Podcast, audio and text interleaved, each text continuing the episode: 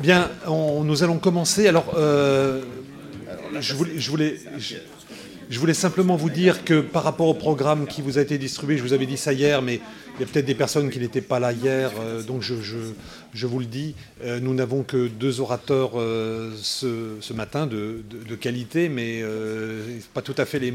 Enfin, l'un d'eux est dans le programme, l'autre était prévu pour cet après-midi, il, viendra, interviendra ce matin.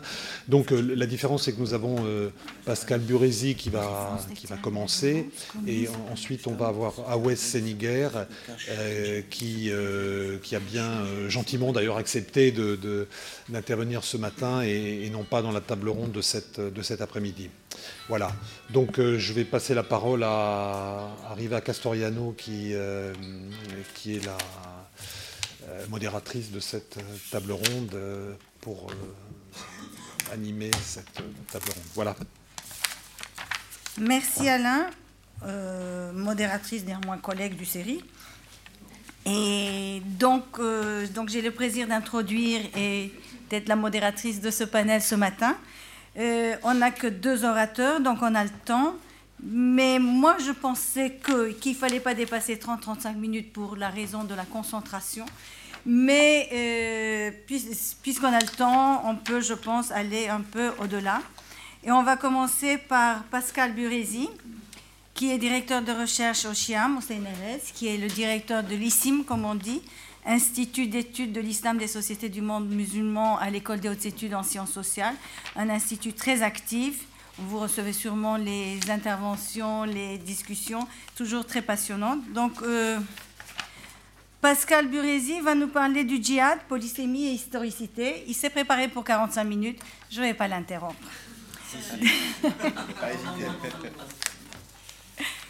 Bon, je vous donne la parole et je vais vous introduire. Et le deuxième orateur, et comme Alain vous a dit, il y a un changement de programme, ça va être Monsieur Wannes Seniger, qui était prévu pour l'après-midi, mais qui passe au matin. C'est plus frais et il va nous parler des références sexuelles de la violence commise au nom de l'islam, ce que, révèle et cache le djihadisme. Et Wanes Seniger est maître de conférence à Sciences Po Lyon. 45 minutes aussi? C'est parfait, même peut-être un peu moins. J'apprécierais que ce soit un peu moins, mais bon, c'est à vous de voir. Pas de pression ce matin. mais si vous dépassez 45 minutes, oui. Ouais, je vais essayer d'être plus court que ça. Euh, bon, je remercie le série Alain Dikoff pour euh, leur, euh, leur, invitation. et puis, c'est intéressant pour un historien du Moyen-Âge, du Maghreb et des Almohades d'intervenir sur, sur le djihad et donc dans, dans un, le cadre de journée très contemporaine pour un public qui est habitué à plus de sciences politiques ou de sociologie que d'histoire médiévale. Il se trouve qu'étrangement, et je, vous expliquerai pourquoi étrangement, depuis une quinzaine d'années, les ouvrages sur le djihad sont très nombreux dans les librairies. Alors quand j'ai commencé mes études sur l'islam et sur l'islam médiéval, au début des années 90, il y avait une référence euh, qui était euh, euh, Alfred Morabia, Le djihad dans l'islam médiéval, le combat sacré des origines au XIIe siècle. Et encore, cette publication de 93, je l'ai consultée au début de, mes études dans le format de la thèse originelle. Et aujourd'hui, les, ouvrages sont multipliés. Je donne trois titres supplémentaires, mais dans les devantures des librairies ou dans les halls de gare, vous en trouverez bien d'autres. L'un de ces titres complète et renouvelle le précédent. C'est celui de Michael Bonner sur le djihad origine, interprétation, combat, qui a été publié chez Terraed en 2004. Et puis tout récemment, l'inévitable Gilles Keppel avec Antoine Jardin, Terreur dans l'Hexagone, jeunesse du djihad français. Et encore plus récemment, Gabriel Martinez-Gros, Fascination du djihad, Fureur islamiste et défaite de la paix. Alors dans les titres mêmes, vous voyez ou vous aurez une perception de l'évolution euh, éditoriale et euh, une évolution du contenu. Il est très clair qu'il y a de l'argent à faire euh, sur le thème du djihad. C'est un thème très à la mode et donc les maisons d'édition acceptent les propositions et puis mettent des titres, bon, terreur, Terreur dans l'Hexagone, c'est la fascination du djihad, même chose pour Gabriel Martinez-Gros. Les deux premiers ouvrages, euh, dont le titre est quand même moins affriolant, sont des ouvrages d'universitaires et se présentent comme tels, avec des, notes de bas de page. Et le premier est en fait une thèse de doctorat qui a été publiée de manière posthume après le décès donc de l'auteur en 1986. Et donc c'est la, thèse telle qu'elle, sans modification. Et le second est une synthèse plus grand public d'un spécialiste américain Euh, les deux autres, les deux suivants, celui de Keppel et de Martinez-Gros, ne se présentent pas comme des études scientifiques, mais comme de la vulgarisation, ou bien comme des essais, en particulier pour le dernier, pour le dernier ouvrage. Alors l'ouvrage de Keppel, qui, qui, joue sur sa notoriété, est intéressant, mais il apporte peu par rapport à ce qu'on a pu lire dans la presse au fur et à mesure que euh, les enquêtes progressaient à partir des attentats de Charlie et de, et de novembre. Il est organisé chronologiquement, 2005, 2012, 2012, 2015, avec ce qui, d'un point de vue historique, n'apporte pas grand-chose, un prologue qui remonte aux années, pas au Moyen Âge, aux années 1983. Et le fil directeur de l'ouvrage, c'est la métaphore médicale, que l'on voit apparaître dans les titres, l'incubation, l'incubateur carcéral, la contagion euh, rétrocoloniale pour rétrovirus, euh, éruption, comme pour la peste bubonique. Alors, évidemment, ce sont des termes qui n'expliquent pas grand-chose, mais qui sont très parlants et on comprend donc euh, que l'islamisme ou le djihad est une maladie, un virus qu'il faut combattre et se, vacciner. Et c'est assez en phase avec les, politiques de déradicalisation mises en place il y a donc une radicalisation, une déradicalisation, et on soigne le, mal avec un, remède. On a donc dans cet ouvrage une présentation narrative et chronologique des différents événements, et les analyses sont réduites à la portion congrue euh, entre les témoignages et la description des, événements, avec les événements qui sont rapprochés les uns des autres, l'affaire Mera, les caricatures danoises, Charlie Hebdo, euh, novembre 2015, etc. Alors le principal intérêt de cet ouvrage, ce sont les, témoignages, euh, qui sont très nombreux. Keppel se mettant lui-même en scène quand, il le peut. Euh, et, cet ouvrage reprend la, théorie de l'auteur sur les différentes générations. Donc là, on est dans la troisième génération du djihadisme, euh, ce qui a pu être appelé le terrorisme du pauvre, et qui se développe après l'échec de la génération d'Al-Qaïda. Alors là encore, euh, génération, hein, on est dans, l'anthropomorphisme euh, qui est euh, très très marqué. Cette logique ne permet pas de comprendre grand-chose et tient en fait très peu compte des conditions économiques et sociales. La désindustrialisation de certains territoires français n'apparaît pas. Il y a en tout et pour tout une page sur la crise de 2008 et sur la croissance du chômage. Euh, la situation internationale est à peine. Les guerres euh, en Irak de 91 et 2003 non plus. La guerre en Libye qui a déstabilisé toute une partie du continent africain n'est même pas mentionnée. Alors, j'insiste sur cette explosion éditoriale parce qu'elle est révélatrice de, euh, l'opportunisme de certains chercheurs, ce qu'on ne peut pas leur, reprocher.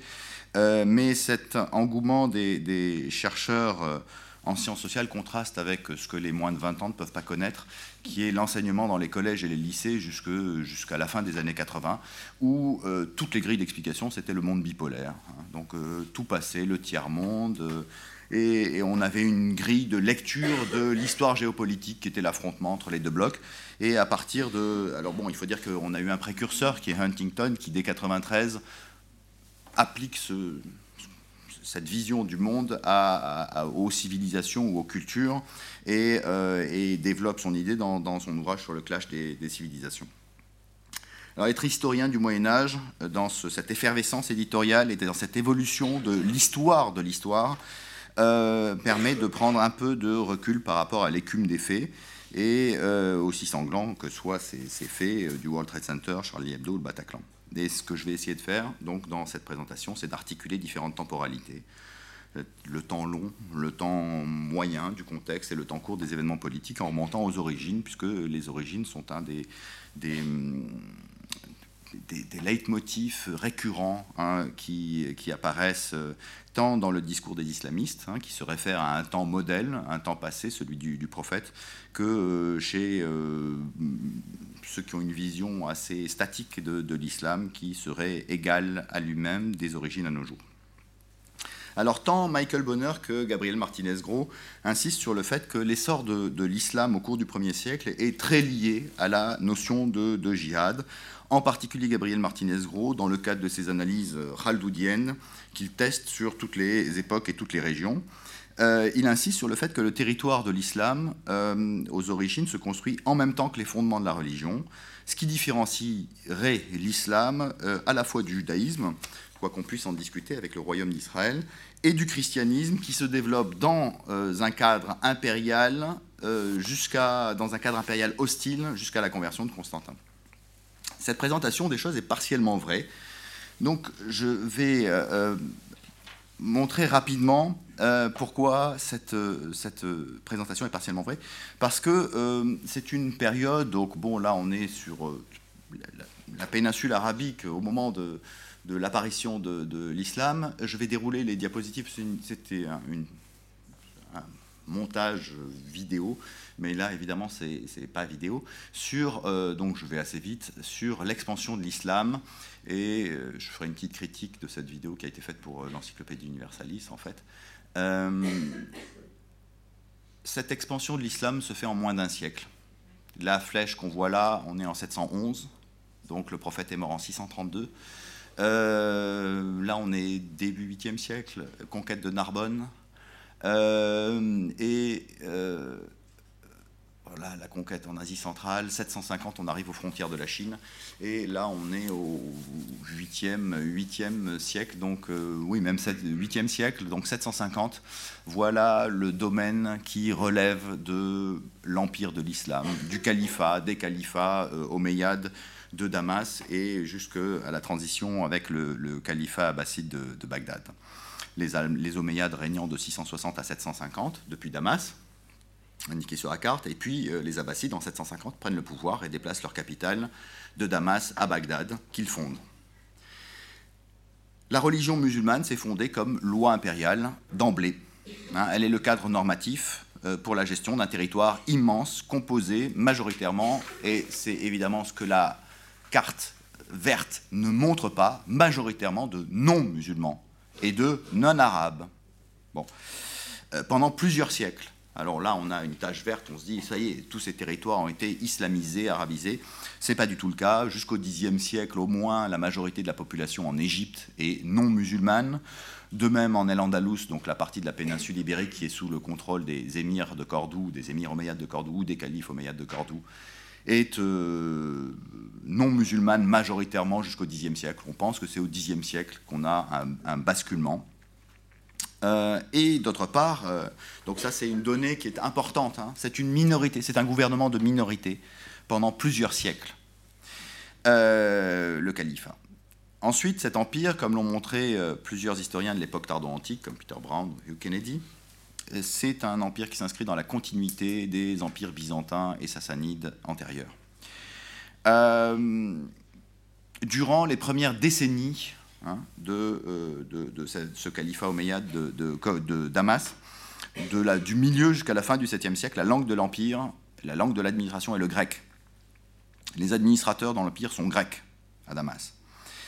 Euh, l'art de cette, euh, ce premier empire, de ce premier califat, s'inspire de l'art byzantin, comme en témoignent les fresques des châteaux syriens de Amna, euh, mais aussi les mosaïques de la grande mosquée de, de, de Damas, euh, mais il y en a d'autres, et les monnaies qui représentent, c'est une monnaie d'Abd el-Malek, donc du, calife omeyyade qui a fondé le dôme de, Jérusalem, qui représente le calife en basileus. Hein. donc on voit bien que le modèle de, ce prince, c'est l'empereur byzantin. Euh, et de même au centre, alors ce sont les deux monnaies de part et d'autre, hein, qui sont des monnaies euh, omeyyades syriennes. Et au centre, on a des monnaies euh, bilingues, inscrites en latin d'un côté et en arabe de l'autre. Ce sont les monnaies de transition au moment de la conquête d'El-Andalus en 711. Donc même après la réforme monétaire de Abd qui crée un canon, le dinar, on a encore des monnaies qui sont bilingues qui sont des monnaies de transition. ce système monétaire illustre bien, c'est pour ça que j'adore les monnaies, illustre bien ce que fut l'empire de l'islam à ses débuts. L'héritier du système byzantin, avec le dinar, qui reprend le nom des denarius, les monnaies euh, d'or euh, byzantines, euh, le, dirham d'argent, qui reprend le nom de la drachme sassanide, et la monnaie de bronze, le fals, qui donne fulus, euh, qui reprend le nom du folis romano-byzantin. Donc un système monétaire qui hérite hein, des deux mondes qu'il met en contact, un système monétaire argent dominant du côté perse sassanide, un système dominant or du côté byzantin. De même, continuité de ces empires, la fiscalité, comme pour l'empire byzantin, s'appuie sur l'impôt foncier. Les premiers gouverneurs provinciaux disposent, comme avant eux les iudex provinciae, les iudices provinciés byzantins de pouvoir, de prérogatives militaires, judiciaires et fiscales. et le principe de nomination est similaire à celui qui se produisait, à celui qui était en vigueur à l'époque byzantine. Donc cet empire se, comporte comme se constitue, je vais dire, en moins d'un siècle. Euh, euh, et d'autre part, oui, alors oui, non, ça je viens après, oui. Euh, cet empire se, constitue en moins d'un siècle, comporte des populations et des territoires variés. La conquête est militaire, si on peut dire, et elle est le fait de, de, tribus arabes soudées par la victoire et le butin, par le sentiment de faire partie d'une élite arabe. Et l'empire omeyyade est un, est un empire, un califat arabe, euh, et donc qui a comme récompense pour sa direction et pour ses conquêtes le, revenu du butin et de l'impôt, euh, qui les conforte dans leur sentiment de faire partie d'une élite. Les conquérants s'installent soit dans des villes qui existaient au préalable, comme Damas, soit fondent de nouvelles villes, villes dans des camps militaires, comme Fustat, futur Le Caire, ou bien euh, Basra et Koufa au sud de l'Irak, ou Kérouan dans la Tunisie actuelle. Mais ces conquérants sont minoritaires. Leur prise de pouvoir se fait parfois avec de la résistance des anciennes élites, euh, principalement, mais euh, sans trop de résistance, parce que les empires byzantins et sassanides sont en crise depuis plus d'un siècle, et on a des, euh, peut-être pour des raisons climatiques, mais l'archéologie révèle en outre qu'il y a eu une crise urbaine démographique très forte, parce qu'on a une rétraction de l'occupation des villes dans tout le pourtour du bassin méditerranéen au 6e ou 7e siècle. D'autre part, euh, ces populations euh, qui voient arriver les conquérants arabes les connaissent déjà, ils connaissent les commerçants arabes qui, euh, parcourent les, routes depuis, depuis plus d'un siècle, et ils sont en contact donc avec des, marchands arabes, ils savent qui ils sont. Et d'autre part, les Byzantins et les Sassanides interviennent dans leur géopolitique, dans la péninsule, dans leur péninsule, dans la péninsule arabique régulièrement, en nommant des, en faisant nommer des rois qui sont à leur à leur solde et en, se concurrençant dans la péninsule arabique aussi. D'autre part, les minorités euh, des empires byzantins et sassanides étaient souvent persécutées. C'est le cas euh, en Égypte en particulier, les monophysites par euh, les, les, Chalcédoniens, au Maghreb, où il y avait déjà eu une crise donatiste, la crise donatiste au IVe et 5e siècle, ou bien les Visigoths, les Juifs qui étaient persécutés par les Visigoths dans la péninsule ibérique. Cet empire, donc le califat originel, et le cadre normatif de la première organisation politique musulmane, beaucoup plus que le proto-État euh, mohammedien de, Médine. Il regroupe des territoires variés dans la forme dans, dans, le cadre d'une convention cadre euh, qui est euh, peu contraignante, qui est la charia. Et là, encore une fois, j'imagine que ça a dû être dit, la charia n'est pas francisée en charia, hein, c'est pas le droit musulman ou le droit islamique, c'est en fait la, la voie, la direction qu'on emprunte euh, et, dans lequel on peut appliquer plusieurs codes. Comme pour le code de la route, on peut avoir la priorité à droite, à gauche, conduire à droite, à gauche, euh, euh, avec des amendes qui varient selon les pays, les régions. Eh bien, les droits islamiques dans le cadre de cette voie sont, variés et, ne constituent pas un droit positif. Donc, c'est une, direction, c'est la loi de, Dieu et de Mohammed. Euh, penser que cette, euh,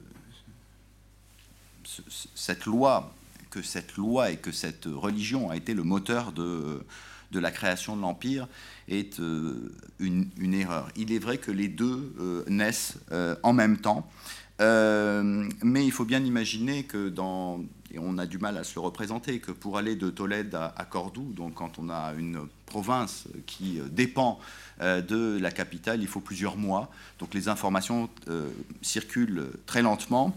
Et, du même coup, l'unité de ce territoire est, très faible, en sachant donc qu'on est en plus dans un gouvernement de minorité. Par ailleurs, les fondements du droit, à l'époque, ne sont pas encore Hein. On imagine donc la charia euh, qui s'appuie sur euh, une loi donc qui s'appuie sur le Coran et la Sunna. Or en 750, euh, le Coran, il en existe différentes versions en circulation. Le papier n'existe pas, donc le nombre d'exemplaires en circulation est assez limité. la sunna, donc la tradition du prophète, est une tradition orale, elle n'est pas écrite. Les grands recueils de, de hadiths n'existent pas, ils, existent, ils vont exister plus d'un siècle après, et justement on est dans, une tradition vivante, c'est-à-dire dans un moment d'invention des propos attribués aux, prophètes. Et d'autre part, euh, comme je montrais dans cette euh, image, l'écriture arabe même euh, n'est pas encore totalement définie.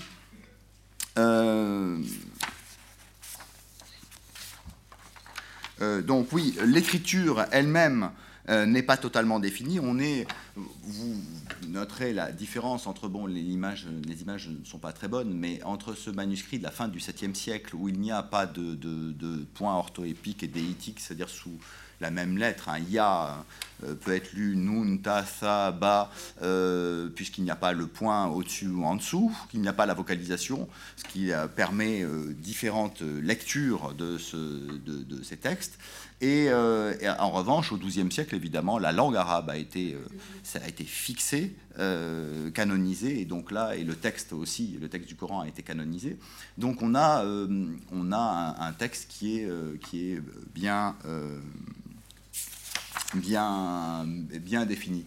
Au 7e siècle, au 8e siècle, quand l'empire de l'islam apparaît, il n'y a pas ce qui sert aujourd'hui ou ce qu'on considère aujourd'hui comme la base du droit musulman. Ce qui fait que les gouverneurs de province sont obligés d'improviser en permanence. Et ils improvisent en fonction de ce qu'ils trouvent. Donc ils ont un message général, il y a une tradition du prophète euh, qui circule, mais euh, c'est pour ça qu'il y a un processus de création, c'est que face à une situation inédite, eh bien on invente un hadith euh, qu'on attribue au prophète, ou bien on cite la version du Coran à laquelle on se, rattache, sachant que différentes régions utilisent différentes, régions utilisent différentes versions du, euh, Coran. Euh, c'est ce processus d'invention de la tradition qui conduit les savants musulmans à codifier et à euh, décider de, de limiter et de trier parmi les, dizaines de milliers de traditions que l'on renvoie aux au prophètes. Ils le font à partir du, du, califat, du califat abbasside. Ce qui fait que le droit qui se met en place euh, est un droit empirique, euh, euh, synthèse entre une loi générale, une direction et des droits existants, droit romain, coutume locale, droit sassanide. C'est dans ce cadre que naît le djihad. Pour la guerre, la question qui se pose dans, quand on gouverne un empire de cette taille et pour un gouverneur de province, c'est de donner un nom à ce qui vient de se produire et de l'insérer dans un ensemble discursif qui servent à la fois d'explication et de légitimation. Or, dans ce moment où les Arabes sortent du désert et s'emparent d'un territoire immense autour de la Méditerranée, où ils héritent de traditions politiques et administratives euh, préexistantes, eh bien, la question se pose de la définition d'une identité islamique. Et cela se fait de manière empirique face à l'altérité, avec d'une part la définition du domaine qui obéit à la loi euh, divine. Et donc, euh, en fait, euh, cela se manifeste par le paiement d'une taxe. les territoires qui paient l'impôt foncier, haraj ou bien jizya et zakat sont considérés comme la maison, le domaine de l'islam. Et en revanche, de l'autre côté, c'est le domaine de la, la guerre, c'est-à-dire le domaine où l'on prélève l'impôt ou le tribut sous la forme du butin. À l'intérieur est censé régner la paix, et la seule guerre qui puisse y avoir à l'intérieur, c'est la fitna, et liée à la fitna, à la dissension, qui est très mal perçue par les juristes et par les penseurs de l'islam. La guerre n'est donc, euh, d'un point de vue juridique, n'est théoriquement possible qu'à l'extérieur du Dar el-Islam. Elle porte le nom, le djihad. Euh, c'est une catégorie juridique. C'est la guerre qui est légale, avalisée, euh, décidé par le souverain, donc c'est l'imam qui doit déclencher l'imam, euh, qui doit déclencher le djihad, et euh, c'est la guerre qui a été légalisée. Les autres, une rébellion par exemple, pas, ne peut pas prendre le nom de djihad, et les juristes se sont posé la question quel nom donner? Est-ce qu'on a le droit de se rebeller?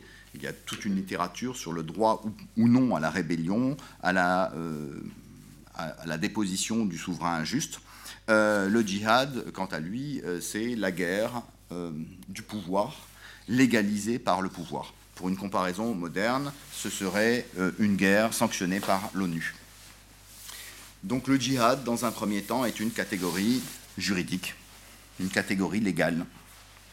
Comme le droit évolue, que les relations se stabilisent, en particulier avec euh, l'Empire byzantin, il y a eu des tentatives pour s'emparer de, Constantinople euh, à l'époque omeyyade.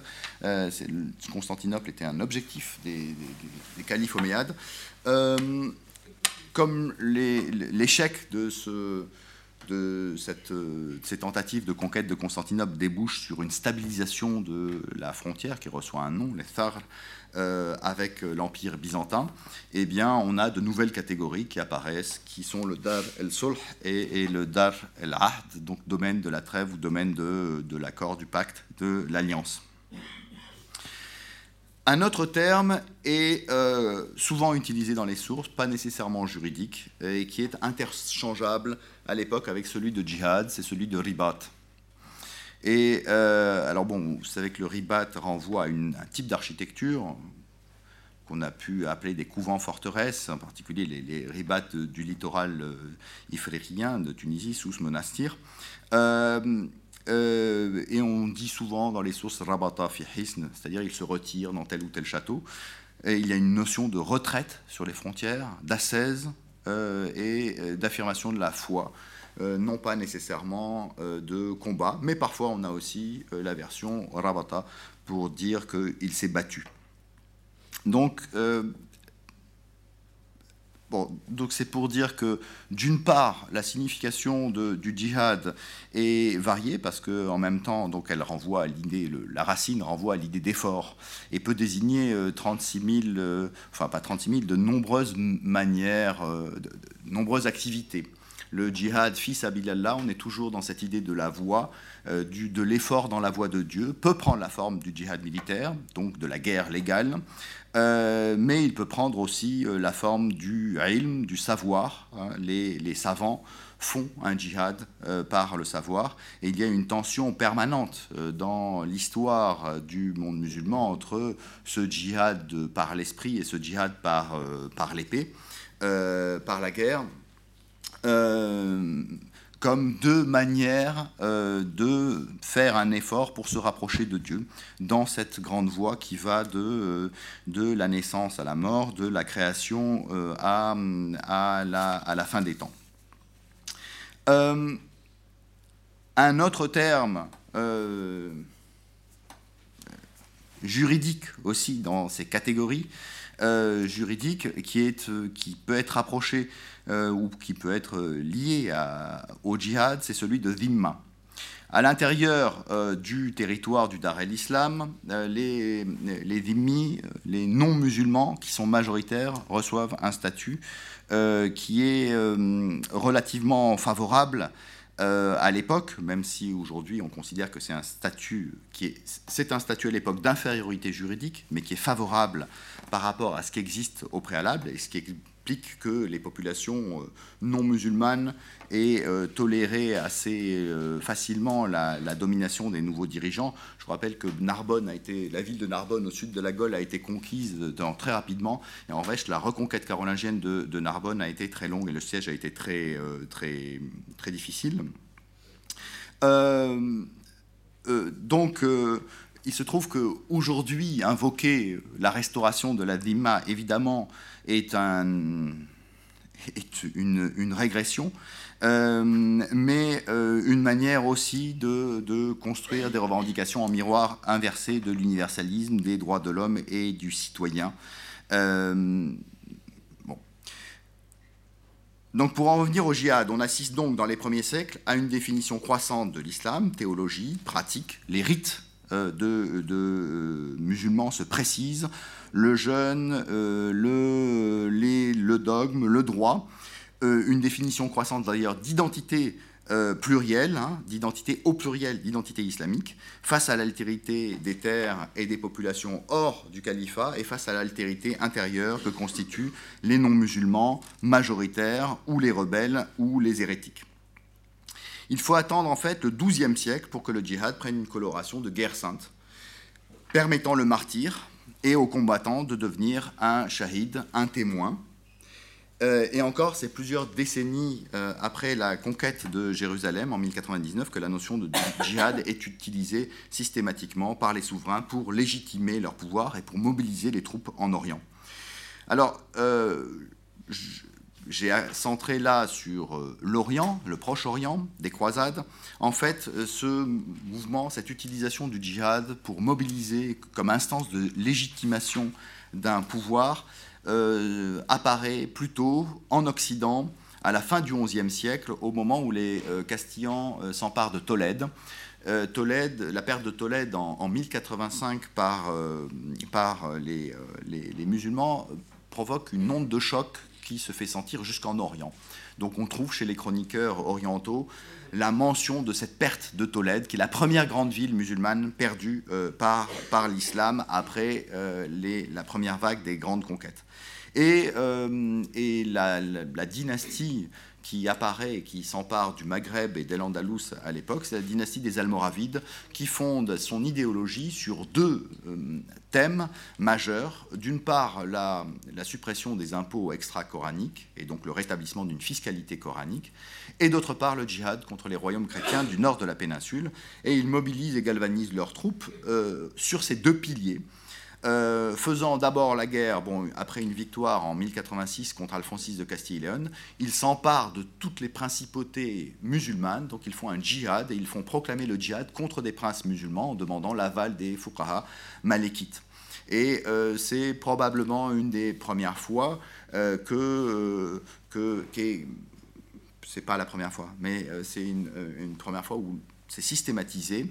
Euh, les, euh, docteurs de la loi malékite proclament le djihad contre des princes musulmans euh, parce que justement ils ne respecteraient pas la fiscalité, les mœurs et, et le modèle du, prophète Mohammed, et d'autre part qu'ils se compromettraient avec les principautés chrétiennes du nord de la péninsule ibérique. Donc on voit apparaître en Occident à la fin du Xe siècle un djihad qui est instrumentalisé par des souverains pour mobiliser euh, des troupes et pour légitimer leur, euh, propre conflit contre, euh, contre des musulmans. Ce, djihad-là, qui, est donc, est encore une catégorie légale à la fin du XIe siècle, devient une, idéologie guerrière de combat, la contre-croisade, en Orient, au, au cours du premier tiers du XIIe siècle. Euh, un peu plus tardivement donc. Euh, en particulier, on a un traité, euh, un traité de djihad qui a été rédigé en 1105 par un savant du nom d'El Soulami et qui a été étudié par Emmanuel Sivan il y a de nombreuses années. L'ouvrage, c'est un court ouvrage, le La jeunesse de la contre-croisade, un traité damasquin du début du XIIe siècle, donc c'est un traité de 1105. Et les conclusions que tire Emmanuel Sivan de l'étude de ce traité du djihad de 1105 sont erronées. Il voit dans ce, dans ce traité un signe précoce de la mobilisation sur euh, le djihad. En fait, une lecture attentive de ce traité révèle que l'objectif d'El Soulami euh, n'est pas tant de mobiliser la population contre les croisés, mais plutôt de discréditer les souverains. Et, euh, en fait, son ouvrage est une critique des souverains.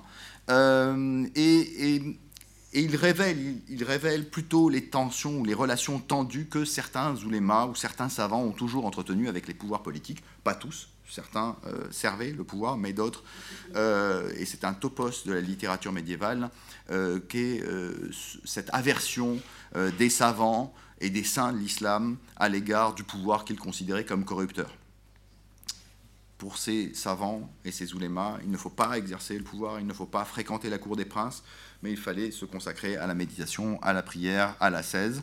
Et le traité d'El Soulami est un traité qui s'inscrit dans cette, cette veine-là, euh, l'argument du non-djihad étant le signe que les souverains sont illégitimes euh, et qu'il fallait euh, pas les renverser parce qu'ils n'étaient pas aussi directs, mais qu'il ne fallait pas leur obéir.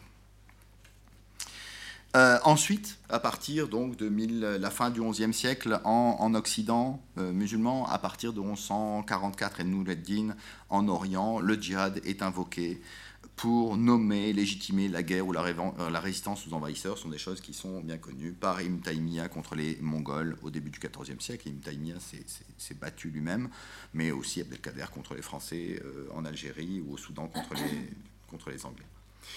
Donc, en conclusion, pour ne pas dépasser le temps, le terme de, de jihad est polysémique.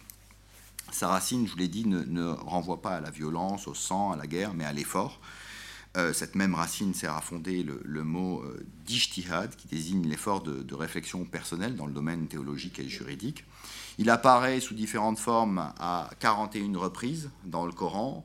19 euh, fois ont, le sens assez vague de combat, de combat à mener pour Dieu, hein, sans que l'on sache exactement si c'est violent, c'est un combat militaire, physique ou pas. Six occurrences euh, seulement sur les 41 ont un sens euh, vraiment militaire. Donc dans, euh, cet éventail de, sources, de, de, sens que le, terme djihad recouvre, il y a le djihad militaire, il y a l'effort militaire, il y a l'engagement personnel euh, dans euh, la guerre contre, contre l'ennemi, contre l'infidèle, contre le païen. Mais il y a aussi euh, d'autres formes qui concurrencent cette, ce sens-là. Le savoir, l'art, l'artisanat. Donc on peut faire son djihad en faisant son travail parfaitement bien, en éduquant ses, ses enfants. Et cette tension entre les différents sens euh, du terme jihad renvoie à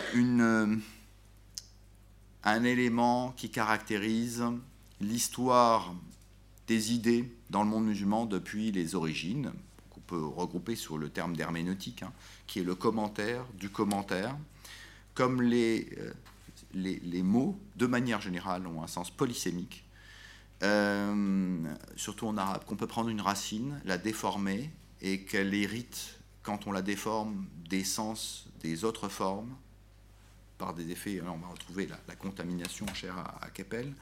Euh, on, peut, quelques siècles après, prendre un terme qui, qui est désuet, ou une racine coranique, et lui donner un sens nouveau. Et euh, Jean-Claude Schmitt, à qui, est, directeur d'études à l'EHSS, insiste ou, conseille de se méfier de l'illusion de la continuité linguistique et il parle de, de l'Occident latin. Mais alors en arabe, c'est pire. Euh, et je, alors, moi, je travaille sur des textes de chancellerie du XIIe siècle, et euh, des arabophones natifs prennent ces textes, les lisent, et ils ont compris. Ils ont compris le sens général. Et quand ils doivent traduire, c'est beaucoup plus difficile. Les termes peuvent être les mêmes. Donc le terme djihad existe depuis le Coran jusqu'à nos jours. Il a été utilisé des milliers de fois entre ces deux périodes, et à chaque fois le sens est différent. Il peut être réactivé, euh, il est contaminé par les autres formes, par le terme ijtihad, et il y a en permanence une tension entre les différentes interprétations que l'on peut donner des textes. Et si l'on ne prend pas en compte le contexte, qu'il soit social, politique, on essentialise à travers, par, par la continuité linguistique, on essentialise euh, une idéologie, une idée, une religion. Et c'est quelque chose euh, qui est peut-être encore plus propre à l'islam par son lien avec la langue arabe, euh, que pour le français a un lien avec le latin, mais il y a des ruptures. Donc aujourd'hui, ou en l'ancien français, l'arabe, on peut avoir l'illusion qu'on comprend exactement un texte du XIIe ou XIIIe siècle, ce que l'on ne peut pas faire en français. Or, le sens a changé. Il y a des revitalisations sémantiques, il y a des innovations lexicales, syntaxiques, graphiques. L'écriture, je vous en ai montré un cas un peu typique pour les manuscrits coraniques de la fin du 7e siècle, mais cela continue tous les manuscrits que j'étudie, il y a des césures dans les mots, donc on coupe les mots à la fin des lignes, c'est quelque chose qui est inconcevable aujourd'hui, de couper les mots en arabe. Euh, il y a des termes donc, qui sont réutilisés avec un sens différent. Euh, je pourrais en donner... Euh, non, j'en donnerai pas. Je pourrais en donner quelques exemples, mais sur les almohades.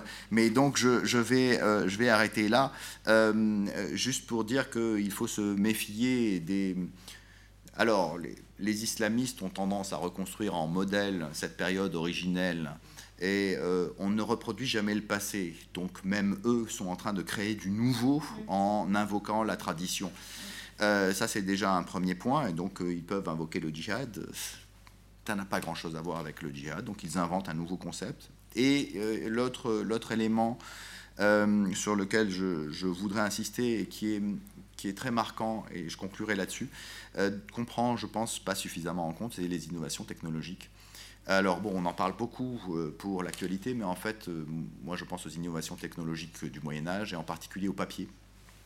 Le papier est une invention euh, chinoise qui passe au monde arabe, on dit en gros vers le milieu du, 7e siècle, du 8e siècle, lors d'une bataille qui est la bataille de Talas aux frontières de la Chine. Et donc auparavant, on écrit sur du papyrus, sur du parchemin, ça coûte cher, à partir du moment où on peut fabriquer du papier. Donc un support bon marché, industriel pour l'écriture, on peut commencer à écrire massivement. Et le, cet empire, euh, ce califat et cet empire, surtout abbasside, euh, se développe autour de l'écrit. Et il y a une diffusion de l'écrit qui est nettement plus répandue, avec des métiers de l'écrit, et euh, une manière de penser le politique, le religieux, le géographique, qui est différente de celle qui peut que l'on voit se, mettre en place en Occident. Cette révolution du papier, souvent négligée, explique que l'imprimerie n'ait pas eu le même impact, n'ait pas eu le même caractère de révolutionnaire dans les mondes arabo-musulmans que dans l'Occident latin. Quand arrive la... Alors bon, déjà, le, papier arrive au XIIIe siècle dans l'Occident latin, et jusque-là, on écrit en parchemin. Et deux siècles après, l'imprimerie arrive, donc avec une normalisation. Or, l'écriture est devenue un art, une tradition, un, djihad, une ascèse dans le monde musulman. Et on écrit énormément. Et, il y a donc des métiers, des corporations hein, de, euh, de, euh, de euh, et qui continuent à faire ce travail à la main, et donc avec une, une forme de tradition et de respect de l'art de l'écriture.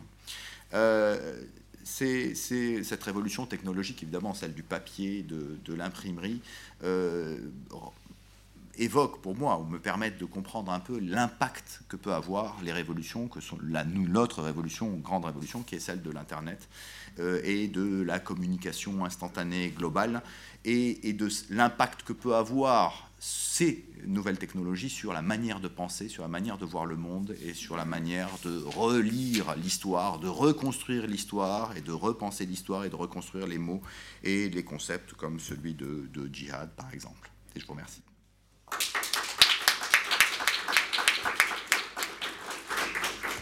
J'ai parlé combien de temps Non, non, mais c'est pas 40 minutes C'était passionnant. En fait, c'est l'histoire.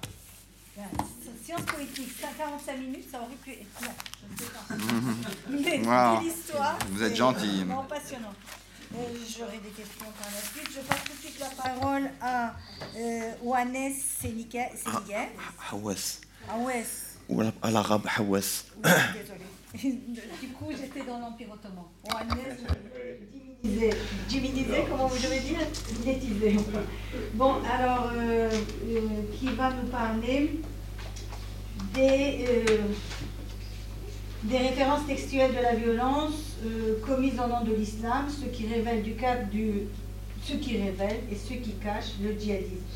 Je vois que vous avez dirigé le numéro de la revue Confluence Méditerranée sur l'islam de France, nouveaux facteurs, nouveaux enjeux. Je regarderai ça de près. Et je vois que vous avez aussi publié les petits récits d'islamisme des textes des hommes et des idées. Peut-être qu'il va dans la continuation de ce qui Merci. Merci aux séries de, cette invitation. Merci à l'Indikoff de, de, me donner l'occasion de, m'exprimer et, merci à vous d'être présent. Alors plus que jamais, euh, en ces temps de, brouillage idéologique autour de l'islam, s'impose la nécessité de travailler sur un corpus précis pour étayer une double thèse qu'on peut bien sûr euh, discuter. Primo, il est de forts indices de porosité et d'intersection entre formes conservatrices ou très conservatrices d'islam et violence physique. C'est la première thèse que je vais essayer de d'étayer. La deuxième thèse, c'est que à côté de la violence spectaculaire et extrêmement coûteuse en vie humaine, commise au nom de l'islam ou d'un certain islam, il est des formes de violence plus sourdes, plus discrètes, mais néanmoins tout aussi interrogeables, distillées dans un certain discours islamique contemporain et qui sont beaucoup plus présentes qu'on pourrait le penser euh, de prime abord. Pourquoi est-ce que je dis cela? Parce qu'effectivement, même dans un discours islamique, islamique pardon, euh, donc un certain discours, l'islamisme étant une forme de discours islamique, malgré le légalisme ou le légitimisme affiché, cela n'empêche pas un certain nombre d'acteurs s'exprimant dans le très contemporain de distiller ça et là des formes de violence ou de justification de la violence. Mais cette justification-là n'est pas forcément une justification euh, guerrière au sens où on l'entend de façon euh, classique. Quelques, symptômes pour euh, donner à, penser ce que, ce que j'avance présentement. Il y a dans des condamnations de très bonne foi, des attentats commis au nom de l'islam, des ambivalences inconscientes maintenues. Je prends l'exemple de la déclaration de Marrakech du 25-27 janvier 2016 dans le cadre d'une rencontre internationale organisée sous l'égide du ministère des Habous et des Affaires islamiques marocains, entre autres. Les, Émiratis étaient impliqués. Et le message, pourtant parfaitement clair, de plus de 300 personnalités, oulémas, euh, intellectuels, euh, ministres, mouftis, chefs religieux, de différents rites, le message était clair, c'est-à-dire une condamnation sans équivoque de la violence. Plus de 120 pays étaient d'ailleurs impliqués à travers cette déclaration. Cette déclaration reproduit, nolens volens, une vision mythifiée de l'histoire musulmane et surtout ne permet pas vraiment de désactiver, ça c'est une hypothèse forte je pense, une version politique de l'islam potentiellement antagonique, en rupture avec les principes démocratiques ou des droits de l'homme de façon euh, classique. La charte de Médine est évoquée, je cite, comme base de référence pour garantir les droits des minorités religieuses en terre d'islam. Donc en fait, c'est de bonne foi que cette euh, charte de Médine, qui aurait été, je crois, ratifiée en 624, il y a des discussions, peut-être que Pascal pourra y revenir, mais c'est plutôt une organisation supratribale multiconfessionnelle, pas du tout une constitution, comme on le dit souvent, à propos de cette charte. Or, si on part du principe que cette charte de Médine peut constituer une base intéressante à la désactivation de la violence et surtout à une pluralisation acceptée du fait euh, religieux de façon générale, c'est revenir, comme le souligne très bien l'historien Dominique Avon, au code justinien du VIe siècle comme référence principale dans les relations entre chrétiens et non chrétiens, avec comme organe de contrôle le clergé catholique chargé d'y veiller. Vous voyez que cette analogie pose euh, révèle cette, euh, disons, euh, cette ambivalence dans la convocation de la charte de Médine. Alors cela n'a pas d'incidence forcément, mais ça pose la question de cette première ambivalence. Et je crois plus que jamais que c'est en délimitant un corpus, en s'appuyant sur une base documentaire précise, des entretiens, de la matière qu'on se procure sur le terrain, que l'on peut précisément éviter tout essentialisme ou préjugé culturaliste qui puise au postulat de continuité historique stricte et d'entités compactes. Et c'est le cas de Keppel. Et Keppel, peut-être sans le vouloir, sans en être conscient, il nous savonne la planche. Parce que quand il va sur le terrain religieux, il nous empêche de penser avec distance critique la réintégration du paramètre religieux dans l'analyse sociopolitique. Et c'est euh, l'effort que j'essaye de, euh, de déployer. Alors quelques hypothèses semblent intéressantes à discuter.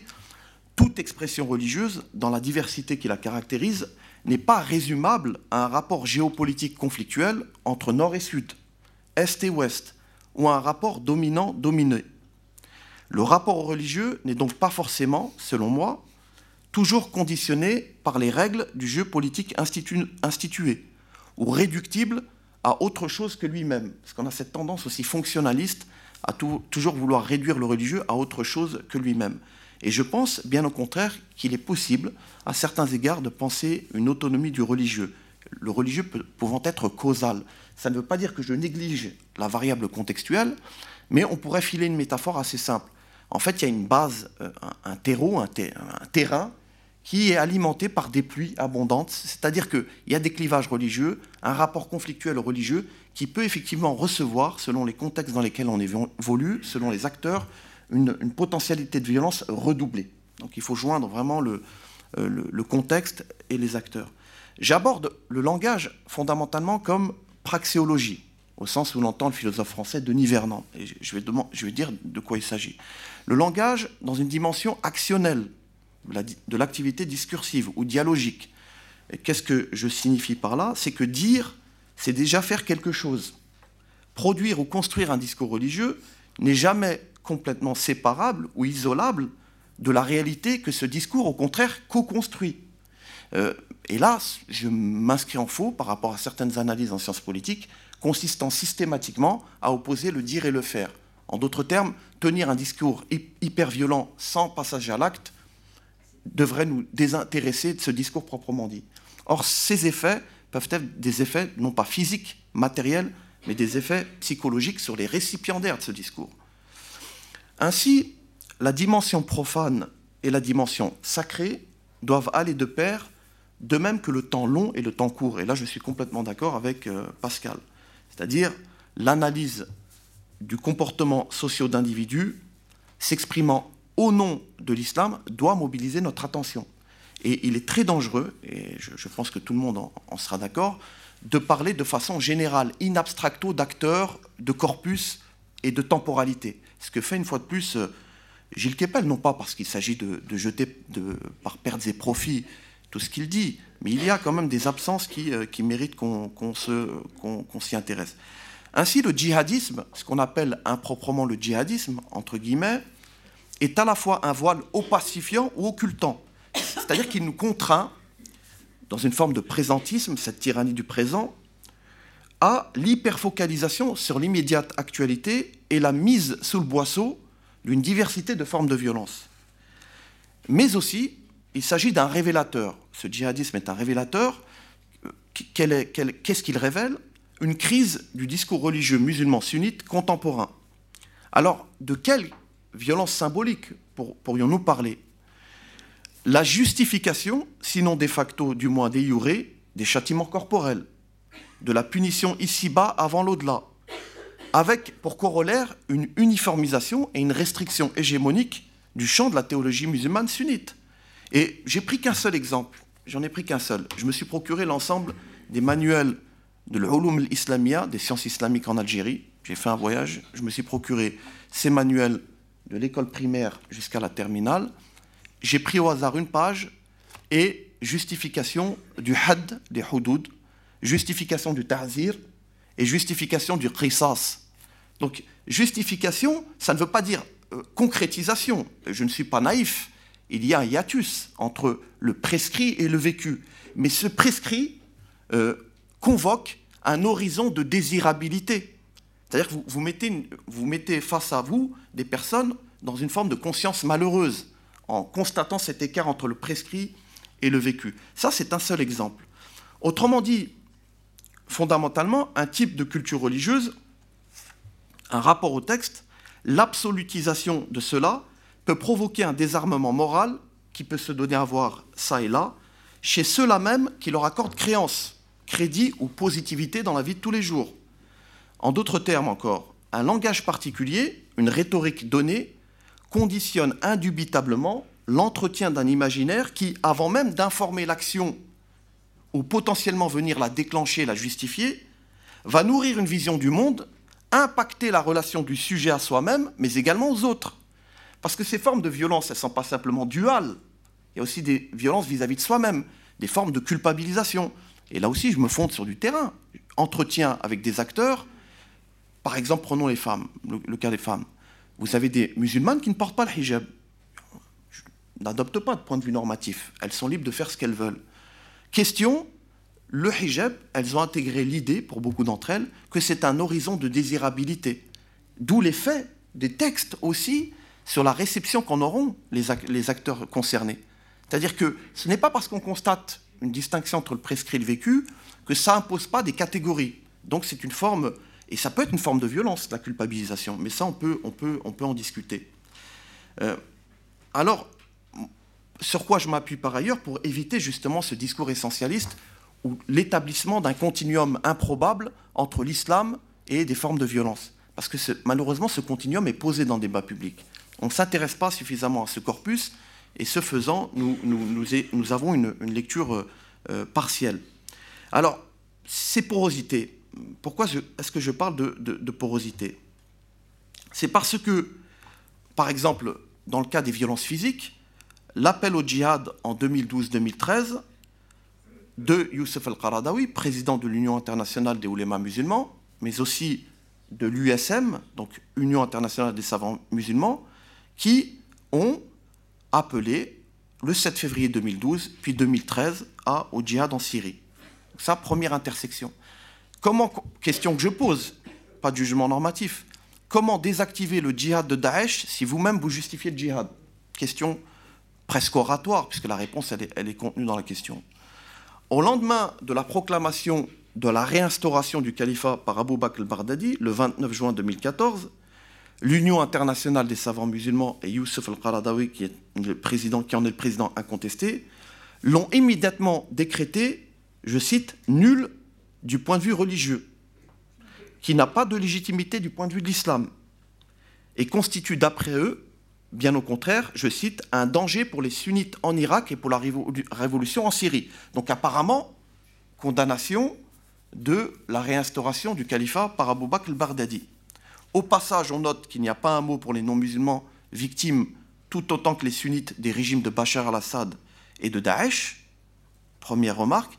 Et deuxième remarque, plus importante, à y regarder de plus près, la condamnation porte moins sur le principe du califat en tant que tel que sur les hommes qui l'ont érigé, sur le moment où il a été rétabli et sur les modalités. Voilà le point de vue de discordance il n'y a pas de condamnation principielle ou du point de vue des principes. Donc, relégitimation du califat, si j'ose dire, par d'autres moyens.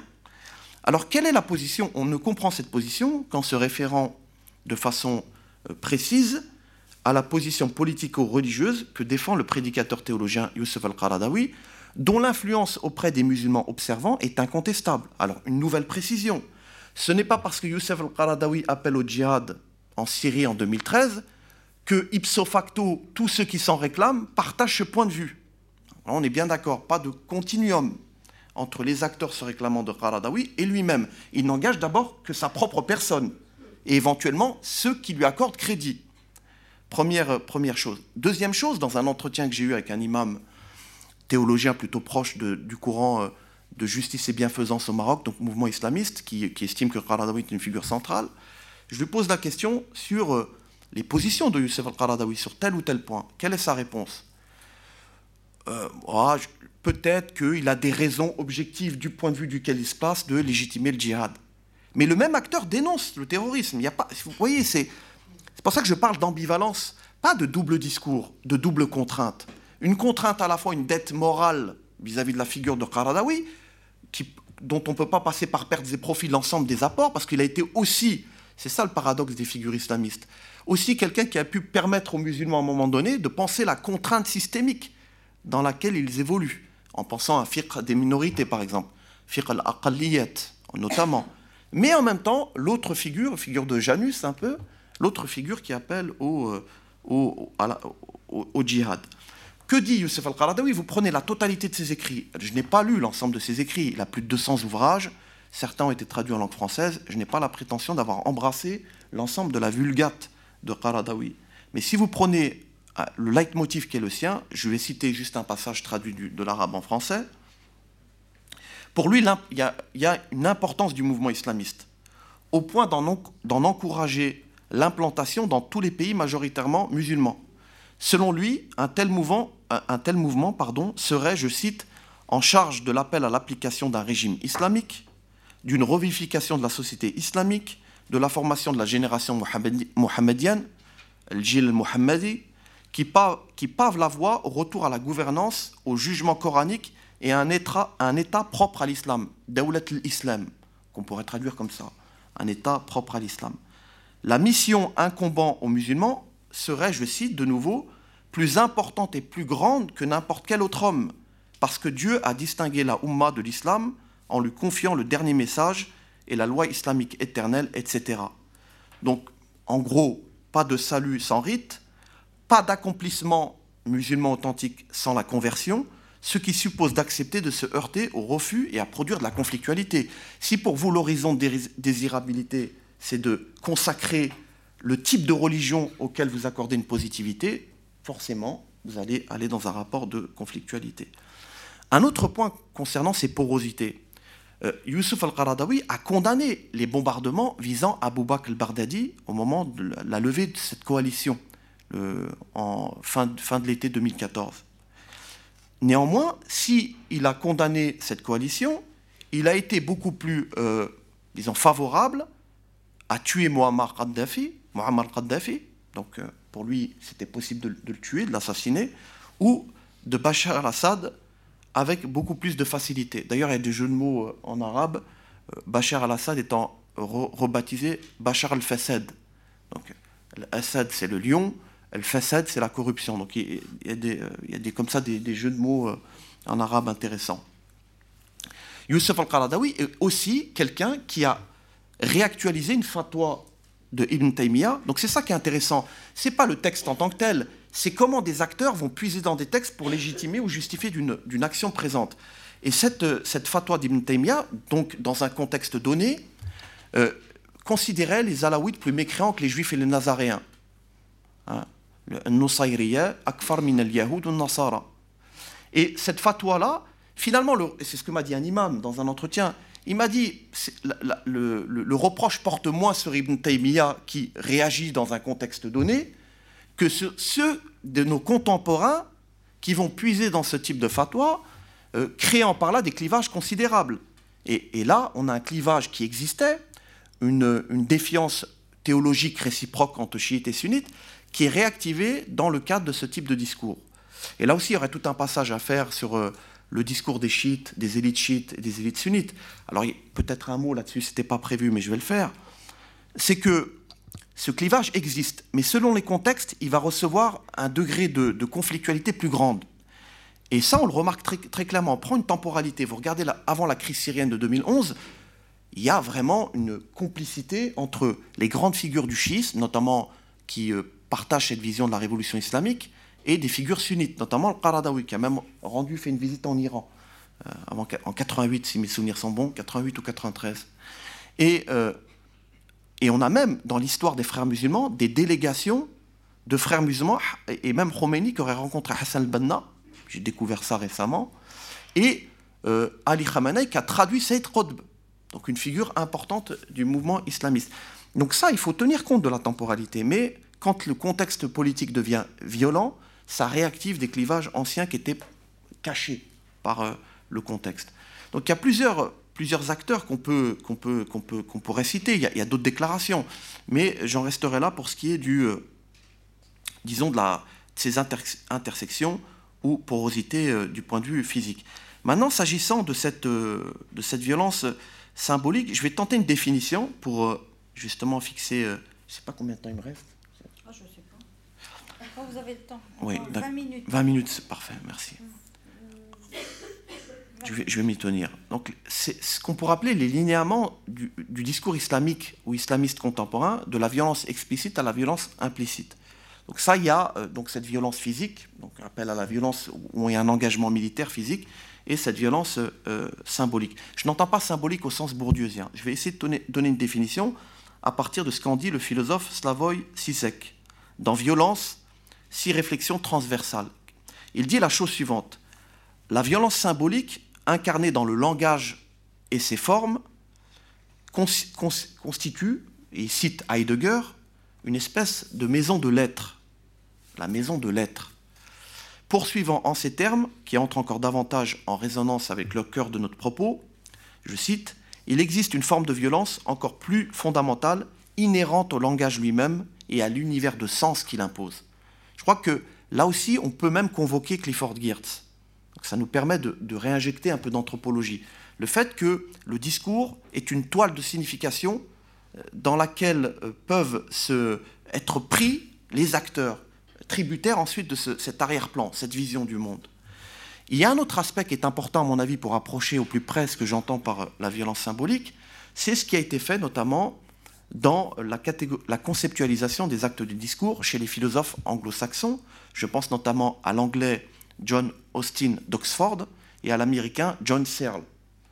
En fait, par-delà l'idée partagée par les deux philosophes, à savoir que tout dire est aussi un faire, il y a l'insistance sur le caractère perlocutoire du langage, donc ce que je disais, discours religieux violent, donc effet, qui provoque quelque chose auprès de l'auditeur. Et là, John Searle, mais je vais passer rapidement là-dessus parce que ça peut être rébarbatif, parle de déclaratif, d'assertif, de promissif, de directif et d'expressif.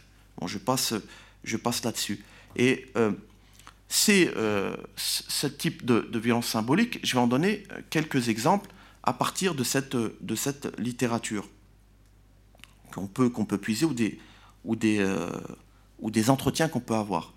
Peut-être une référence à l'entretien que j'ai eu ou la discussion que j'ai eue. Là, ce n'est pas un, entretien formel, mais avec quelqu'un qui a fréquenté le, Château Chinon, donc euh, l'Institut européen des sciences humaines, qui est plutôt qui est rattaché à l'UOIF, Union des organisations islamiques de France.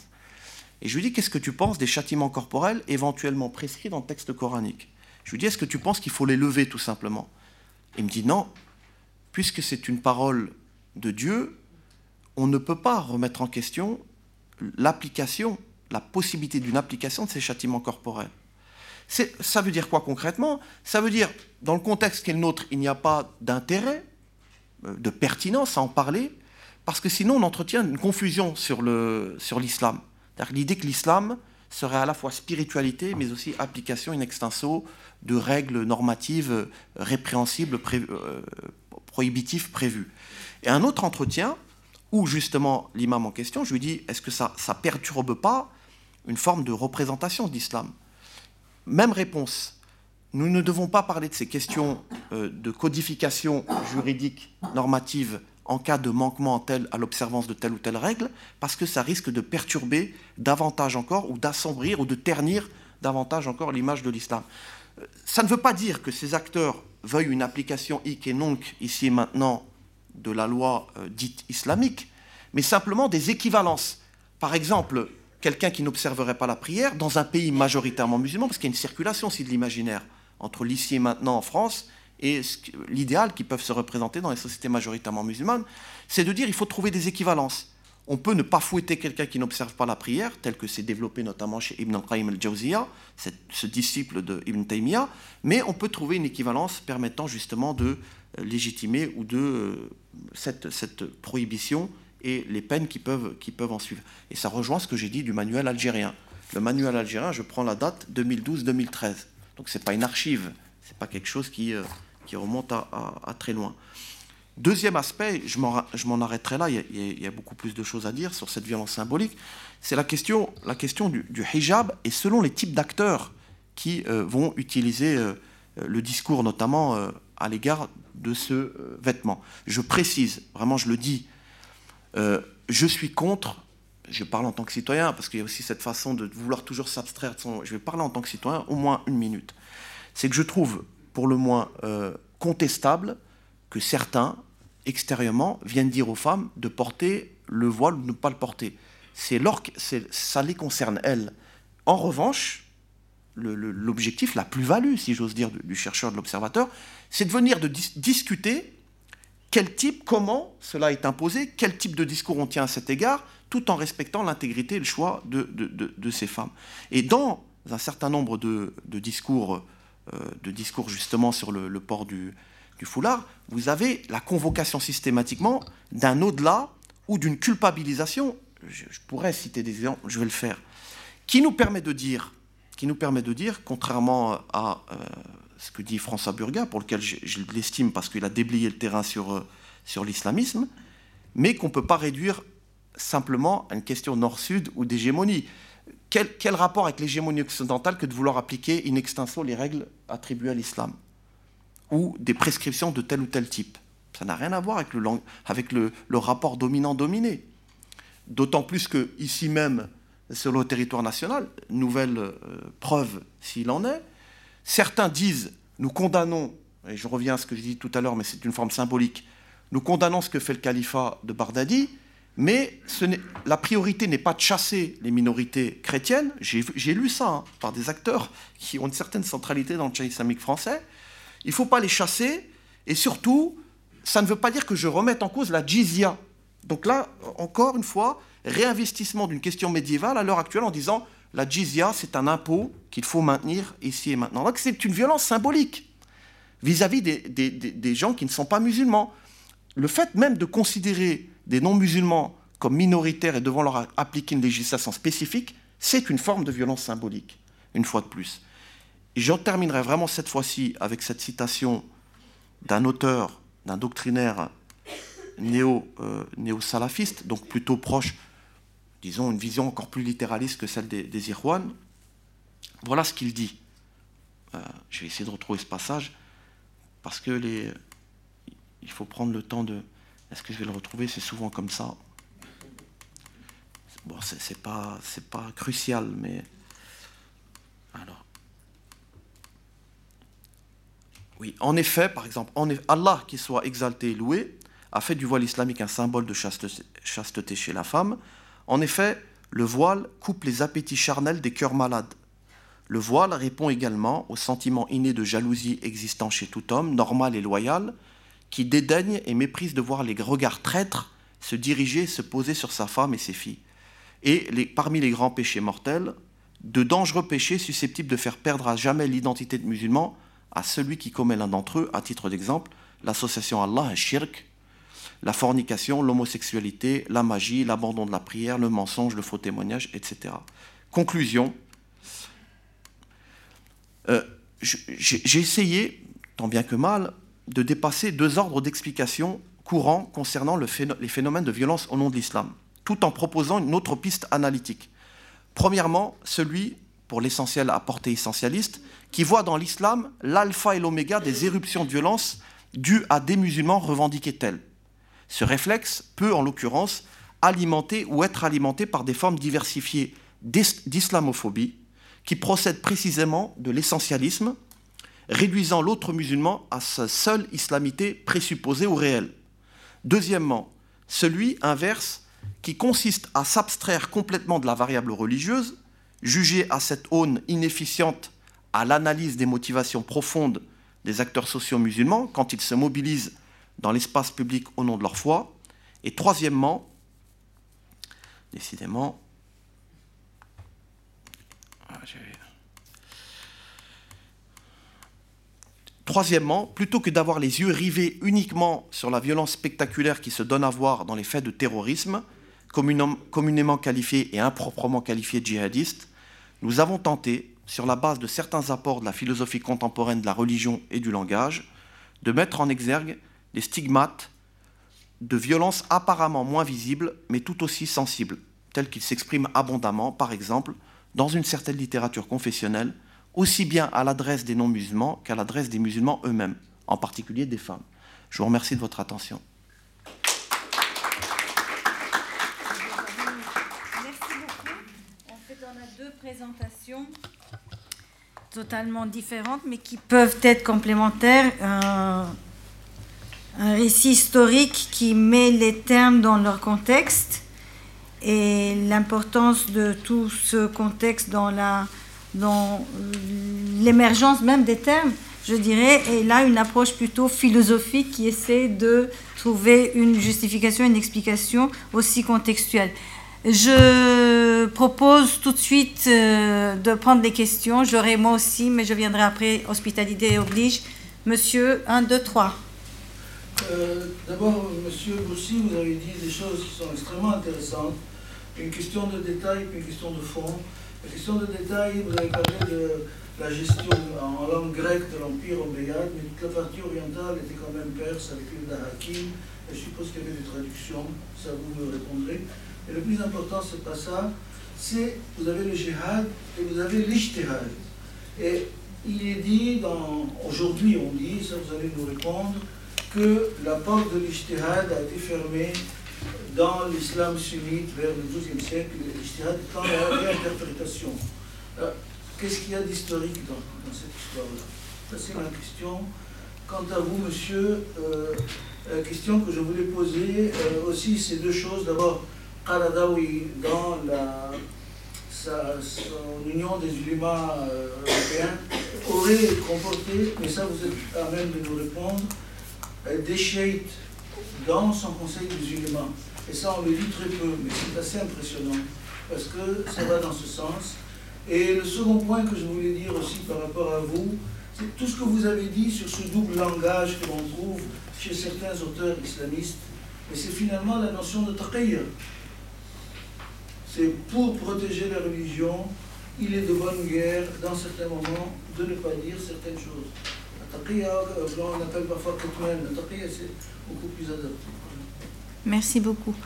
Laurent, non, après, il y a beaucoup. Laurent Non, moi j'avais plus une question pour, pour Awes euh, euh, sur euh, la hiérarchie que tu établirais, parce que tu parles effectivement de violence symbolique, et ça je pense que personne ne, le nie et comprend, notamment en ayant travaillé sur, sur le terrain, qu'il peut y avoir effectivement, et donc dans les sociétés, des, des, pressions qui sont exercées par des lectures qui sont des lectures extrêmement conservatrices.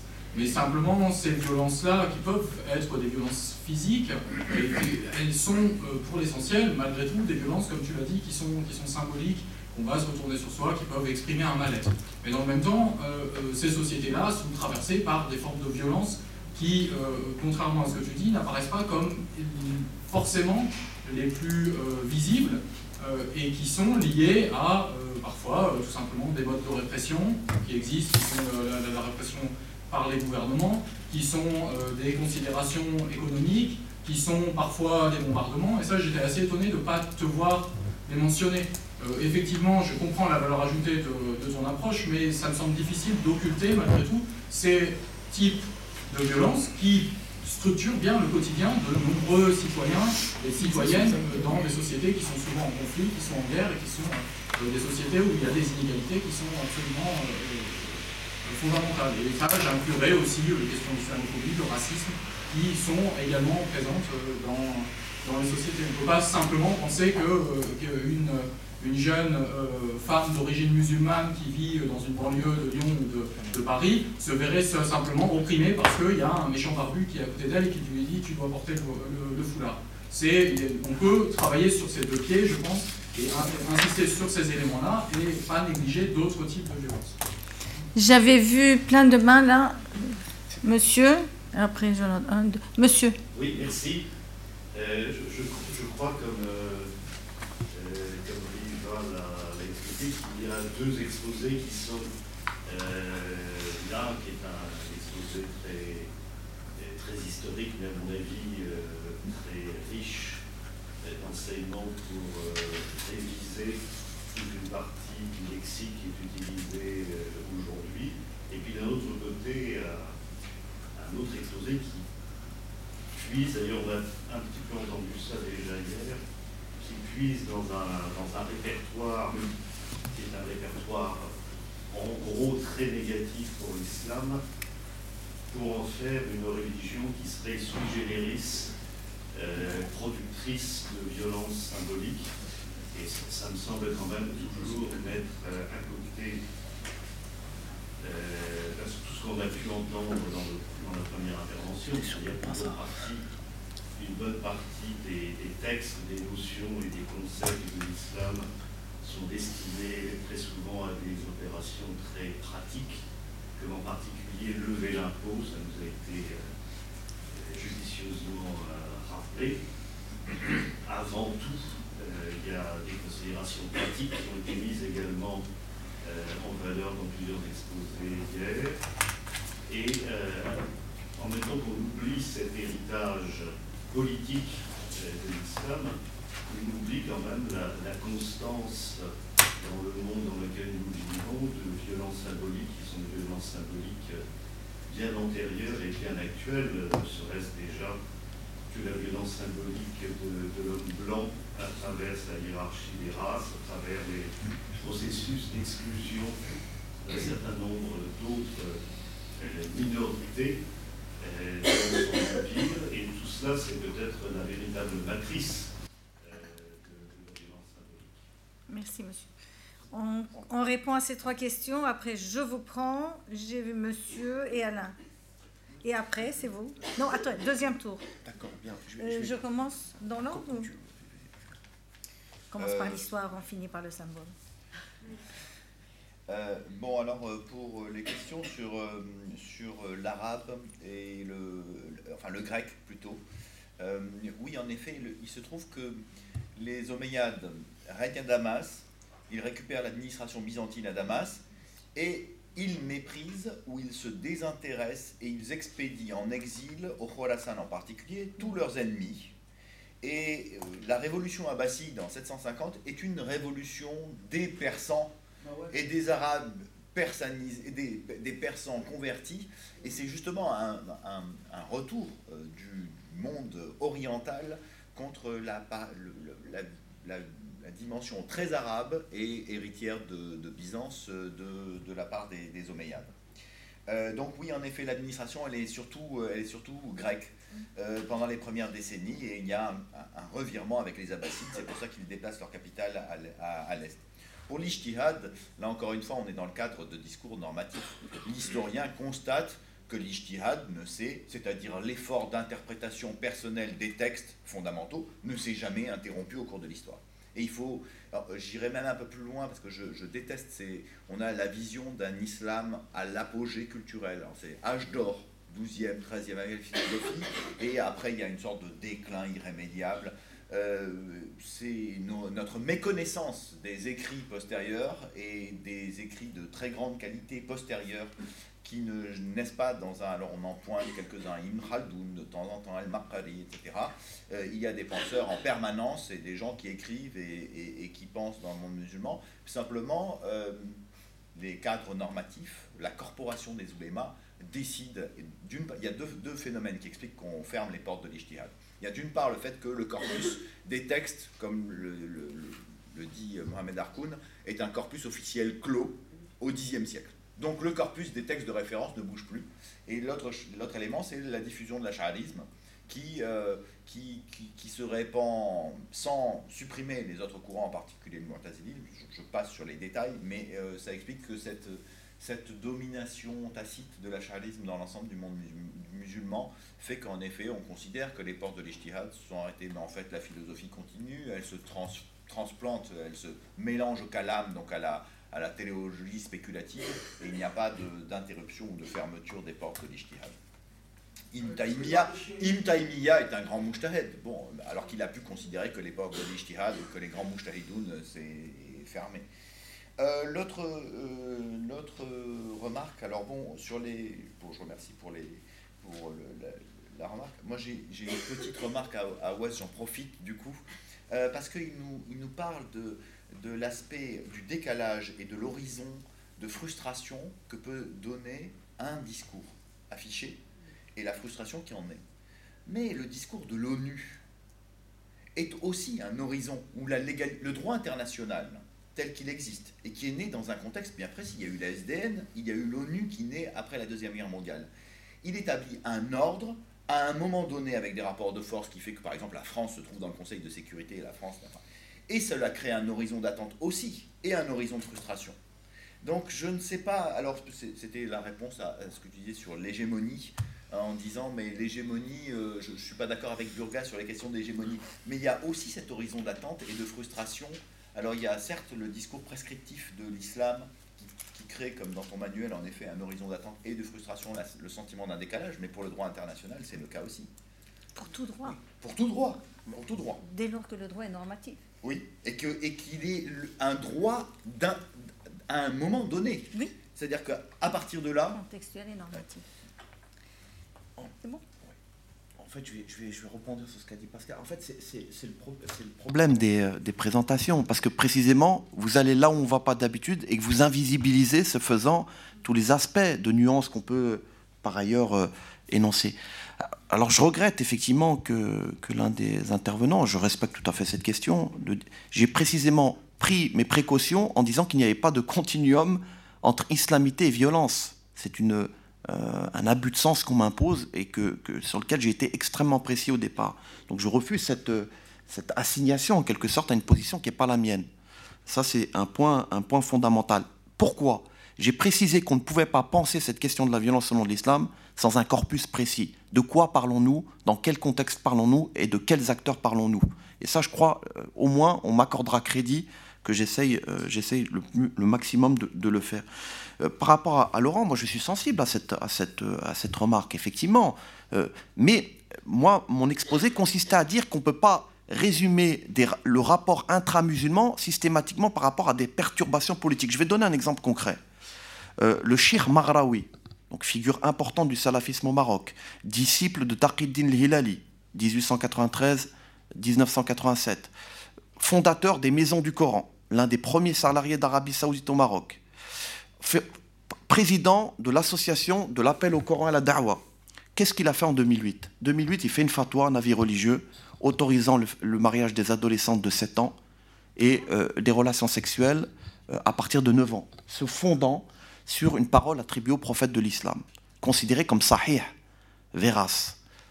Réponse des oulémas marocains, donc ça c'est une question religieuse, elle n'a pas à voir avec la répression, puisque le Maroc lui-même, moi je suis heurté, j'ai travaillé sur le Maroc, dire que le Maroc est, participe d'une vision de l'islam modéré est un discours sur lui-même que reprennent à leur compte les, les acteurs politiques français, c'est regrettable.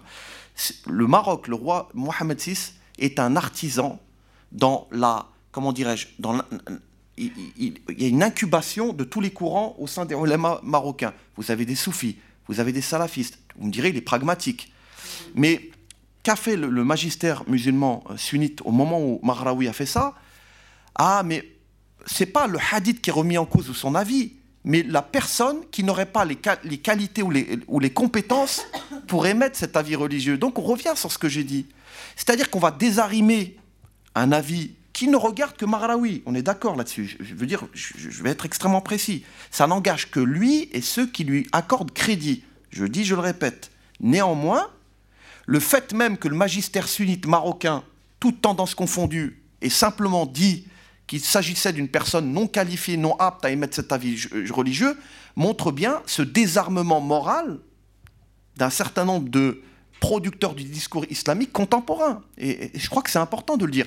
Pour l'islamophobie, je suis d'accord, et je vais en revenir une fois de plus, El Raïb, l'absent, Gilles Kepel, le fait même de dire que l'islamophobie est un mot écran, d'abord c'est une violence symbolique, et là je crois que tout le monde sera d'accord, vis-à-vis des musulmans victimes de discrimination, parce que quand vous refusez le mot, que vous le vouliez ou non, vous refusez une certaine réalité, et fort de cet intérêt de chercheur, mais aussi de citoyen, je veille systématiquement à couper court à tout continuum imposé de cette façon. Enfin, pour la, question, la première question qui m'a été posée, il y avait un chiite dans l'Union internationale des oulémas musulmans. En 2014, il a été démis de ses fonctions, si je ne m'abuse. 2014, mais ça s'explique là conjoncturellement, le conflit, euh, l'implication du Hezbollah dans le conflit, euh, dans le conflit euh, syrien, les passes d'Aran iraniens, etc. Et, Bachar al-Assad, qui est un, un autocrate. Et par ailleurs, tout à l'heure je ne l'ai pas dit, mais Khamenei, le fait qu'il condamne en novembre 2010 Khamenei édicte une fatwa, donc le leader euh, religieux chiite.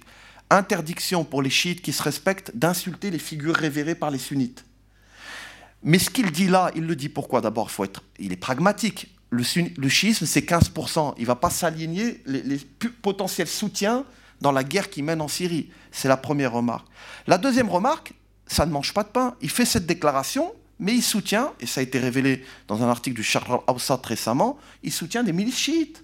C'est-à-dire que pour lui, la chiitisation est un horizon.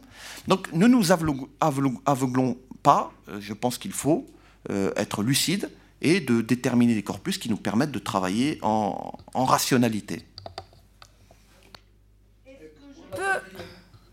Ah, Takia. Takia, c'est plutôt chiite, hein, je pense. non, non. Non, enfin, je ne m'avancerai pas plus avant. Non, euh, en fait, la, bon, la Takia, elle apparaît elle apparaît euh, en particulier à chaque fois qu'il y a des situations de, minorité, euh, par exemple dans la péninsule ibérique, euh, pour ce qu'on appelle les Moudéraj, qui après la, conquête et l'avancée chrétienne, il y a des populations musulmanes qui restent. elles pratiquent la taqiyya. C'est même pas de la taqiyya, c'est de, la, discrétion, on va dire. Hein. Et donc elles continuent d'avoir leur lieu de culte leur lieu de culte et leur, leur pratique. Donc euh, non, ça existe aussi dans le, dans le monde sunnite. D'accord. Je voulais profiter de ma position pour poser une question, mais monsieur s'impatiente. Allez-y, vous étiez avant moi. je sais, je sais.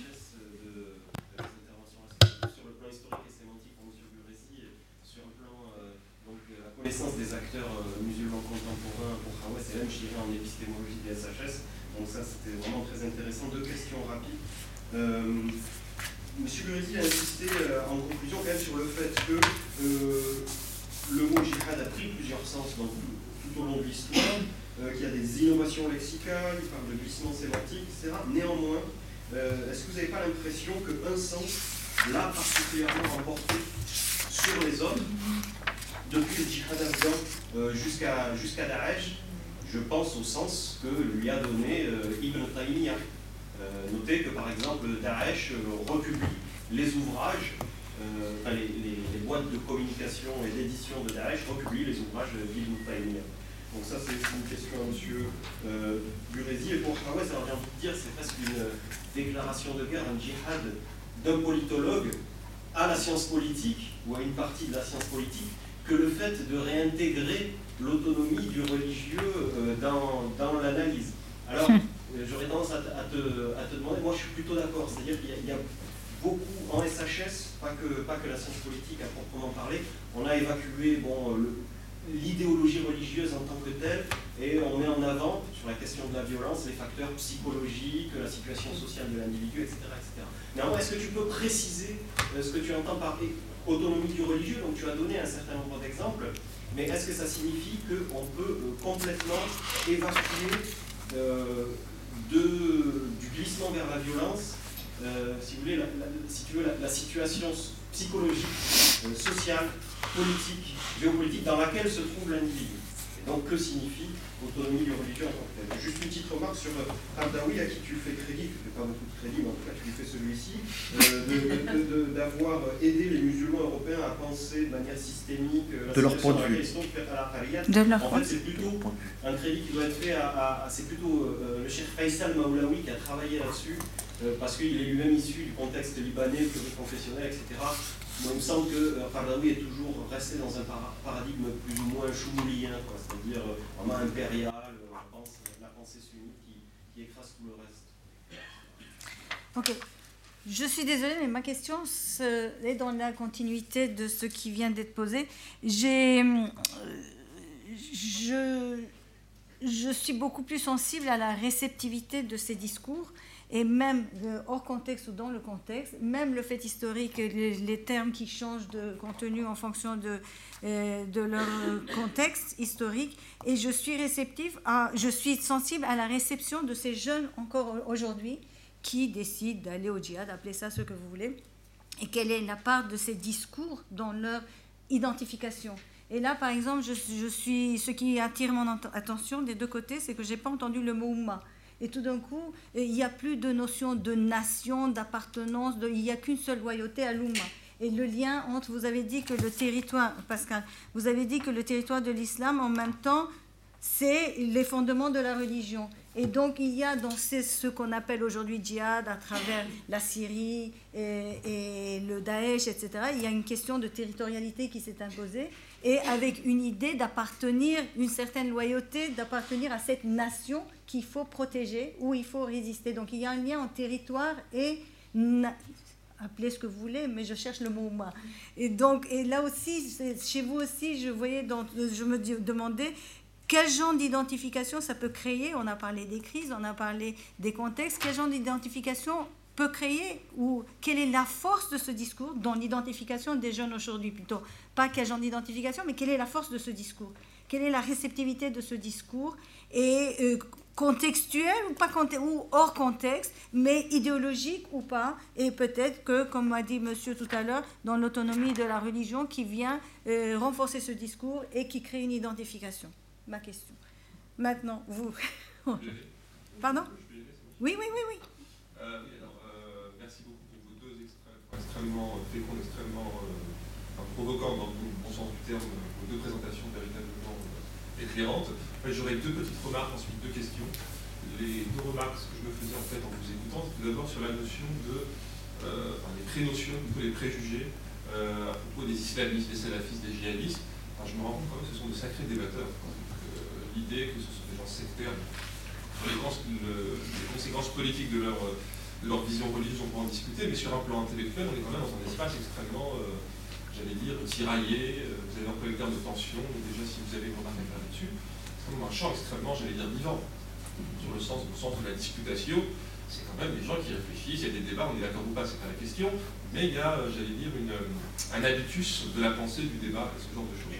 Deuxième euh, remarque, euh, Alain avait, euh, vous avez dit, hier on avait ouvert le colloque sur une notion, vous avez parlé notamment de littéralisme. je me où est le littéralisme là-dedans au final? Parce qu'il y a tellement de débats que le littéralisme, la notion même, l'emploi du terme littéralisme ou littéralisme doit être questionné. Est-ce qu'il ne faut pas remplacer ce terme, cette notion, ce concept par je sais pas, scripturalisme, ce genre de choses Parce que le littéralisme, il est où là-dedans? Euh, entre les islamistes et les djihadistes sur les djihad, sur la polysémie, à la fois historique, à la fois euh, religieuse, à la fois sociologique, bien évidemment politique. Euh, maintenant, j'en viens à mes questions. J'avais, Laurent m'a précédé. Euh, j'avais une question que vous avez, Pascal Dorézy, euh, vous avez commencé à y répondre. Cette violence, qu'elle soit symbolique, textuelle ou politique et militaire, de cette violence en termes de contre-violence? Ça, si vous pouvez encore, euh, approfondir. mes deux interrogations, et j'en viens à l'essentiel. tout d'abord sur la question de la fameuse question problématique de l'autonomie du religieux. Alors, je suis très embêté parce que je fais partie de ceux qui pensent qu'il y a des logiques religieuses au sens où il y a des logiques de questionnement scripturaliste, si vous voulez, mais en même temps, c'est une construction religieuse dont la logique, dont les logiques se nourrissent, euh, les fils et les canaux qui mènent à cette. Euh, bon, tu as parlé de, la pluie, j'ai fait la métaphore, euh, tu as filé la métaphore pluvieuse, mais la construction religieuse salafiste, djihadiste, frériste est également le fruit d'une histoire où les raisons, les facteurs sociaux, politiques et historiques se jouent à plein. Donc il n'en vient à comment dire, une vision du religieux que par rapport à des réflexions politiques préalables. On en vient par exemple à la question de djihad, euh, c'est le contexte qui fait que eh bien, un certain calife à un moment donné va avoir un discours religieux, euh, normatif ou pas d'ailleurs, c'est pas la question, mais souvent il est normatif, sur la notion de djihad, sur la notion de ribat, sur la notion de, ce genre de choses. Et ma dernière question, et là, euh, Hawaz, je sais plus particulièrement pour toi que je euh, quand tu, je suis factuellement raison, quand tu parles de, les précautions que tu as prises, je suis d'accord, mais je vais aller dans un sens euh, un peu contraire pour, euh, comment dire, pour, pour, t'inciter à aller encore plus loin. Oui, mais ça marche dans tous les sens. Il faut encore nuancer ta nuance, dans la mesure où, ouais, je sais, bon. dans la mesure où, par exemple, la violence politique joue, la violence symbolique pardon, joue sur une prédisposition, une acceptabilité des thèses radicales et violentes. Mais il y a en fait plusieurs niveaux là-dedans. J'ai parlé aussi, des acteurs. Politiques, mais ils m'ont dit par exemple des gens de spectre islamiste ou salafiste, qui sur la question du hijab m'ont dit, comment dire, qui agissent et qui ont une réflexivité sur eux-mêmes, ils, admettent l'idée qu'ils jouent un rôle social et un rôle religieux. Sur la question du hijab, je m'explique. Combien de fois m'a-t-on dit, je suis obligé de jouer ce rôle? Donc là, je prends ton raisonnement, mais je l'applique à une autre continuité. Ils disent on attend de moi le fait que j'ai un discours entre guillemets dur ou conservateur sur le hijab. En mon fort intérieur, je sais qu'une femme qui, ne porte pas le hijab pardon, n'est pas une dévergondée, n'est pas ce qu'elle fait n'est pas signe de dans son part. Je parle de clair salafiste. Hein. Donc l'idée qu'il y a un rôle social, qu'il y a comment dire, une attente sociale qui a intégré une anticipation dans le discours, et bien comme si on parle comme s'il y avait le politique et le clair, mais il y a le social, il y a la société, qui bien évidemment joue, fait pression et euh, pousse les acteurs à euh, intégrer eh bien, un rôle social qu'ils n'auraient pas eu forcément. Est-ce la question Oui, c'est ça. J'arrête. Merci. Bon, on a trois questions. On y va. Alors, euh, bon, évidemment, je ne suis pas contemporanéiste, donc je, je, suis bien conscient qu'en effet, Imtaimiya est très diffusé aujourd'hui.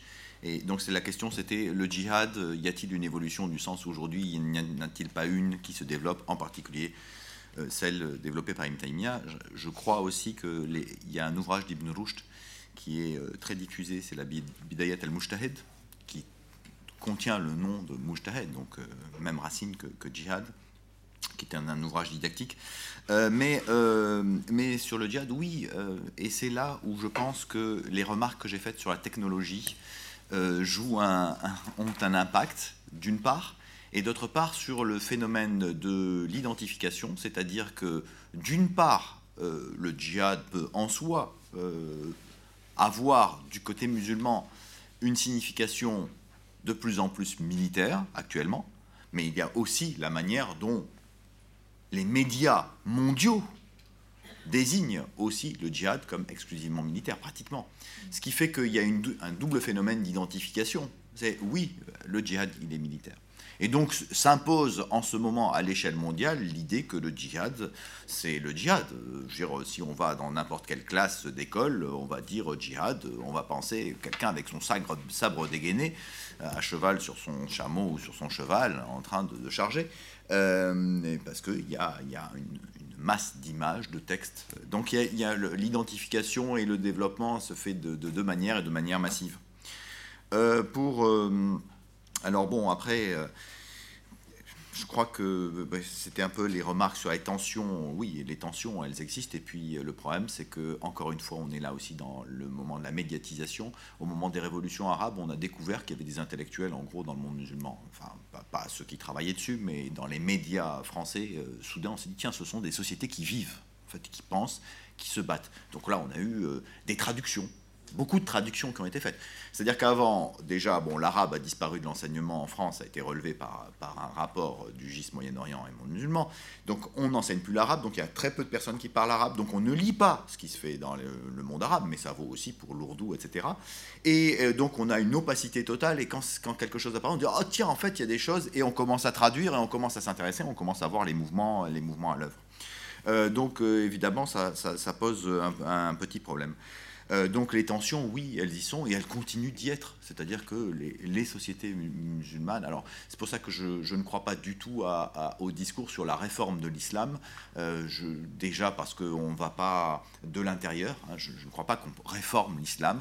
Les, les, savants débattent depuis 1500 ans dans un sens ou dans l'autre en tirant des textes qui sont contradictoires, polysémiques, à qui on peut faire dire tout ce que l'on veut en fonction du contexte. Donc c'est un thésaurus, c'est une boîte à outils et qui est utilisé. Donc ce n'est pas en utilisant ces outils-là ou cette boîte à outils qu'on va pouvoir en sortant un hadith en disant oui mais il dit aimez-vous les uns les autres que ça fait oui d'accord mais enfin les, méthodes d'analyse et de contradiction elles sont là avec la philosophie aristotélicienne. Les Iraniens sont très bons là-dedans dans la rhétorique et dans la, controverse. Ça ne sert strictement à rien. Donc il faut trouver pour le contre-discours puisque c'est ou la, la contre-violence il faut, il faut trouver autre chose. Après je pense que pour le terme d'Oumma, je pense qu'on est en train de traverser, c'est ma perspective de médiéviste et du temps long, l'État-nation est une forme transitoire. Donc on est en train de traverser une crise de l'État-nation euh, qui est minée par en, dessous, euh, économiquement, psychologiquement, l'individualisme, les, transnationales. Donc il y a des frontières, il y a un décalage entre une mémoire historique de l'État-nation et, quelque chose qui n'existe plus, une solidarité, un sens d'appartenir à un tout commun. L'Oumma, je pense, joue ce rôle-là. Et donc, depuis toujours? Ah, bah, pas depuis toujours. je veux dire, les révolutionnaires au Yémen euh, qui étaient marxistes dans les années 60, euh, euh, je pense qu'ils avaient une autre appartenance, le sentiment d'appartenir à un autre tout, celui des prolétaires exploités.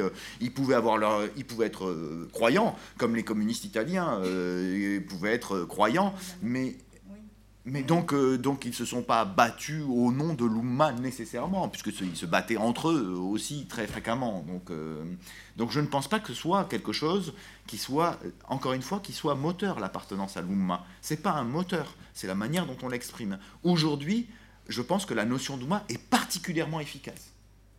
Pour des gens qui sont éclatés, anomiques, dans des sociétés anomiques, où il n'y a... Est, quel est l'espoir ou l'espérance qu'on donne à un jeune aujourd'hui en France je veux bien, mais quelle est la part de ce terme dans le discours, dans tout l'historique du discours que vous avez analysé? C'est ça euh, Enfin, sinon, la, fonction. Eh bien, eh bien encore une fois, c'est un. Alors, pour le coup, le terme d'Oumma apparaît, mais il y a une Oumma, mais il y a des, des Oumma. Ah. Hein donc, euh, euh, les, les, autres mondes sont des Oumma aussi, et il y a des Oumma à l'intérieur de l'Oumma. Donc, des communautés à l'intérieur de, de l'Oumma. Donc euh, le, le monde musulman. Bah, c'est c'est la non c'est pas une. Le discours actuel Oui. Non, pas du tout. Ben, Dar al-Islam, c'est le territoire où s'impose une fiscalité, où s'applique la loi divine. Dedans, il y a des zoroastriens, il y a des, il y a des, des, hindouistes. En Inde, quand même, au, 19e siècle, 80% de la population est non musulmane. Et ils ne sont même pas des gens du livre. Et ça ne forme pas une Oumma. Et dans les pays non musulmans, les musulmans peuvent appartenir à l'Oumma. Évidemment, mais c'est encore une fois ce sentiment d'appartenance, ils Bah le oui, sentent oui, ou pas. c'est- bien sûr, bien sûr. Et puis c'est une Ouma qui peut être plutôt maghrébine, plutôt orientale. euh. En fait, pour, rebondir, pour rebondir sur cette, euh, cette question de la Oumma, alors en s'intéressant là aussi aux producteurs, aux diffuseurs du discours, hein, je, je on peut pas, j'ai pas la prétention de savoir comment est-ce que les musulmans de France, par exemple, se représentent cette Oumma. Il y a peut-être deux fonctions. Il y a la communauté de conviction, comme dirait Mohamed Talbi, le Tunisien, où vous vous sentez proche d'un autre musulman ailleurs dans l'espace euh. Il peut être iranien, il peut être de n'importe quel autre horizon. Une Oumma, donc dans ce sens-là, sens de communauté de foi. Et puis la communauté de conditionnement. Qu'est-ce qu'il entend par communauté de conditionnement? C'est le sens, très souvent, que lui imposent les figures productrices, productrices du discours dans le salafisme ou l'islamisme. L'idée que cette Oumma devrait donner naissance à une singularité euh, dans l'organisation euh, politico-religieuse. C'est ça, je pense, deux, sens, principaux. Beaucoup de musulmans estiment une solidarité avec d'autres musulmans dans le monde, mais ça n'en fait pas pour autant des agents voulant imposer au reste de l'humanité ou imposer un modèle politico-religieux précis. Ça, c'est la première réponse. Sur l'autonomie du religieux, moi je pense que plus que jamais aussi ce que j'ai pu découvrir en analysant un peu le discours des acteurs religieux, en fait il faut vraiment une pluridisciplinarité. Et où est-ce que j'ai puisé cette, réflexion sur l'autonomie du religieux? Alors c'est- elle est complexe, hein, je, ne dis pas que qu'on peut résoudre, mais le philosophe euh, Kolakowski, qui a écrit un ouvrage au début des années 80 qui est apparu aux éditions Fayard, Philosophie de la religion, il dit que cette autonomie se lie dans la survivance de la religion à travers les siècles et qui reçoit toujours autant d'influx. C'est-à-dire cette permanence qui viendrait là prouver cette autonomie du religieux, quel que soit le contexte dans lequel ce religieux peut, euh, peut évoluer. Évidemment, selon les périodes, selon l'histoire, ce religieux recevra des accents, des accents différents. Maintenant, euh, pour, le, pour ce qui est du religieux, c'est les raisons propres aussi convoquées par les acteurs. J'ai inter- interrogé un imam sur la question israélo-palestinienne. Et ça m'intéressait parce que lui-même a, a fréquenté l'Institut européen des sciences humaines euh, de Château-Chinon, donc influencé quand même par cette littérature irwani, etc. Et je lui dis, pour toi, c'est quoi? C'est politique, c'est religieux cette question Et lui m'a dit, c'est religieux, parce que pour moi, on ne pourra pas me faire croire que la question de l'Quds, etc., c'est une question politique. C'est d'abord d'ordre un impératif religieux que de reconquérir en quelque sorte l'autonomie, l'indépendance de ces lieux. Bien sûr qu'on peut toujours trouver un élément politique, parce que les acteurs n'évoluent pas in abstracto d'un contexte et de conditions socio-historiques, mais il y a quand même une part d'autonomie du religieux. Et puis, dernière remarque, toujours en faisant le lien avec les questions, de la même manière, par exemple, on peut effectivement trouver des, des, euh, des connotations politiques au discours anti-chiite chez certains sunnites. C'est vrai, compte tenu de ce qui se passe en Syrie. Mais les Français musulmans qui s'expriment sur cette question, qui développent parfois des relents euh, anti-chiites, ils ne sont pas menacés par les chiites ici et maintenant. C'est minoritaire. Et pourtant, ils décident d'adopter ce discours anti-chiite. Est-ce que c'est religieux? Est-ce que c'est politique? Vous voyez, c'est compliqué. Je pense que selon les acteurs, le, religieux prime sur le politique. Et, parfois, le politique prime sur le religieux. C'est pour ça qu'il faut travailler sur des, vraiment des corpus, des échantillons. Mais tenir un discours général, généraliste sur ces questions-là, c'est très périlleux.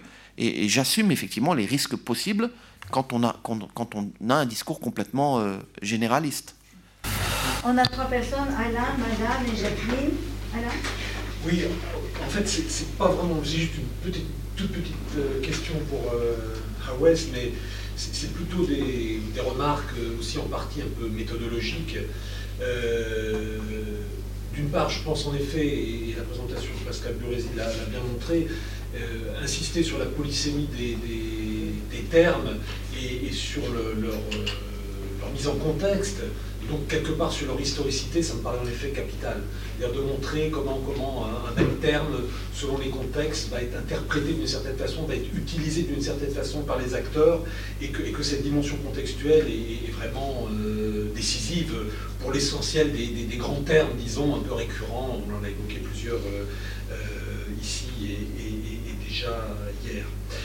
Euh, sur, sur le point, alors, je pense que là, on touche sur la question du religieux, on touche une question, à mon avis, centrale.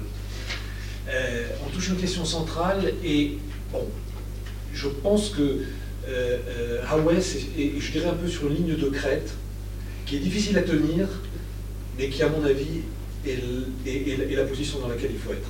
Je, donne, aussi un peu mon, point de vue là. Pourquoi? Parce que, bien sûr, il faut se garder de l'essentialisation parce qu'elle elle obscurcit plus qu'elle ne nous permet de comprendre. Mais je pense qu'aussi, il faut euh, se garder d'une logique qu'on pourrait un peu qualifier d'explication finalement purement instrumentale, qui, euh, à mon avis, nous, laisse aussi des points aveugles. Alors évidemment, la position de ligne des crêtes, elle est difficile à tenir, mais je pense en même temps c'est celle qu'il faut garder. Pourquoi? Alors là, dans une perspective de méthodologie même, parce que je pense qu'il faut comprendre l'articulation en réalité entre euh, un, thésaurus, je crois que c'est vous qui avez utilisé le terme, un thésaurus qui existe dans toute sa diversité, et je pense qu'on l'a encore perçu plus en fonction de tout ce qu'on a pu dire hier, toute la richesse, toutes les contradictions qui peuvent exister. Donc il y a ce thésaurus, et on va utiliser à certains moments, dans certains contextes, certains éléments de ce thésaurus. Mais ce thésaurus, il existe. Il existe, et il est, je dirais, fondamentalement religieux. Mais sa réactivation, elle, elle va dépendre en effet de certains, euh, de certains contextes. Et, c'est là peut-être qu'on peut introduire un, terme que, que, j'emprunte, et j'avais dit hier tout ce que personnellement, en tous les cas, je, je, lui dois intellectuellement, à savoir à Weber, quelque chose qui me paraît assez juste, c'est le concept d'affinité. C'est-à-dire qu'il y a dans le thésaurus des, éléments qui ont une affinité avec certains contextes à un moment donné. Donc on peut reprendre en fait sa thèse sur, le protestantisme, l'esprit du capitalisme. Il ne dit pas qu'il y a un lien de causalité, il dit qu'il y a des affinités. Je pense que là c'est la même chose. Il y a à certains moments dans ce thésaurus des affinités qui peuvent être réactualisées en fonction de certains contextes sociopolitiques. Et à mon avis, c'est évidemment difficile, mais c'est ce sur quoi il, nous faut travailler. Et je pense que pour bien le faire, c'est un peu ce qu'on essaye de faire ici euh, euh, au cours de ces deux, jours de, de, colloque, de, débat au sens propre du mot, c'est-à-dire que on est obligé de le faire un peu aussi dans, une rencontre parfois pas évidente, mais d'interdisciplinarité, c'est-à-dire de, s'écouter les uns les autres en venant de positions disciplinaires différentes, mais où on essaye justement, un peu en marchant, de, mettre en œuvre cette, logique d'articulation. Alors, peut-être une toute petite, la toute petite question, c'est juste, c'est vraiment une petite question en ce sens-là, concernant Karadawi, il parle pas tout à fait uniquement son nom personnel. Et là aussi, on peut convoquer Weber, il a quand même une autorité traditionnelle en ce sens-là. Il n'est pas tout seul. C'est-à-dire que si moi, si moi je dis ce qu'il dit, tout le monde s'en fout. C'est ça que je veux dire. Si lui le dit, ça a aussi un effet. Donc dire c'est faire. Là aussi, enfin, voilà, c'est pas juste un, acte. Euh, C'était pas une question. Si, ben, c'est sur la question d'autorité quand même. Il a une autorité. Voilà. Madame? Je vous remercie. Alors, j'aurais, je voulais féliciter les intervenants pour leur euh, présentation. Et je, je, voulais une petite question à M. Bourrézy. Mais après, c'est pour euh, l'approche. Euh, l'approche de M. Bourrézy m'a l'air tout à fait euh, diamétralement, je veux dire à peu près, opposée à celle de M. Aoué. Et je, elle me convient davantage. Je veux dire, chacun a une structure de pensée, une formation et une histoire qui, perçoit les choses différemment. La vôtre me paraît un peu dangereuse, euh, celle de M. Euh, alors, euh, ma question à M. Brésil est de savoir pour si Mohamed, mais je voudrais poser quand même ma question à M. Bien sûr, bien sûr, bien sûr, allez-y, allez-y. Alors, ah, je voulais savoir si Mohamed utilisait déjà le terme de, de djihad euh, et à quelle date exactement il est rentré dans le plan juridique pour euh, être instrumentalisé? Et, pour moi, il y a le grand djihad euh, que Daesh n'aime pas du tout entendre parler. Et ça, c'était un peu plus psychologique aussi. Bon, je ne vais pas rentrer parce que j'ai une autre question encore plus importante à poser à M. Aoué. Alors, pour... Ah oui, non, parce que j'ai je suis peut-être pas suffisamment intelligente, je n'ai pas tout saisi la perception de M. Aoué qui, m'a un peu déstabilisée. Alors, qu'il y ait une culpabilisation je ne suis pas au courant de ce manuel, mais de toute façon, toutes les religions un peu culpabilisent, c'est la formation de l'individu. Ça, le terme de culpabilisation me dérange. Mais pour la forme d'ensemble, votre approche me paraît un peu dangereuse parce que euh, sous cet angle, qu'on dise qui est les religieux, eux, ils pensent comme ça qu'ils sont autonomes. Personne n'a dit le contraire. Personne ne dit que qu'il n'y ait pas un minimum d'autonomie d'une part de chaque. Euh, il y a une petite autonomie du politique, une petite autonomie euh, de la technique, mais il y a une interaction euh, entre eux. On ne peut pas autonomiser. Et que les religieux eux-mêmes pensent comme ça, on ne peut pas dire que c'est pas vrai et qu'eux soient attardés. Mais on a ne peut pas séparer la politique. quand on crée des conditions euh, et qu'on va détruire la Libye et qu'on permet à Daesh d'obtenir des terrains encore plus supérieurs et, que des, des, religieux qui sont euh, plus fondamentalistes prennent le pouvoir et on leur facilite euh, la, euh, tâche. Alors moi, parce que votre raisonnement a le risque de penser comme Bernard Lewis, qui a l'air de penser qu'on puisse complètement séparer l'Occident de l'Orient euh, et qu'on retrouve le vrai islam. Aujourd'hui, on ne peut pas séparer ni l'Occident, ni l'Orient. On est tous dans le même pas. Vous pouvez poser votre question eh ben, Non, mais c'est l'approche de M. Aoué. J'avais posé une question claire à M. Euh, et l'approche me dérange. Je veux savoir comment il s'en sort.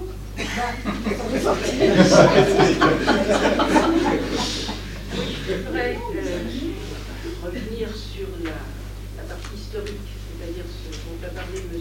Burési. Je suis tout à fait d'accord sur le fait que les mots changent de sens en fonction des périodes et en fonction des contextes, euh, surtout sur 1400 ans d'histoire. Euh, en ce qui concerne le, le, jihad, je me demande si on ne surestime pas, si on ne l'inscrit pas dans une continuité euh, qui est relativement illusoire. il y a une première utilisation dans la couche la plus ancienne, c'est-à-dire le Coran, on aura l'occasion d'en parler, je pense, ce soir, qui est assez spécifique. Mais ensuite, il y a quelque chose que vous n'avez pas évoqué, euh, c'est ce dont Claude Cahen parlait beaucoup, c'est-à-dire des rousates. Or, les rousates, c'est ceux qui font les razzias. Et le terme, à l'époque omeyyade au début de l'époque abbasside, les gens qui voulaient aller combattre sur la frontière, on ne les appelait pas les Moujahidounes, on les appelait les Rousates.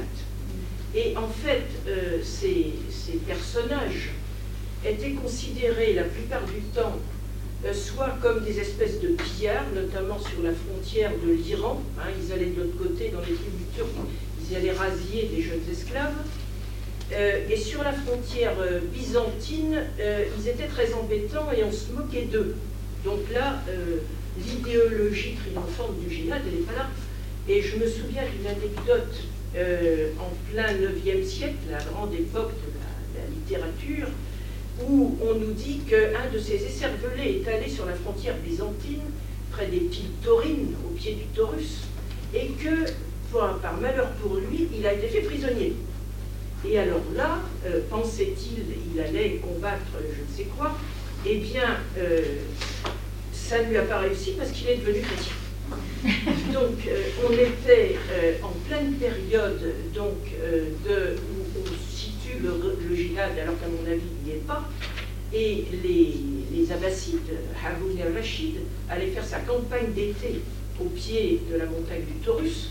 Et puis en général, comme les Taurus, je ne sais pas si vous êtes passé par là, mais c'est des gorges, ça s'appelle les c'est-à-dire les portes pour entrer dans le Taurus, c'est les gorges où à peine deux camions se croisent.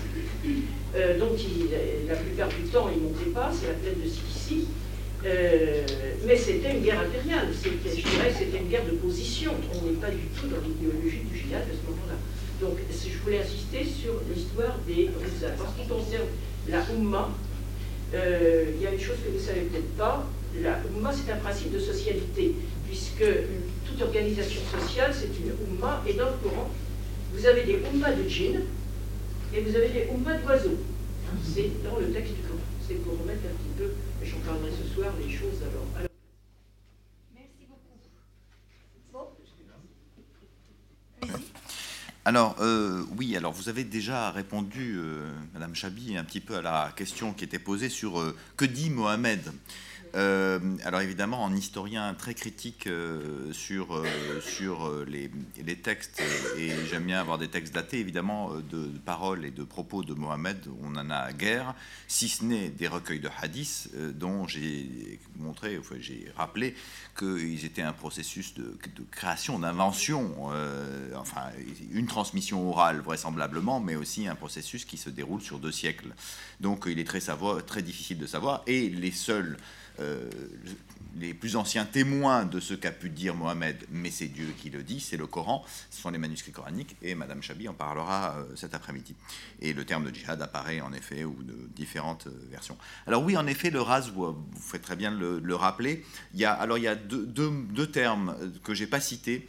Il y a d'une part les futuhat, et donc les conquêtes. Le fath, et d'ailleurs la, mosquée près de chez, moi s'appelle Jamais al-Fath. Euh, donc c'est l'ouverture, la conquête, et il y a toute une littérature sur, euh, sur les de Kutub el-Futuhat. Et, euh, et donc là, c'est en effet, c'est pas, c'est religieux et pas religieux, c'est très difficile de, de discerner les deux. C'est, c'est la conquête. Donc on est dans une logique impériale. Ce que j'ai essayé de montrer, c'est que ce n'est pas la religion qui pousse à la conquête à l'époque, mais la religion se construit en même temps que l'empire et en même temps que le droit et en même temps que la langue arabe. Et, euh, et d'autre part, l'autre terme, c'était saïfiya, qu'on voit apparaître, qui sont les expéditions d'été, qui sont les ras, justement. Et le ras, en effet, alors dans les... Là, vous avez donné des exemples de ras où, où les où les, les, rousates étaient mal perçus, euh, le ras, euh, dans les textes que j'ai pour, consulté pour moi, mais on est dans une période plus tardive, en effet, c'est l'équivalent du djihad, mais du djihad, alors d'un djihad qui n'est pas un djihad euh, qui est un djihad, en effet, des expéditions annuelles de razzia euh, à la frontière où on va piller quelques troupeaux et, euh, prélever un peu de tribus contre les royaumes chrétiens. Quand on mène le djihad, le djihad en général c'est l'imam qui dirige, enfin l'imam ou l'émir ou le calife qui dirige l'expédition, c'est une grande expédition impériale, en effet dirigée par le, souverain. D'autre part, je voudrais juste rajouter une chose, il y a très peu de saints militaires euh, de saints militaires. Il y a beaucoup de saints en islam, il y a très peu de saints militaires. Euh, il y en a un, c'est Khaled ibn Walid, euh, qui commence à être vénéré au Xe siècle et qui est enterré à Homs. Bon, il y, a peu de saints militaires. C'est aussi un- un- un- une, idée de ce, que, ce qui est vénéré. Donc il y a les gens de la famille, il y a les mystiques, les ascètes, les anachorètes, etc. Mais peu de militaires. Peut-on parler de militaire Pour Khaled ibn Walid? Oui. Non, non, mais Ah. militaire, enfin, c'est très dangereux d'utiliser des termes modernes. euh, sur, Guerrier Pardon, guerrier. Guerrier. Guerrier, pardon. Oui, oui. oui. Guerrier. Oui, merci. Ah, je- juste, je dis Saint-Bernard de Clairvaux, Miles Christi, euh, on- et les Milites Christi, ce sont des soldats du Christ. Alors, en effet, c'est- l'étymologie euh, de militaire, hein. Milis, Miles Milites. Et pour euh, les ordres, les ordres des Templiers et des, des Hospitaliers, on est dans, dans le cadre d'ordre. euh, Mais euh, Khalid ibn el-Walid, Oui. c'était un homme de tribu, c'était pas un militaire. oui, oui, d'accord. Les hommes de tribu sont polyvalents. C'était une erreur de ma part. Merci pour la précision. Merci. Je vais, je vais commencer peut-être par la deux. en fait, moi, je pense, je vais vous répondre avec l'humour, mais néanmoins en restant sérieux. Moi, je pense que le danger, le danger principal qui nous guette, c'est de laisser ce, champ, le champ de la réflexion sur le religieux, aux militants et aux intellectuels militants. J'en ai donné quelques, aspects tout à l'heure. Je me répète, hein, je vais me répéter probablement, la rigueur nous impose de définir un corpus, de revenir sur des acteurs, sur leur background, les rapports, les interactions, etc. Donc ce discours n'est dangereux que si c'est général, généraliste, ce que je n'ai pas fait. Donc là, vous me, puis en plus, vous m'accordez beaucoup de crédit. Bernard Lewis, c'est un savant, mais je suis pas certain de partager toutes ses positions, notamment son, se dans le langage politique de l'islam. Voilà la manière dont je répondrai. Euh, pour la remarque juste de, de Alain, effectivement, cette ligne de crête, on, la tient difficilement. On la tient difficilement, et c'est vrai que pour moi, c'est important de réfléchir sur des acteurs qui ont des ressources euh, de légitimité et organisationnelle. Et c'est le cas pour Qaradawi. Qaradawi, c'est une figure importante. Je l'ai dit, il a produit énormément, et surtout par les, attributs qui sont les siens. Euh, président de l'Union internationale des savants musulmans, et même président du, Conseil français, euh, oui, Conseil européen de la fatwa et de la recherche. Donc c'est quand même quelqu'un qui, qui, tient des positions. Je le dis, certains ne partagent pas ces positions. J'ai eu des discussions disant d'imams pourtant qui, qui considèrent Qaradawi, disant que ses positions sur le djihad en Syrie ne sont pas acceptables, mais de positions au plan public. Parce qu'il y a toujours cette crainte aussi de s'aliéner une partie de soutien. Euh, dans la remarque de Mohamed Ali Adraoui tout à l'heure, ça a été dit. C'est vrai que parfois les acteurs sont tenus par des attentes de la base, ce qui les amène à, taire euh, un certain nombre de positions. Sur les appels au djihad en Syrie de, de, de Qaradawi, les leaders musulmans français, notamment l'Union des organisations islamiques de France, a attendu très tardivement pour prendre position. Parce qu'en fait, ils étaient gênés. Pourquoi est-ce qu'ils étaient gênés? C'est comme ça que je l'interprète. Premièrement, dire une chose qui n'a pas été entendue forcément en France, c'est créer un lien dont on pourrait se passer. C'est-à-dire un lien avec euh, potentiellement un, acteur qui tient, qui tient ce type de discours. La crainte et l'effet pervers, c'est ne rien dire. Quand c'est révélé, ça donne le sentiment, à tort ou à raison, tantôt à tort, tantôt à raison, qu'il y a une forme de complicité idéologique. Et tout cela nous demande systématiquement, euh, pour ça que certains sont heurtés par des préalables méthodologiques, parce qu'en réalité, j'étais venu là avec une série de préalables, mais ça m'aurait pris un temps fou, puis j'aurais perdu les gens. Mais quand j'écris, ceux qui auront l'occasion, j'espère, de lire un petit peu ce que je fais, euh, notamment les articles un peu plus denses, de la revue Confluence Méditerranée, dont j'ai fait la promotion. Agnès est là, donc elle appréciera. Et ça, ça permet vraiment de poser les choses, de réfléchir sur le long terme, de concilier temps long et temps court. Et ça nous évite justement d'apparaître comme euh, cautionnant un regard, euh, je dirais, criminalisant de l'islam et des musulmans. Ah non, non, je crois qu'il y a, il a, d'autres questions.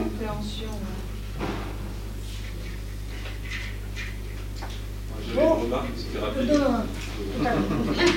Merci beaucoup. Merci pour ces... Je remercie les deux intervenants, euh, les, deux intervenants pour des présentations vraiment passionnantes. Et la très passionnante, la longueur de sens.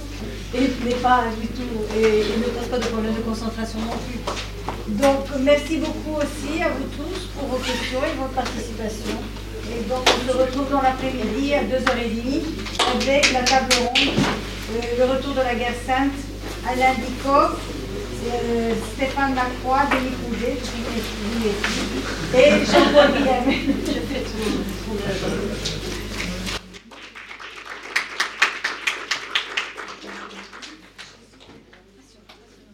Bonjour ou rebonjour d'ailleurs, pour ceux qui étaient là ce matin. Donc nous sommes arrivés à la dernière, quasiment la dernière étape, hein, l'avant-dernière, disons, parce que nous avons encore la conférence de clôture, euh, mais en tous les cas, la dernière ligne droite de ce, de ce colloque. Et donc, euh, cette, euh, cet après-midi prend un format tout petit peu légèrement différent, euh, qui, est un format euh, table ronde, même si en l'occurrence la table n'est pas ronde, comme vous avez pu le constater. mais bon, on va quand même avoir des, interventions de présentation, mais plus courtes que, que, celles qu'il y a eu ce matin et, hier, donc à peu près 20 minutes. Et, ensuite, euh, bon, je poserai peut-être en effet quelques questions, et puis on, pourra avoir un dialogue un peu, euh, évidemment, avec, avec la salle autour de, des, des différentes communications. Alors, comme vous l'avez peut-être noté, si vous avez pris le temps de regarder les, euh, biographies, euh, la différence aussi assez notable entre cette table ronde et les autres interventions, c'est qu'elles ne tournent pas toutes autour de, l'islam, mais que l'idée précisément, euh, un petit peu en, lien avec le thème général, enfin le titre général du colloque était Regard sur le fondamentalisme sunnite. Là aussi, c'est des regards, mais des regards croisés que j'ai souhaité euh, avoir euh, pour, euh, pour cet après-midi, c'est-à-dire qu'ils ils seront, ils porteront évidemment celui de Stéphane sera plus lié directement au, au, thème du, du, colloque, mais les deux autres regards, celui de, de Jean-Paul Willem, donc qui est sociologue directeur d'études à l'école pratique des hautes études, et celui de Denis Crouzet, qui est historien et professeur et spécialiste des guerres de religion en France hein, au XVIe siècle, à mon avis, peuvent nous apporter des, éclairages a priori euh, moins directement lié au sujet, mais je pense que contextuellement, ça peut être tout à fait euh, intéressant pour, éclairer notre, notre propos. Voilà, alors sans plus tarder, euh, je passe la parole à, Stéphane Lacroix, donc, qui, est associé de professeur, comme on dit, en, à Sciences Po en anglais dans le texte, euh, est rattaché aux séries, euh, spécialiste de l'Arabie saoudite et du, salafisme, et, qui est notamment l'auteur d'un livre sur les islamistes euh, saoudiens, et qui a pas mal travaillé aussi ces dernières années sur l'Égypte. Stéphane Merci beaucoup Alain pour cette invitation.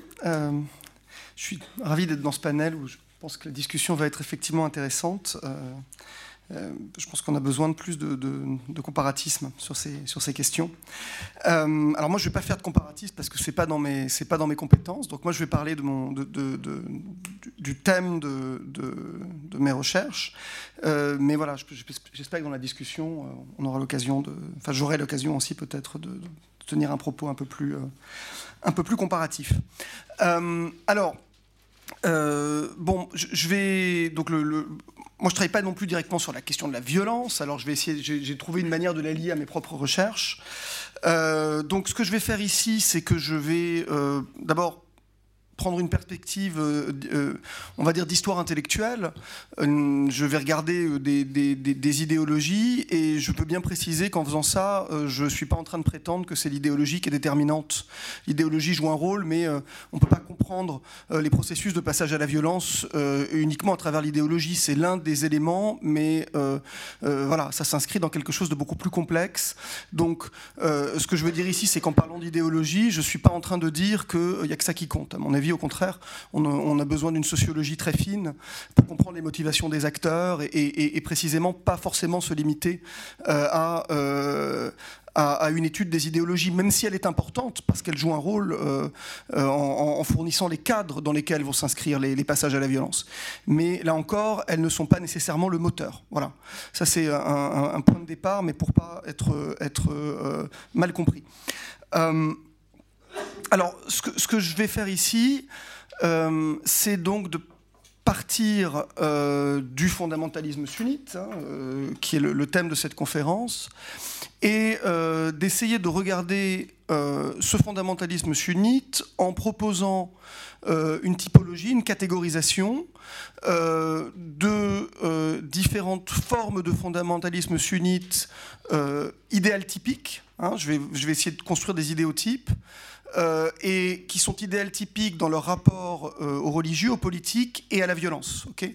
Donc, et les trois, évidemment, sont liés. Hein. le, rapport au, religieux, le rapport au politique et le rapport à la violence sont liés. Donc, euh, je vais donc partir d'un point de départ qui est que historiquement, dans le fondamentalisme sunnite, vous avez, à mon sens, deux grandes traditions. J'emploie euh, à dessein le mot tradition parce que ça implique qu'il y a des débats internes. On est dans quelque chose où on a un, corpus commun et puis à partir de ce corpus commun, on va avoir des débats internes. Il y a deux grandes traditions de fondamentalisme sunnite et je vais en ajouter une troisième qui apparaît plus tardivement. Donc je vais partir des deux premières qui sont les plus anciennes. La plus ancienne, c'est euh, ce qu'on appelle euh, le salafisme, euh, dont on peut euh, trouver des précédents en fait qui remontent euh, jusqu'à jusqu'au premier siècle de l'islam. Hein. Qu'est-ce que c'est que le salafisme? C'est cette volonté de définir le dogme et le droit de manière extrêmement stricte à partir d'une lecture la plus littérale possible des textes. On va dire ça comme ça avec une prétention à représenter l'orthodoxie au sein du sunnisme et, euh, et, une attitude hostile à l'égard de tout ce qui est vu comme étant euh, extérieur à cette orthodoxie. Donc, pour moi, il y a dans le salafisme deux choses. Prétention à définir l'orthodoxie sur une base euh, restreinte, qui exclut tout ce qui n'y appartient pas, qui est directement vu comme hétérodoxe, et donc une attitude euh, d'emblée hostile par rapport à ceux qui ont des divergences théologiques, euh, et, euh, et puis une lecture de la charia, du droit musulman, qui est une lecture littéraliste, donc généralement rigoriste. D'ailleurs, pas forcément toujours, mais généralement, le littéralisme mène au rigorisme. En fait, il y a des exceptions, mais je ne vais pas entrer dans les détails. Euh, donc euh, il y a des précédents euh, dans l'histoire musulmane. Certains vous diront ça remonte jusqu'à Ibn Hanbal, puis Ibn Taymiyyah à l'époque médiévale. Vous avez différents chers qui vont s'illustrer par cette posture. Mais le salafisme tel qu'on le connaît à l'époque moderne, on peut vraiment faire remonter ses origines au XVIIIe siècle et à la figure de Mohammed bin Abdel Wahhab, dont on a déjà parlé ici, qui est le cofondateur de l'État saoudien au XVIIIe siècle. Donc le message de Mohammed bin Abdel Wahhab, il s'inscrit exactement dans ce que j'ai décrit. D'un côté, une volonté de pureté théologique, et cette volonté de pureté théologique, elle est centrale pour Abdel Wahhab. Hein. C'est vraiment la question de la aqidah, c'est-à-dire du dogme qui est central pour les salafistes. Donc on redéfinit l'orthodoxie sunnite sur la base de cette pureté, et on polémique de manière virulente contre tous ceux qui sont vus comme euh, déviants. Et pour Abdel Wahhab, ça va d'emblée inclure les soufis et puis les chiites, qui sont vus d'emblée comme étant euh, déviants. Euh, et puis, euh, dans un second temps, on va retrouver chez Abdel Wahab aussi, évidemment, une approche littéraliste du droit, du fiqh. Hein. Bon, ça, ça fait partie aussi de, la, de, de son message. ce que je veux dire par là, donc, alors, il faut bien replacer le mouvement dans son, dans son contexte politique. On est au XVIIIe siècle. on est avant euh, la, colonisation européenne, on est avant la rencontre avec l'Europe, on est dans un monde musulman qui euh, reste en vase clos d'une certaine manière. Et euh, Mohammed bin Abdel Wahhab ne, ne, polémique pas contre les juifs et les chrétiens, parce qu'il n'en a jamais vu. Il cite quelques hadiths qui mentionnent les juifs et les chrétiens, mais ce n'est pas du tout l'objet de sa polémique. Parce qu'on est dans un contexte où la question se pose tout simplement pas. La polémique pour Abdel Wahhab et donc pour ce mouvement salafiste qui naît au XVIIIe siècle dans sa forme moderne, elle est vraiment avec euh, les musulmans déviants. C'est vraiment une polémique intra-islamique. Et c'est cette idée de purifier l'islam de l'intérieur pour le ramener à une pureté théologique telle que définie par Abdel Wahhab. Euh, son principal problème, c'est les Ottomans, s'il fallait faire de la géopolitique du XVIIIe siècle. Et les Ottomans sont vus par Abdel Wahhab comme de dangereux déviants, et même euh, dans certains textes comme des koufars. Euh, il va, être, c'est pas toujours extrêmement clair. Selon les, le, positionnement va varier. Mais il y a des textes où les Ottomans sont vus comme des koufars. Euh, en particulier parce qu'ils leur reprochent euh, le fait de parrainer des confréries soufis, de tolérer le culte des saints qui est vu par Abdel Wahab comme une abomination. donc, donc on est vraiment voilà, sur ce mouvement qui est axé sur la réforme de l'islam de l'intérieur. Alors c'est un mouvement qui va au XVIIIe siècle avec l'Abdel Wahab s'allier un pouvoir politique. Hein. C'est l'alliance de 1744 qui est une alliance. Il ne faut jamais voir euh, ce qui se passe en 1744 avec la fondation de l'État saoudien autrement que comme une alliance ou un partenariat entre un prêcheur et un prince, c'est-à-dire entre deux élites distinctes qui ont des registres d'action distincts. Euh, euh, et, cette alliance, en fait, elle va très largement mener à, au fait que Abdel Wahab va sous-traiter le politique au prince. Et donc en Arabie saoudite, vous avez de manière très paradoxale une forme de séparation des sphères politiques et religieuses, parce que les oulémas sous-traitent le politique à des princes. Ce qui vous montre aussi que dans la logique salafiste, vous êtes dans cette logique de purification du religieux, sans véritablement de visée politique immédiate. C'est très important, ce qui explique que là encore, on peut sous-traiter le politique à d'autres. Alors évidemment, c'est utile de sous-traiter le politique parce que c'est pour ça qu'Abdel Wahab le fait. Ça permet d'avoir un bras politique pour faire appliquer la réforme religieuse. Mais il n'y a pas chez Abdel Wahab de théorie politique, c'est ça que je veux dire.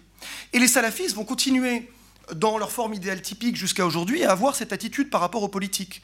Moi, mes derniers travaux euh, portaient sur le, parti An-Nour en Égypte, qui était le parti salafiste qui, après les élections, euh, a euh, remporté 25% des, voix aux élections égyptiennes de 2011, et donc un quart des sièges au Parlement égyptien. Et moi, mon travail montrait globalement que à l'époque, on a mal compris leur entrée en politique, c'est-à-dire on s'est dit ça y est, ils sont devenus des islamistes comme les autres parce que maintenant ils ont un parti politique. Ce que je cherche à expliquer, c'est qu'en vérité, le politique ne les a jamais vraiment intéressés, même quand ils avaient un parti politique. C'est-à-dire que leur parti politique n'a jamais été vu par eux comme un instrument de conquête et d'exercice du pouvoir. Il était vu comme un lobby dans le champ religieux qui permettait de défendre les intérêts d'une entreprise de prédication qui est quelque chose de très différent. Ce qui veut dire que vous continuez à croire que la réforme de la société, elle se fait par le bas. mais que vous comprenez que dans la phase post-révolutionnaire, vous avez besoin d'avoir un représentant dans le champ politique qui défend vos intérêts comme mouvement de prédication. J'ai fait une, petite comparaison avec euh, les, les partis ultra-orthodoxes en Israël. Si vous prenez le parti chasse, ça va être un peu la même chose. Le parti chasse est un parti qui a des intérêts quasiment corporatiste à défendre, ses écoles, les euh, conditions favorables que lui, font, euh, que lui fait l'État israélien, et il a besoin d'être représenté dans le champ politique pour pouvoir peser pour défendre ses intérêts, et il va s'allier avec tel ou tel selon celui qui est le plus offrant. D'ailleurs, on va voir que le parti chasse, il va s'allier à droite et à gauche du spectre politique. Il s'est aujourd'hui allié à droite, mais il a été allié à gauche. Euh, et c'est exactement comme les salafistes en Égypte. Le parti Nour, il s'est allié euh, euh, avec des libéraux, aujourd'hui avec l'armée, hein, puisque c'est le seul parti, salafiste et le seul qui soutient le régime militaire aujourd'hui. il s'est allié voilà, avec, des islamistes dissidents des frères en 2012.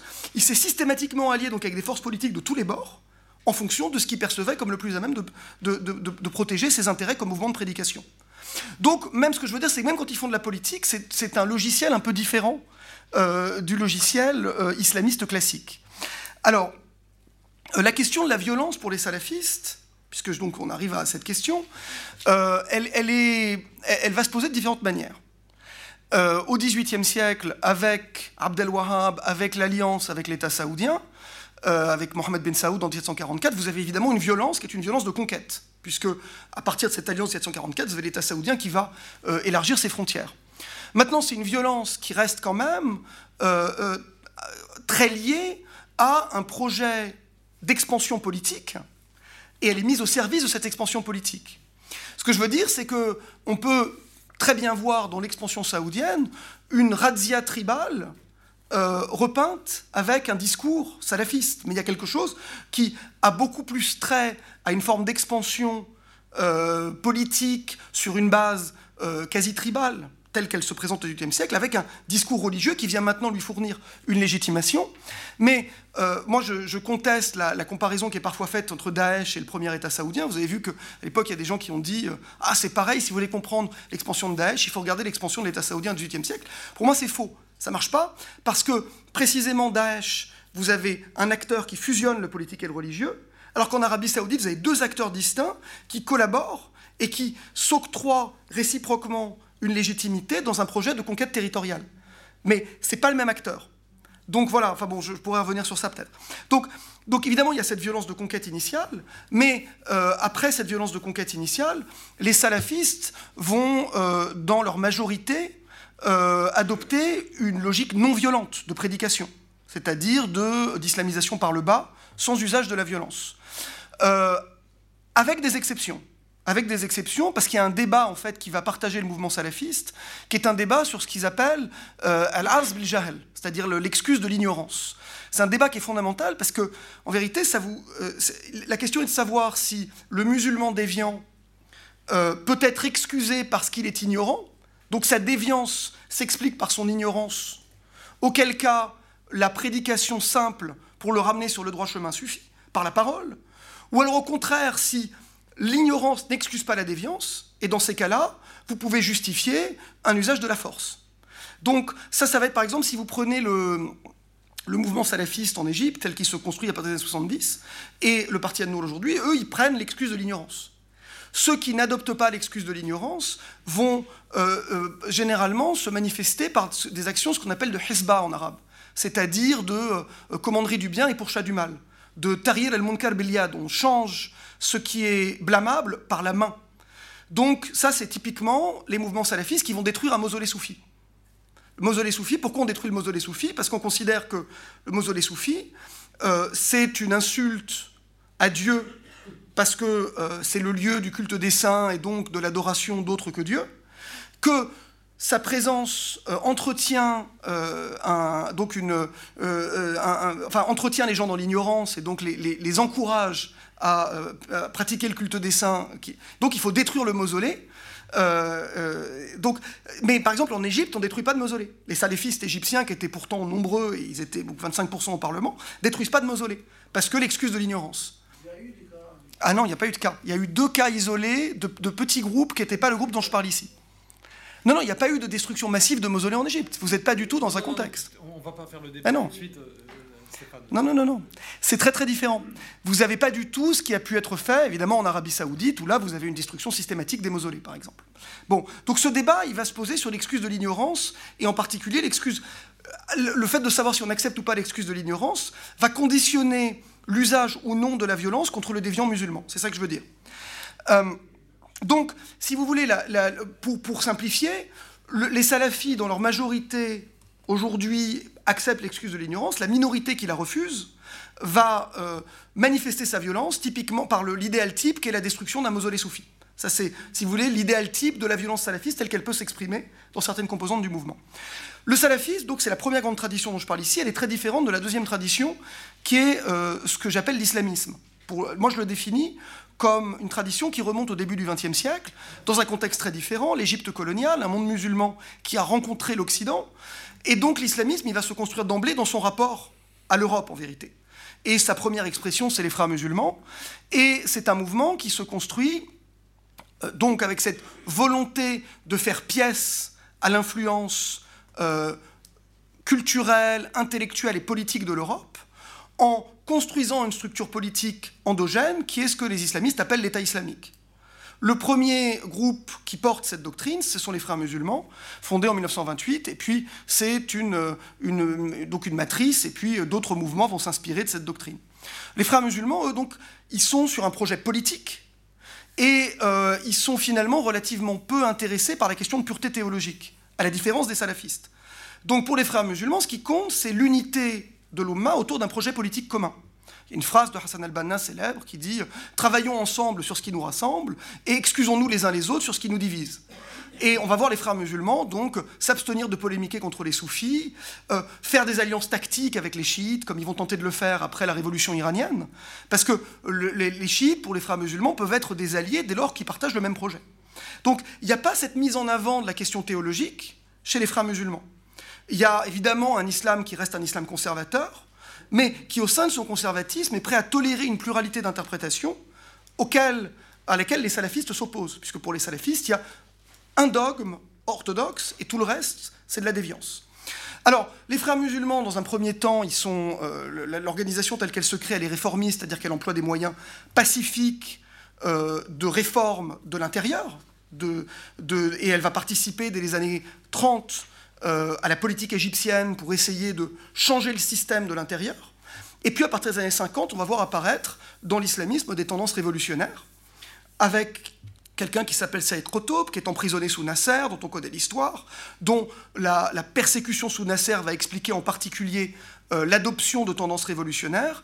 Saïd Qutb va prôner la violence pour renverser l'État nassérien et pour renverser euh, des États qu'il considère comme des États impies.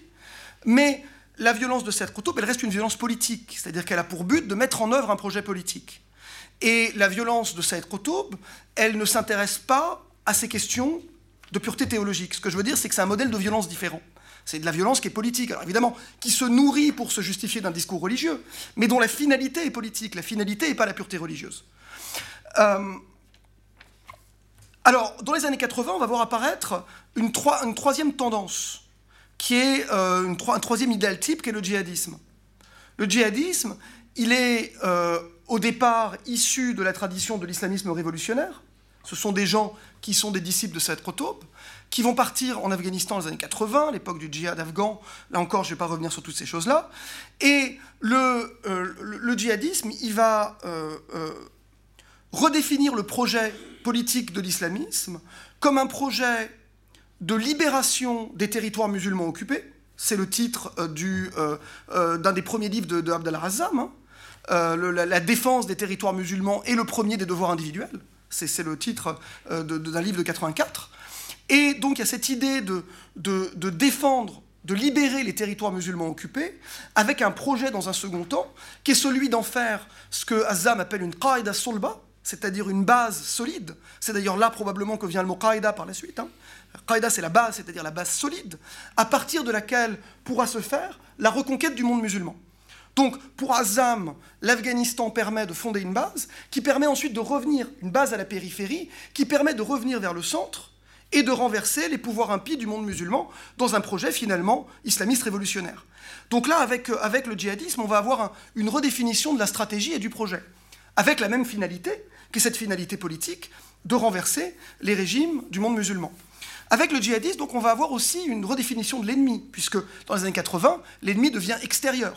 Ce sont d'abord les Russes, euh, euh, et, dans un second temps, euh, dans les années 90, Ben Laden, qui va devenir l'héritier de ce courant djihadiste et celui qui va lui donner sa forme organisationnelle, qui est Al-Qaïda, va redéfinir l'ennemi comme étant les Américains. Mais à la différence de, de, des courants précédents, il y a dans le djihadisme une dimension fondamentalement pan-islamiste et internationaliste qui est extrêmement centrale dans le projet. alors, donc la, violence, si vous voulez, des, alors évidemment c'est un projet qui est violent, mais la violence ici, si vous voulez, l'idéal type de la violence djihadiste, c'est la violence contre l'ambassade américaine. Pour simplifier mes trois idéotypes, l'idéal type de la violence salafiste, quand elle s'exprime, dans la partie du mouvement où elle s'exprime, c'est la violence contre la destruction d'un mausolée soufi.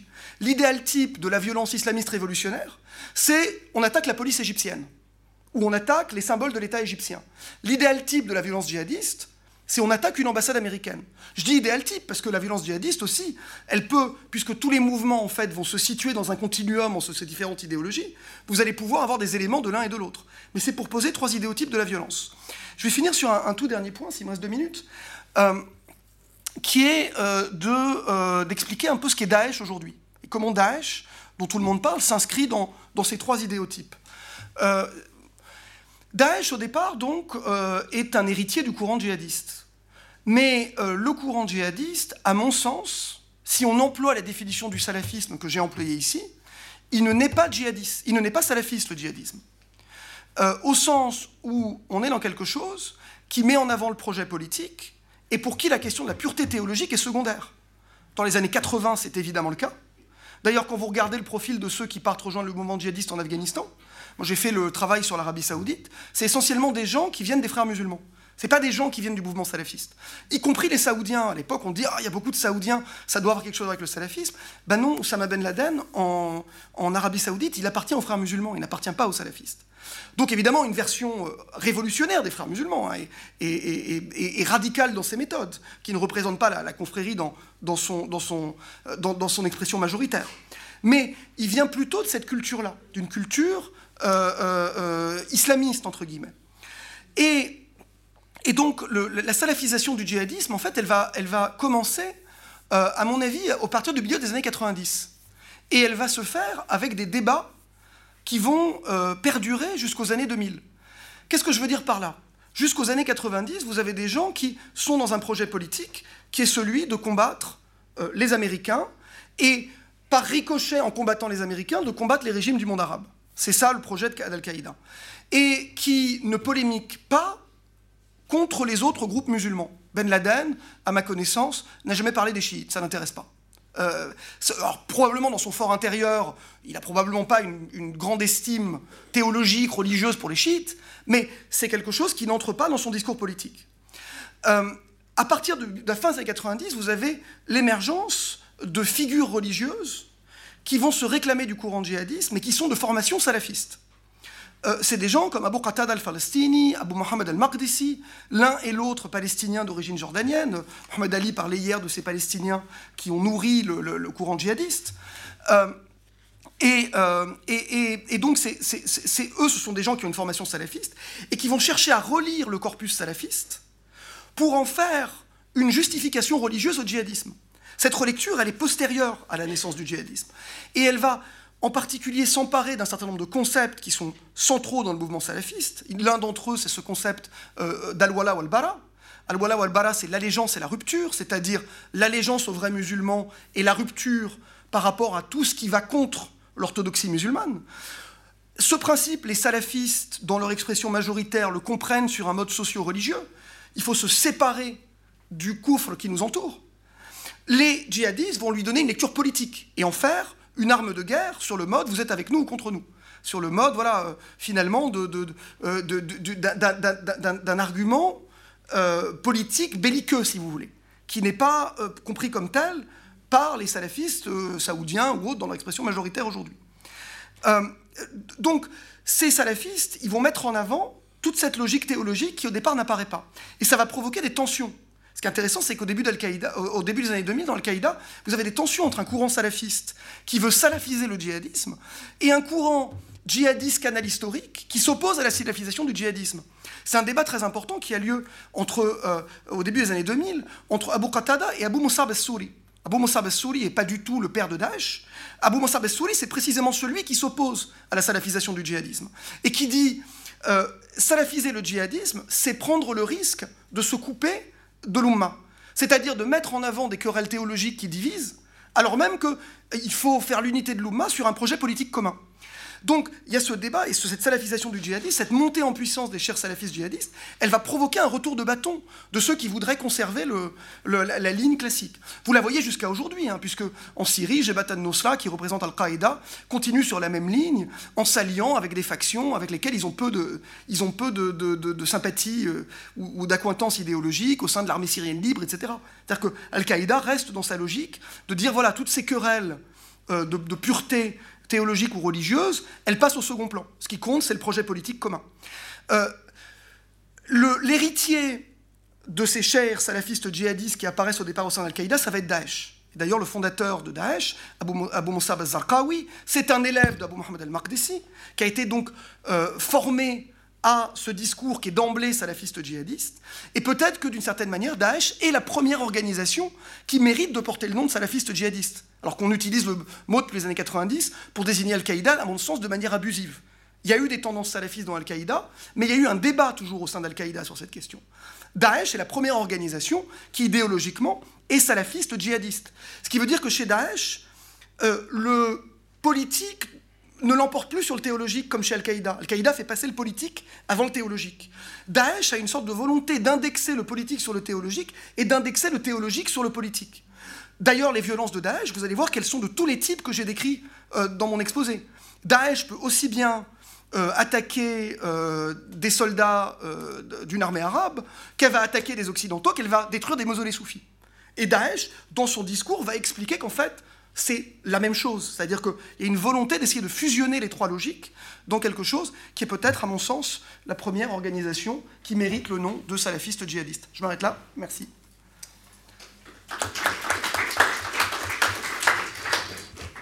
Merci bien Stéphane. Euh, sans transition, euh, je donne la parole à Jean-Paul Villem, qui est donc euh, directeur d'études émérite à l'école pratique des hautes études, où il a occupé pendant de longues années la, chaire d'histoire et sociologie du protestantisme, et il est aussi membre du groupe Société, Religion, Laïcité à l'EPHE.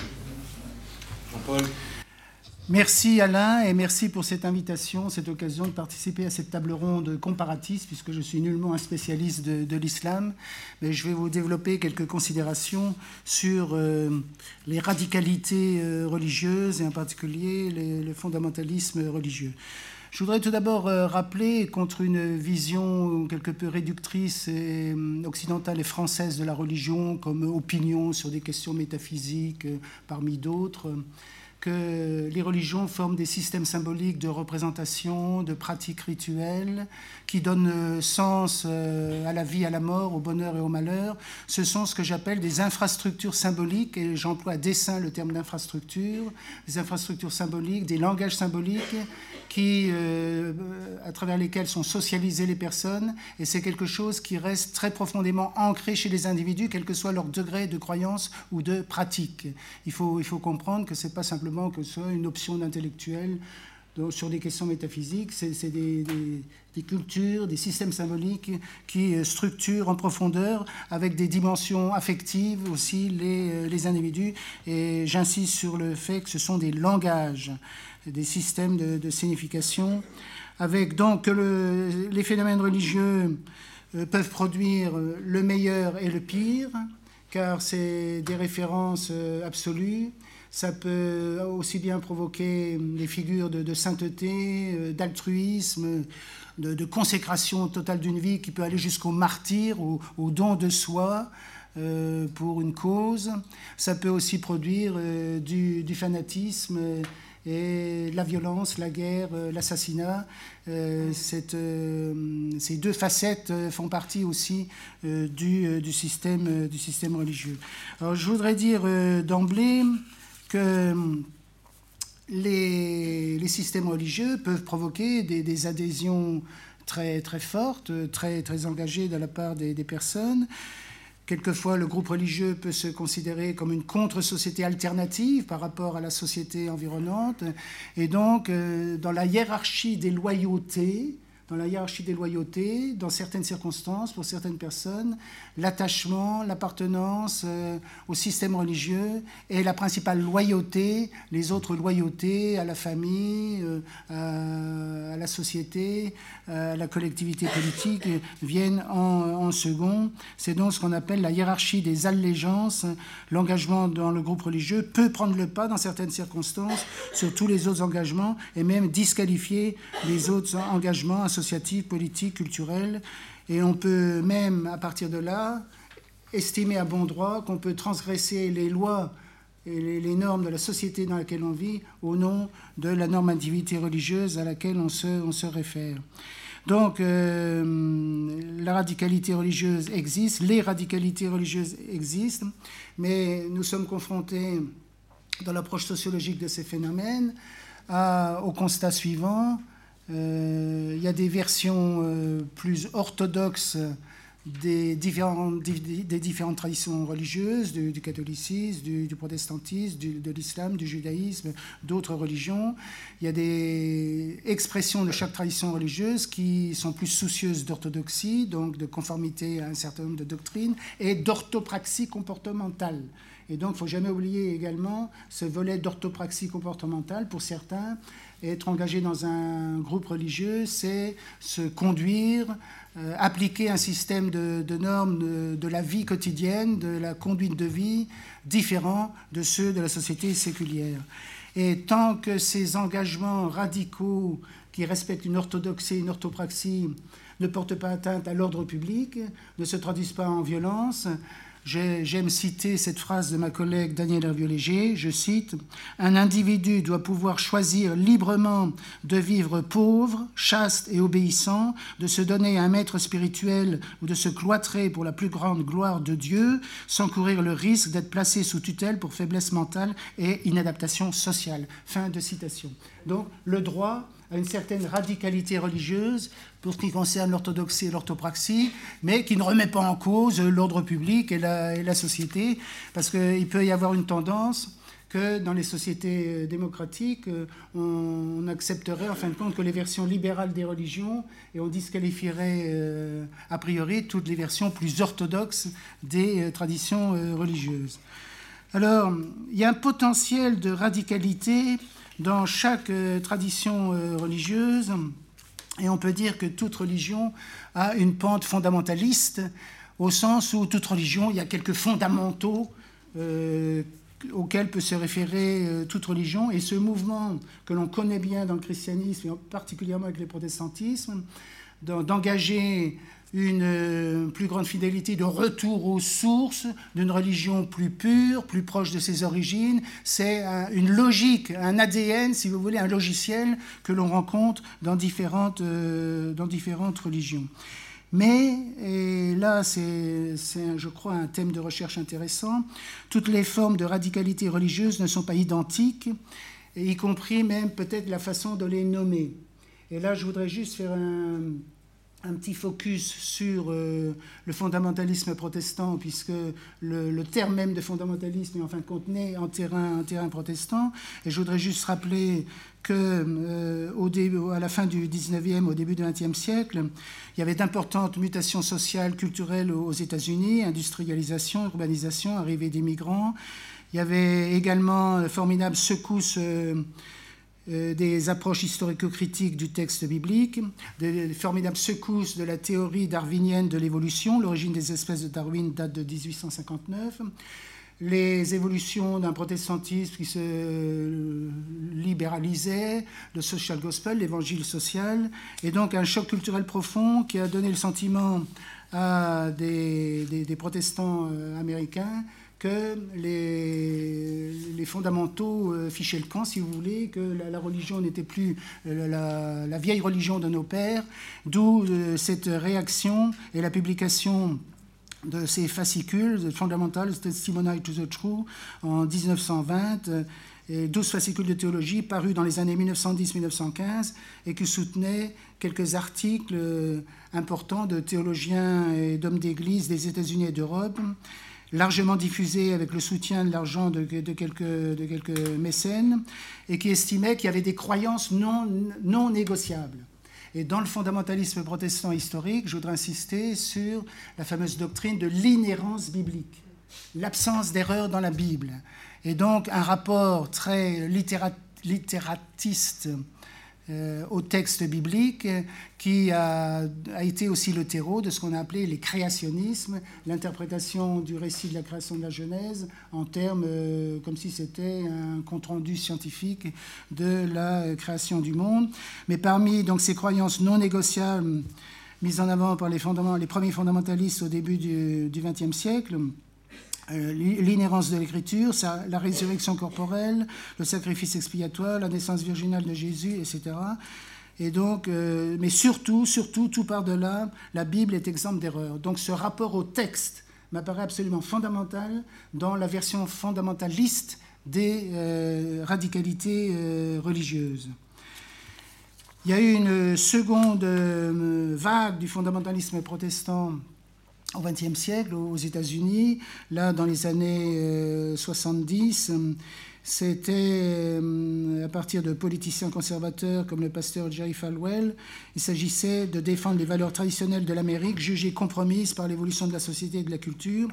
Et là, je ne cite pas le détail, mais la, la cible, euh, l'ennemi, c'était l'humanisme séculier l'humanisme séculier, accusé dissoudre les institutions fondamentales de la société que sont la famille, l'école et euh, l'Église, et donc euh, une, mise en cause, un cri d'alarme par rapport à l'évolution de la société.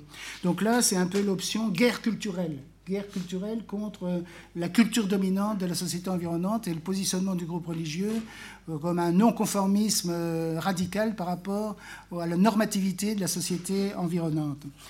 Alors, juste, euh, et à mon avis, c'est quelque chose qui, mériterait d'être développé, mais j'y fais juste une référence rapide.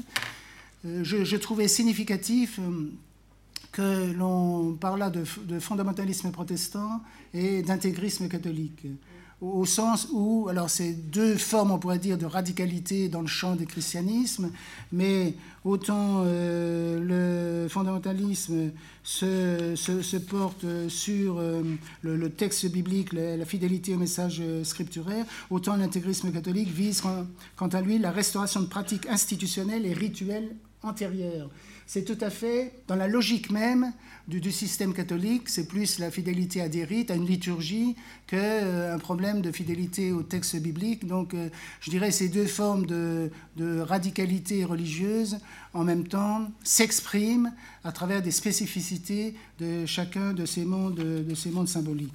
Donc, euh, ces, évolutions, on les, on les rencontre donc dans, chaque monde, dans chaque monde religieux.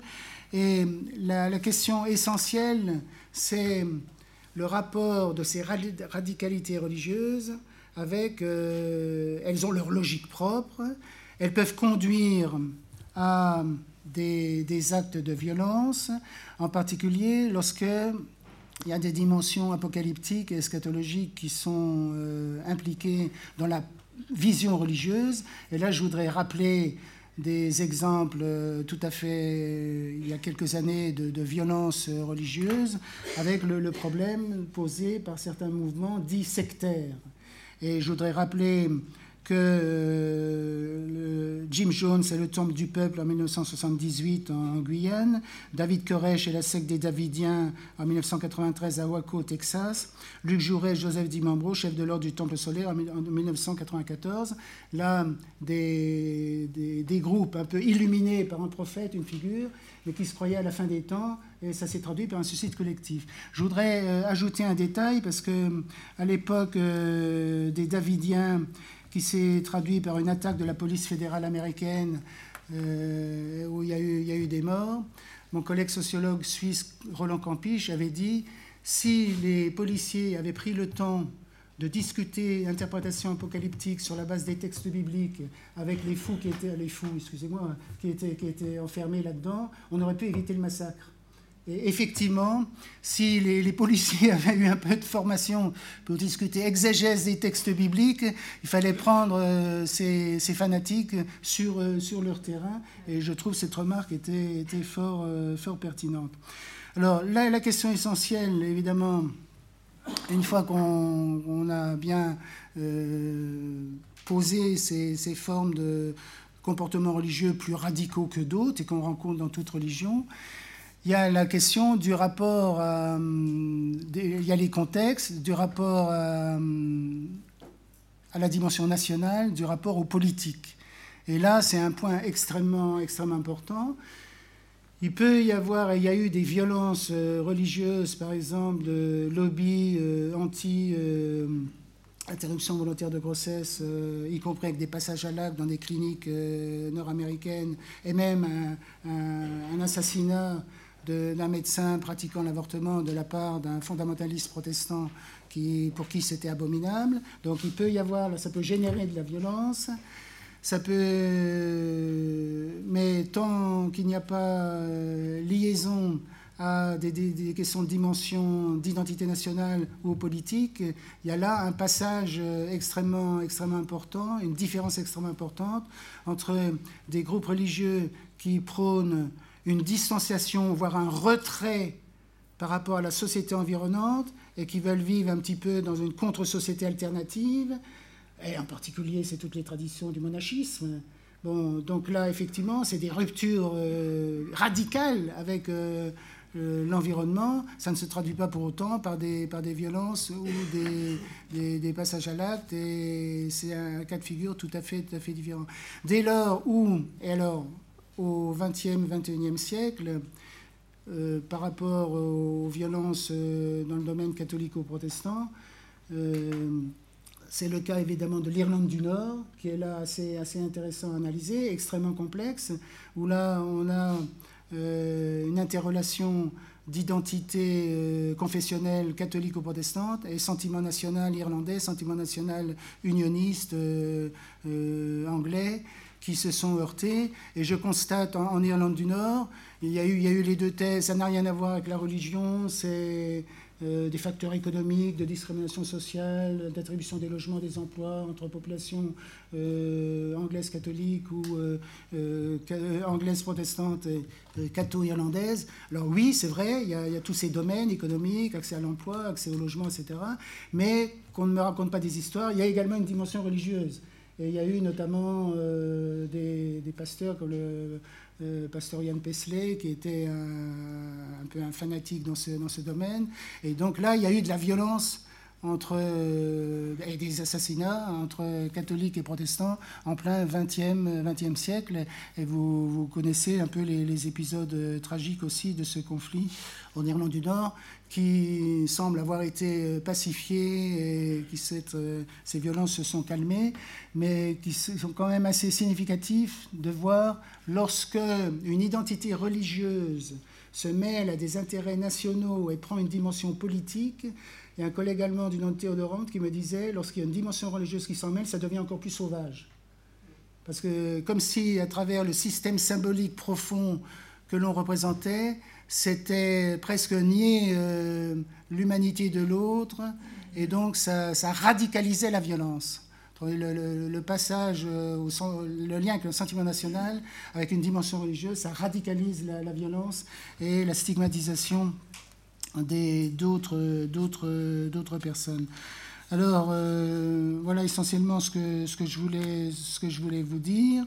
Euh, par rapport au, djihadisme, euh, je n'ai je pas grand-chose à dire, je ne suis pas assez, assez compétent. Simplement, je, constate qu'il y a cette fameuse querelle dont vous avez peut-être parlé ici, mais qui a une large répercussion concernant euh, islamisation de la radicalisation ou radicalisation de l'islam, dont vous connaissez les deux protagonistes, que je connais également tous les deux. Euh, j'ai tendance à dire simplement, je vous lis mon point de vue, qu'il y a une part de vérité, chez, chacun de ces, auteurs, Olivier Roy et Gilles Kepel, avec peut-être, euh, je dis mon point de vue personnel, une attention particulière que j'apprécie dans les travaux de Gilles Kepel, la référence au texte aux récits qui sont diffusés sur Internet ce qui est dit euh, réellement dans les réseaux sociaux sur euh, les sociétés occidentales, sur les chrétiens, sur les juifs, et donc euh, le caractère très important de regarder les textes et d'étudier finement les logiques religieuses qui s'expriment dans ces textes, et que c'est extrêmement important qu'on n'évacue pas la question en disant euh, oui, c'est des instrumentalisations politiques du religieux, etc., qui me paraît une vision trop, trop courte et insuffisante de ces euh, radicalités. Euh, les systèmes religieux, il faut le reconnaître, sont des potentiels de radicalité. Tous sont des potentiels de, radicalité dans certaines circonstances, les droits de Dieu peuvent être présentés comme supérieurs aux droits de l'homme et engendrer de la violence. ça ne signifie pas qu'il faut bien entendu réduire les systèmes religieux à ces, dimensions de, violence et de fanatisme que, les systèmes peuvent générer, mais c'est un, logiciel de radicalité qui peut être activé, récupéré, instrumentalisé dans diverses circonstances. C'est moi la principale conclusion à laquelle je suis arrivé en faisant un petit peu ces considérations euh, d'approche comparée des radicalités religieuses. Je vous remercie.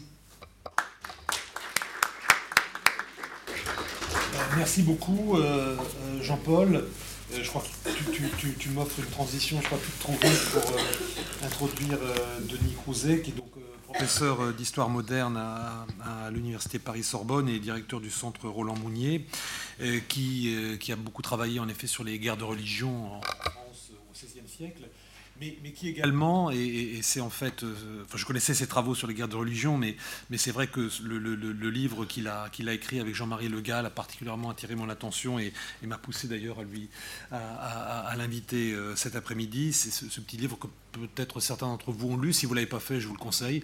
Euh, donc avec Jean-Marie Le Gall, Au péril des guerres de religion, où précisément toute cette réflexion sur la question du rapport violence et religion est, est, aussi remis en perspective avec la dimension historique qui, qu'il maîtrise parfaitement. Donc voilà, je vous donne la parole. Remercie beaucoup et merci de m'avoir proposé de venir vous parler. Euh, je, vais m'enclencher directement sur la réflexion de Jean-Paul euh, en vous proposant un exposé sur le lien entre cruauté et mobilisation religieuse. De la France du XVIe siècle au Moyen-Orient d'aujourd'hui, certaines similitudes peuvent surgir sous le regard de l'historien. Les contemporains des guerres de religion ont eu la conscience effrayée d'assister à des déchaînements de violence qu'ils qualifièrent aussitôt d'inouïs, entre guillemets, de barbares, d'inhumaines, parce que ces violences s'attachaient à marquer les corps, à les brûler, à les, à les déchirer, jusqu'au grand massacre de masse de 1572. Un théâtre de la cruauté enseignait la puissance d'un Dieu de colère, refusant toute présence parmi son peuple de fidèles d'un autre Dieu. Et aujourd'hui, force est de constater que le radicalisme, je mets entre guillemets islamique, donne lieu en Occident une perception tout aussi effrayée euh, et que les mêmes qualificatifs excitatoires sont employés euh, dans les médias afin sans doute de ne pas chercher à comprendre ce qui peut se passer. Barbarie, entre guillemets, cruauté, inhumanité.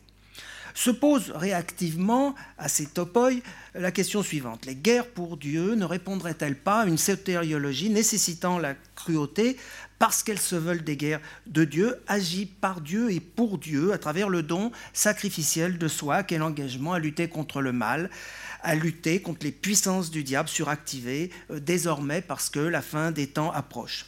Le corps de l'ennemi ne serait-il pas un message glorifiant la toute-puissance divine, une pédagogie de la gloire de Dieu, un témoignage de la vengeance divine ne tolérant pas l'infidélité ou l'apostasie.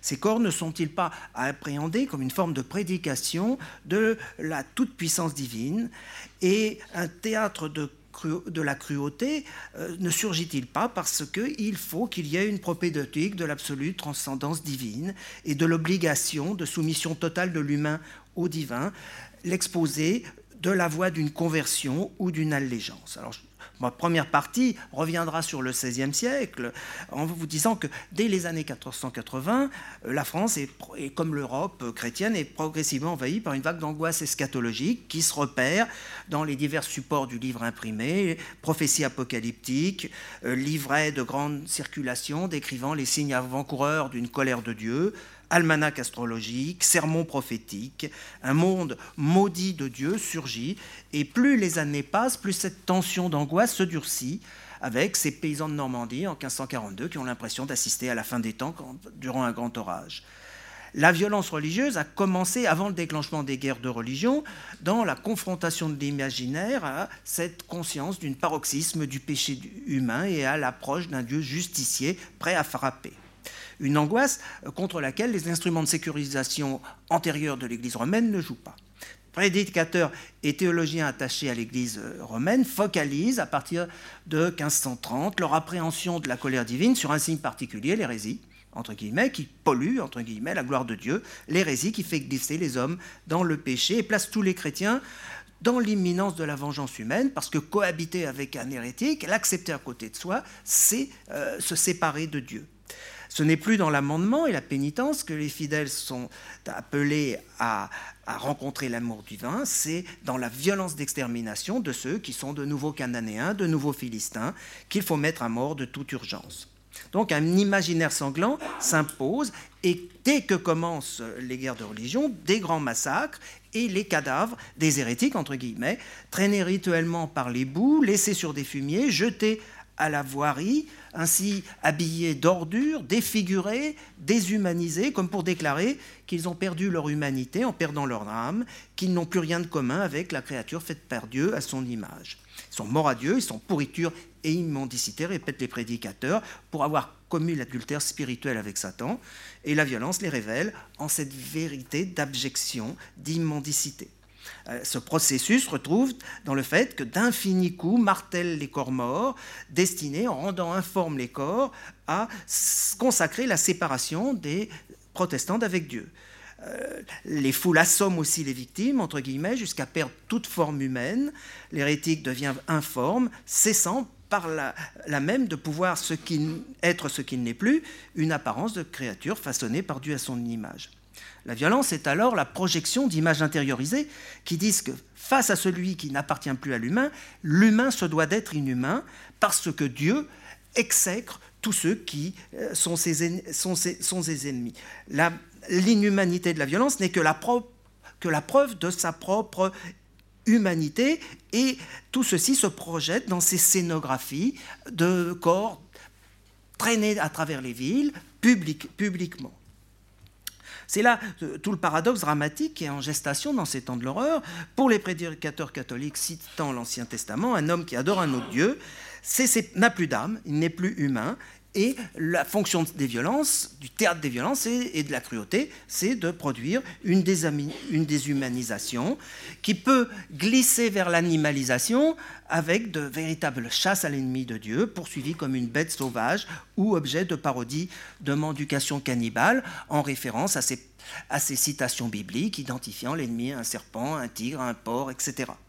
La violence euh, est aussi une violence donc de bestialisation et cela se traduit par euh, des mises en scène comme euh, à Orange en 1562 où les cadavres des femmes massacrées sont exposés nus après leur avoir mis des cornes de bœuf ou des pierres dans les endroits que la pudeur ne permet pas de nommer selon le narrateur, ce qui montre que la personne humaine s'est donnée à Satan et par là même n'est plus qu'une bête sans, euh, âme. Des rituels évoquent encore la débauche qui a poussé l'homme et la femme vers l'hérésie, comme celui consistant à étendre les corps morts, euh, morts nus enlacés dans des positions évocatrices ou embrassant des pourceaux euh, morts, comme celui encore du brandissement des entrailles au bout d'une pique, entrailles qui représentent le siège des passions charnelles, entrailles dont la vente est aussi parodiée sur les marchés, comme s'il s'agissait d'animaux. La dernière expression de cette violence, après euh, la, déshumanisation et l'animalisation, euh, c'est l'infernalisation euh, des marques qui reviennent de manière réitérée sur les visages des, des hérétiques assassinés. mutilation, arrachage des yeux, sectionnement du nez, des lèvres, essorillement, qui rappellent une représentation de l'enfer ou des démons euh, mettent le visage euh, des damnés au contact de serpents qui leur mange véritablement le, visage. Alors j'irai vite en, évoquant d'autres euh, exemples d'infernalisation. C'était cet échevin appréhendé par les catholiques, euh, à qui on coupe le nez, les oreilles et les parties honteuses avant de, le tuer et en lui disant qu'il va désormais aller vers l'enfer, qu'il est prêt par là même à être reconnu par Satan parce qu'il a déjà comme auparavant subi ce qu'il devra subir pour l'éternité. Exemple aussi euh, de, calvinistes dont on bourre la bouche alors qu'ils sont encore vivants d'excréments humains en dérision de ce qu'un calviniste mange toute crue l'évangile et qu'il va euh, pour l'éternité en enfer euh, souffrir par, par où il a péché. Donc aucune hésitation, l'hérétique est impur, il est hors de l'humain, il faut le tuer, et tuer c'est soi-même s'affirmer pur, agissant par Dieu, ou plutôt par Dieu, et euh, dire sa propre conversion à cette violence de Dieu, dire son appartenance, son allégeance à Dieu dans la, violence. On peut citer euh, dans ce cadre le miracle entre guillemets, qui serait venu au petit matin de la Saint-Barthélemy, à 8 h du matin, l'aubépine au cimetière des Saints Innocents sèche, qui refleurit, donne des fleurs. L'aubépine, c'est la présence de Christ parmi les siens. Cela signifie que chacun de ceux qui vont aller tuer euh, sont habités de Christ, portent Christ en, eux, ont, sont des, des, signes de ce que tout chrétien doit faire désormais, tuer. Alors, la cruauté est une théâtralisation sacrée de la puissance de Dieu, un accomplissement de cette puissance. Elle est nécessaire parce qu'elle exprime une ontologie et qu'elle doit se lire comme une action de conversion non seulement du tueur à la volonté de Dieu, mais de conversion de tous ceux qui assistent, qui doivent se laisser emporter dans cette violence. On peut basculer à partir de là dans l'analyse peut-être de la contemporanéité d'un Moyen-Orient déchiré par d'autres guerriers de Dieu et déchiré par une cruauté qui, comme au XVIe siècle, n'est pas dissimulée et, qui est exhibé démonstrativement par des mises en spectacle. Ce serait ma deuxième partie, un retour de l'exhibitionnisme euh, mortifère, si vous voulez. Ce sont ces vidéos que vous pouvez tous regarder, si vous avez le cœur bien attaché, et euh, d'une cruauté qui, là encore, ne doit pas être discernée euh, sous le seul angle pulsionnel, mais renvoyer à une culture qui est une culture peut-être religieuse. Du moins, c'est ce que je vais essayer de montrer. Alors, une dramaturgie est élaborée, pensée autant par les acteurs que par les metteurs en scène dans la production d'une esthétique qui a ses propres codes et ses finalités, comme au XVIe siècle, ces tueurs avaient leurs codes et leurs leur finalités. Il n'y a pas de hasard, il s'agit de donner à voir la mort dans sa brutalité la plus démonstrative, la plus imparable et juste entre, guillemets. C'est-à-dire qu'il y a une volonté de parler alors que euh, le califat ne parle pas euh, la plupart du temps. Ces scénettes de la mort effroyable sont médiatisées. Donc. Alors j'en énumérais certaines, vous les connaissez. Ce sont ces, ces espions jetés dans un bain d'acide citrique, je mets espion entre guillemets bien entendu, jusqu'à dissolution des chairs. L'acide peut être remplacé par du goudron en fusion. Espion encore tiré jusqu'à la mort euh, sur le bitume, après avoir été attaché par une corde nouant ses pieds à l'arrière d'un 4x4 roulant au XVIe siècle, exactement comme on pratiquait euh, au XVIe siècle. Euh, condamné, probablement prisonnier de guerre, le dos courbé, les yeux bandés, les mains liées derrière le dos, conduit jusqu'à un emplacement qui a été miné précédemment et contraint à s'agenouiller, les corps étant déchiquetés par le mise à feu des explosifs. Image de ces 200 hommes étendus à terre les uns à côté des autres, en ligne, exécutés par balle par les tueurs à nouveau espions euh, contraints à l'agenouillement, avec des gros plans sur les visages, et égorgés l'un après l'autre au couteau, décapités, les cadavres sans tête étant ensuite pendus à des crocs de boucher comme des moutons. Alors les exemples euh, se suivent. Espions, entre guillemets, entassés dans une cage, vous avez dû le voir, plongé dans une piscine et noyé sous le regard complaisant d'une caméra.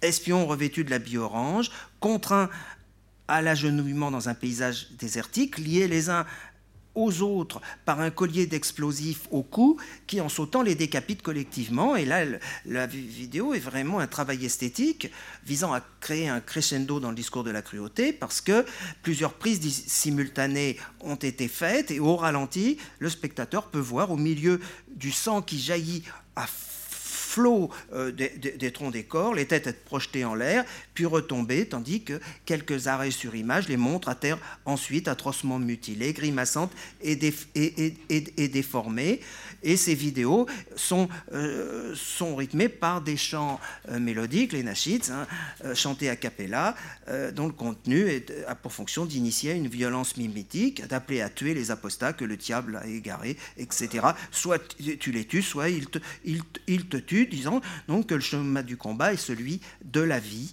de la vie et de la survie et, éternel, exactement, un peu comme au XVIe siècle, ces prédicateurs disaient que mourir, c'était vivre en, réalité.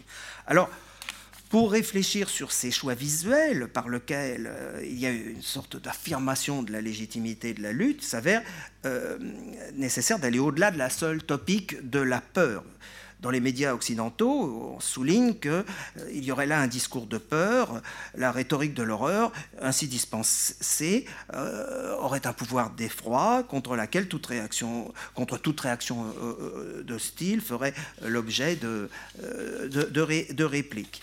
Euh, cette rhétorique est une arme de dissuasion médiatisée et aussi de, conquête, une arme de guerre distanciée du théâtre même des opérations moyen-orientales et ayant pour fin de terroriser, donc de neutraliser tous ceux qui pourraient se refuser à cette évidence, à cette évidence du pouvoir de Dieu dans la cruauté de ceux qui, tuent. Et euh, alors, je voudrais entrer dans une, dans une perspective un peu critique de cette, de cette peur en insistant sur le fait que euh, ces images sont plutôt des images que nous nous interpréterions dans notre culture comme conversion et qu'il faudrait euh, plutôt euh, dire image d'allégeante. La peur n'est que le degré premier, c'est ma troisième partie, du spectre sémiologique de la violence, un piège tendu à la conscience collective parce, que faire peur, faire peur, c'est aussi convertir celui qui reçoit la peur en, en une menace pour lui pour, lui-même et dans une faculté de basculer lui-même dans, dans, dans, la violence. Pour cela, on peut, pour aller contre cette perspective, faut partir du signe omniprésent dans ces scènes atroces, la bannière noire de forme plutôt carrée qui est brandie par les combattants ou qui sert de toile de fond aux hommes en orange qui confessent devant une caméra le mal qu'ils sont censés avoir voulu faire. Sur la partie haute de cette bannière apparaît le début de la Shahada, la, procession de foi, profession de foi que tout musulman doit suivre dans le cours de sa vie, avec une, juste le j'atteste qui a été gommé. Et, et, ensuite, il y a le sceau de Mahomet.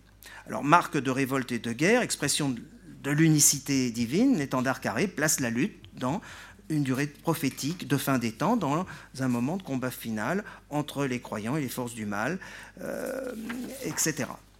La piste sur laquelle cette bannière nous met est tout d'abord celle de l'eschatologie, on en a parlé tout à l'heure, euh, elle est là, comme elle était là au XVIe siècle, d'un discours omniprésent sur Internet qui détaille les signes majeurs et mineurs de la fin des temps imminente, et dans le cours de laquelle euh, le califat inscrit son combat obligé. Alors le croyant sera méprisé dans cette fin des temps, alors il sera difficile de vivre sa religion, alors le croyant sera accusé d'être un traître, il sera fait confiance à ceux qui seront de vrais traîtres, alors l'impudeur se répandra quand les hommes seront habillés comme des femmes et les femmes comme des hommes, alors l'adultère sera généralisé, tout comme sera généralisé l'oubli de la volonté de Dieu, alors les pervers seront honorés et les pieux méprisés. La fin des temps, par-delà une chronologie visible au fil de signes merveilleux, verra l'inversion envahir le monde, et au cœur de l'inversion, il y aura la fin sans Dieu, la plus grande, la mécréance qui se fera plus forte que jamais. Alors revenons ici au, lendemain du drame du, du, Bataclan, face à un monde temporel affirmé comme corrompu, ne détenant alors j'ai aucune vérité parce que ne dépendant pas des seules exigences de la transcendance, les haines des tueurs de 2015 s'articulent à la mise en œuvre d'un devoir de demeurer pur parmi la, mécréance, de ne pas se laisser subvertir par l'inversion eschatologique qui était comme concentrée à leurs yeux dans le Bataclan. Euh, la, haine est aussi amour de Dieu parce qu'elle est censée mimer une malédiction divine lancée en direction de quiconque délaissera l'obéissance. Elle est le chemin du pardon et être tué dans le martyr, c'est être dans le contraire de la mort, c'est être vivant, c'est-à-dire c'est être dans l'inversion de l'inversion, c'est annoncer la vérité, c'est être un signe de cette parole de Dieu éternel qui est une direction et une miséricorde pour un peuple qui croit. Alors pour euh, aller vite, euh, je dirais que le théâtre de la cruauté, c'est clair, comme il se comprend euh, pour le XVIe siècle des guerres de religion. L'indice immédiat de la fin des temps, par-delà les signes majeurs ou mineurs, se détecterait dans l'évidence de l'inversion. Combattre pour Dieu, c'est combattre contre l'inversion. Et le combat est un enseignement. Il parle autant qu'il agit. Sa cruauté est une forme de transcription de la violence divine et elle en appelle à la conversion de ceux qui n'ont pas compris la volonté divine tout en montrant ce qu'est être converti, euh, ce qu'est être dans l'allégeance de Dieu, c'est-à-dire tuer. Donc, on a donc cet exhibitionnisme de la cruauté, euh, des expériences sacrificielles mortifères, théâtralisées, qui sont d'autant plus extrêmes et visuelles qu'elles veulent participer de cette inversion euh, de la peur qui doit s'imposer au dernier temps du monde et placer les croyants dans la certitude prophétique. L'âge de la destruction s'approche pour les mécréants, l'âge du, du, châtiment, faire peur, certes parce que la peur des ennemis est inscrite dans le dessein divin, la peur dit la puissance en acte de la transcendance, l'irrésistible avancée de l'unité divine vers une fin qui n'aura pas de fin pour ceux qui auront donné leur, vie. Alors ne peut-on pas alors poser l'hypothèse que euh, fonctionnerait euh, dans une forme d'inconscient, dans l'islamisme contemporain la même relation à la cruauté que dans le christianisme romain du XVIe siècle, en l'occurrence la volonté de théâtraliser la volonté divine, telle qu'elle peut résulter d'une appropriation sélective, littéraliste, d'un livre reçu en tant qu'œuvre divine, euh, une volonté d'autant plus exigeante que le bourreau, le bourreau attend de sa violence qu'elle le mette lui-même précisément sur le sentier de Dieu, qu'elle lui fasse ressentir en quelque sorte l'apaisement annonciateur du paradis et qu'elle entraîne ceux qui voient cette violence dans des actions, mimétiques.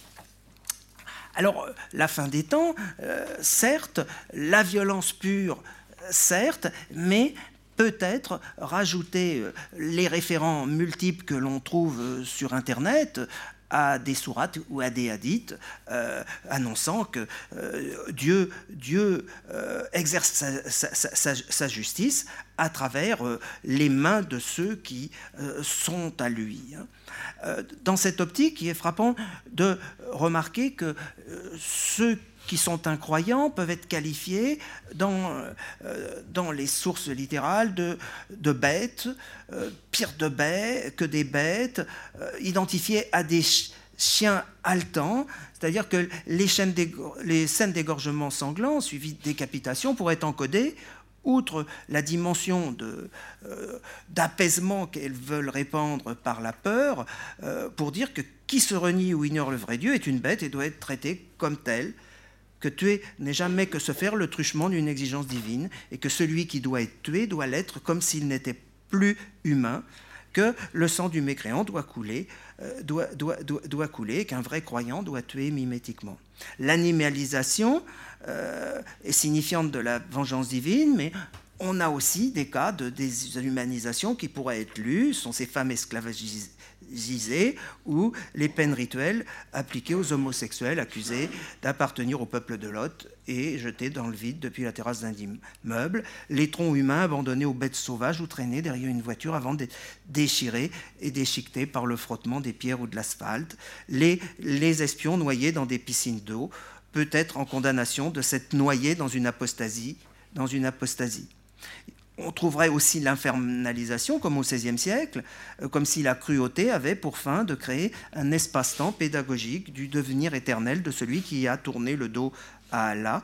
Comment ne pas évoquer euh, l'acide ou le goudron brûlant, les brasiers, sans y deviner une forme de mise en scène infernale destinée à enseigner ce qui attend l'apostat ou l'infidèle pour l'éternité, n'est-ce pas La fournaise préparée pour les incroyants maudits, Sourate 33-64. J'en arrive à ma conclusion. En histoire, rien n'est comparable et ce serait une illusion dévastatrice de croire que des modes comportementaux peuvent être identiques dans des espaces-temps différents. Ce serait euh, vraiment euh, l'anachronisme absolu. Mais peut-être malgré tout est-il possible d'avancer que les religions du livre peuvent susciter un rapport singulier à la violence, que la cruauté serait la marque même de la mobilisation dans une guerre sainte parce qu'elle ferait surgir dans l'imaginaire une présence de Dieu euh, parmi les siens, qu'elle donnerait à penser et à vivre euh, ce Dieu parole présent parmi les siens, avec les siens, enseignant qu'il n'est de voie de salut que dans l'obéissance absolue à la transcendance. Euh, n'y aurait-il pas, à l'opposé du regard horrifié que nous jetons sur cette cruauté, une puissance d'émotion et d'exaltation en ce qu'il y aurait là une forme de prédication destinée à produire plus de la conversion, de l'allégeance que de la, de, la peur. Et euh, est-ce qu'il ne faudrait pas, au contraire de ce qu'on nous propose, euh, recevoir la peur, est-ce qu'il ne faudrait pas plutôt appréhender sereinement ces, images, ces récits, parce que euh, ces récits, ces images peuvent nous entraîner, si nous ne les contrôlons pas, vers les formes, les voies dangereuses que sont le refus ou le rejet de l'altérité, euh, le racisme, l'exclusivisme, l'intolérance, euh, le fantasme extrémiste d'un conflit pseudo civilisationnel. Voilà, je vous remercie de votre attention.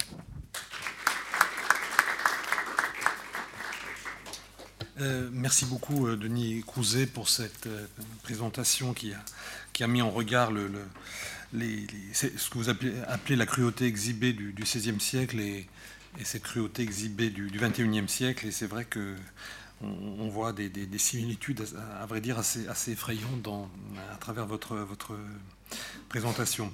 Euh, je, relève aussi, peut-être avant, puisque le but c'est aussi un peu d'essayer de, croiser, évidemment, des, des, termes qui sont revenus dans, vos trois présentations.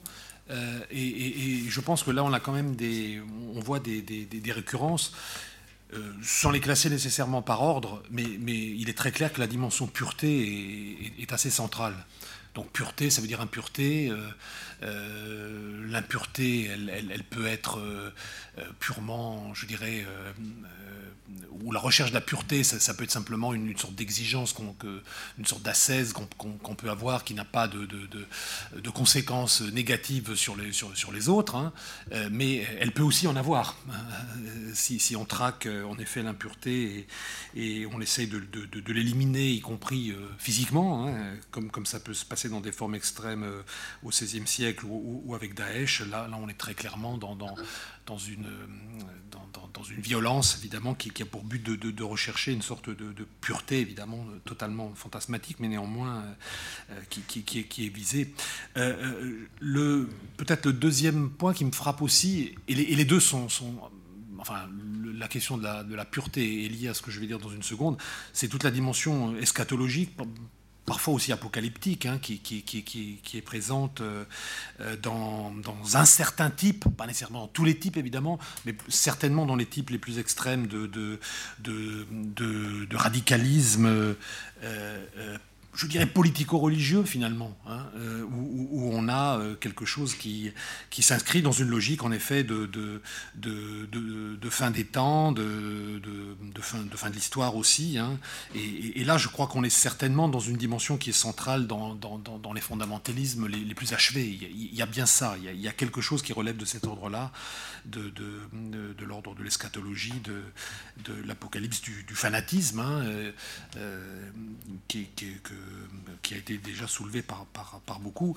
Et, enfin, il y a, une troisième, troisième dimension qui est, pas toujours nécessairement présent, et Jean-Paul a eu raison de le dire lorsqu'il a évoqué le catholicisme, mais qui est quand même fréquemment présent dans ces mouvements, hein, c'est la dimension du, rapport au texte et, dans une dimension, encore une fois, euh, euh, euh, littérale, hein, où on, prend finalement le texte au, pied de la lettre en le décontextualisant, en le, coupant de toute autre référence textuelle qui pourrait le contredire, etc. etc. Donc ça, c'est quand même quelque chose aussi qui me semble fréquemment présent dans, que j'ai vu en tous les cas dans, au moins dans, certains éléments de vos présentations. Voilà peut-être quelques petites remarques que je voulais faire euh, avant d'ouvrir la, discussion euh, générale. Alors peut-être que je ne sais pas si vous voulez un peu interréagir éventuellement euh, les uns les autres, ou vous préférez qu'on ouvre tout de suite le, débat général? On ouvre Ok, on ouvre. Qui veut commencer à... Euh, oui, euh, Joseph, et après on va évoqué les religions du livre dans votre dernière intervention, et puis les, les, autres aussi concernent les, religions du livre. Mais euh, il n'y a pas que dans ces régions-là qu'il y a de la violence religieuse. Et je pense notamment à l'Asie du Sud, où pratiquement tous les pays sont en proie à des violences religieuses ou interreligieuses. que je prenne euh, l'Inde hindouiste, euh, le Ceylan, euh, Indonésie, alors là il y a évidemment les musulmans, ou la Birmanie.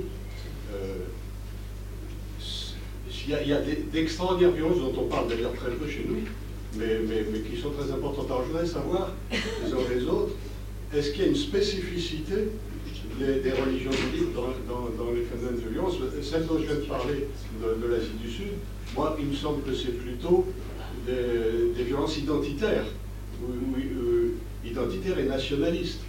Euh, il s'agit finalement, en général, pour la majorité des, croyants, d'obliger les autres à partager, à partager, cette croyance ou à s'en aller, ou, de, se taire, notamment les minorités ethniques, pour ce qui est d'une bonne partie de ces pays-là. Est-ce qu'il y a une spécificité des pays des religions du livre? Ah ouais? Oui, euh, merci pour ces trois, trois exposés qui m'ont intéressé. En fait, je, voudrais revenir sur un point euh, envisagé par Stéphane, sur l'opposition entre salafistes et islamistes sur une base d'orthodoxie. Mhm. Est-ce qu'on est bien sûr qu'il faille opposer les deux? Moi, je ne suis pas certain de, ces, de, pose volontiers la question, parce que Hassan Banna, dans l'ensemble de ses épîtres, euh, prétend se retrouver dans les salafs salih, dans les deux prédécesseurs. Ça, c'est première remarque que j'aimerais faire, et puis ta, réaction à ce sujet. Puis par ailleurs, il y a aussi une orthodoxie à laquelle tiennent les frères musulmans, les immuables, euh, notamment le, les châtiments prévus en cas de manquement à telle ou telle règle. Est-ce que cela n'est pas matière à rapprocher les deux, les deux courants, euh, du point de vue doctrinal à certains égards, même si les modes d'action peuvent, diverger? Et puis par ailleurs, est-ce qu'on n'a pas tort aussi de prêter à propre la théorisation du djihad qu'on trouve chez Hassan Banna? Euh, Risalatul Jihad, lettre sur le djihad, est très explicite dans l'ensemble des épîtres, et on a tendance, comme ça, dans le discours euh, ordinaire, à prétendre que Propre serait le véritable théoricien. Alors, et on oublie Hassan Banna. Troisième question Oui. Oui. Vas-y, oui, oui, oui, à vous. Euh, d'abord, pour l'exposé de M. Crouzet, qui est très impressionnant, euh, il ne faut pas oublier que nous sommes des hommes et qui veut faire l'ange fait la bête. je suis convaincu que dans des situations de désordre, de grand désordre social, il y a des tas de gens qui s'expriment par la violence parce qu'ils ont un fond de violence, parce qu'ils sont des accès, etc. Il n'y a pas que des idéologies. Il y a, je pense, aussi la nature humaine. Et ça, c'est un point, je crois, qu'il faut aussi avoir à l'esprit. Quant à ce que disait M. Lacroix, euh, d'abord, les, salafistes euh, de nous ne sont pas les seuls, il y a d'autres salafistes. Il y en a certains qui ont refusé de participer aux élections. Et ce qui est frappant, c'est que Hazem Abou Smaïl, qui avait voulu être candidat à la présidence en Égypte, qu'on a, récusé pour des raisons formelles, était un ancien frère musulman reconverti au salafisme, probablement pour des raisons financières. Et euh, la, question que je voudrais savoir, peut-être vous savez certainement mieux que moi, c'est Abdel Wahab, Mohamed Abdel Wahab.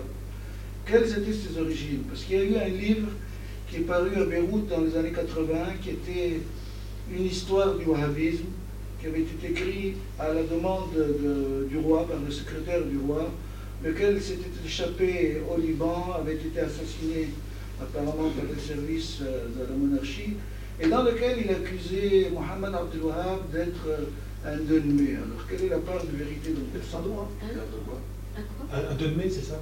Oui. Oui, un donneur, donc on va peut-être expliquer ce que c'est. Oui, un, donneur, c'est un partisan de Sabata Ezéville, qui est un juif qui s'est converti à l'islam pour échapper à la mort. Je crois ça. Oui, oui c'est ça. Euh, Denis, vous voulez peut-être. Euh, oui, ben, je sais pas, moi je suis un partisan d'une histoire culturaliste, et donc euh, pour moi il n'y a pas de, fond. De, fond, la violence c'est quelque chose qui s'apprend et qui, se, et, qui se fabrique. On ne peut pas comprendre le nazisme si on ne comprend pas la fabrication d'une et la production d'une littérature raciste, déshumanisant les, juifs, qui plongent dans, dans une longue maturation au, au, 19e, au 19e siècle. Donc là, c'est une question. Euh, bon, sur la, deuxième question, sur la spécificité des religions du livre, euh, certes, toute, religion euh, s'implique dans, dans, dans, des violences, mais ce que je ne sais pas, c'est s'il y a ce contexte eschatologique dans les, déterminant les violences dans les religions qui ne sont pas des religions du livre. Je connais mal. Euh, il y, a des, des perspectives messianiques, certainement, dans, comme, euh, comme l'Amkar au Cambodge, qui était une sorte de messianisme d'un monde recommençant dans la pureté. Mais je, connais mal, en tout cas. Et aussi, est-ce qu'on retrouve cette trilogie qui, est, qui se trouve, qui est animalisation, déshumanisation, infernalisation? Intéressant de, faire une histoire globale euh, des rites de violence euh, hors des trois religions. Des trois, je, ne, je, ne, je, ne, sais pas, je ne suis pas capable de donner, de donner une réponse.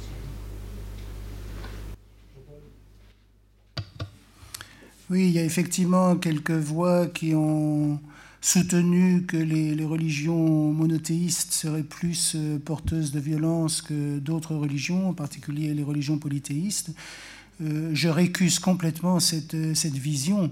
Les religions polythéistes euh, ou différentes expressions religieuses en Asie, dans l'hindouisme, etc.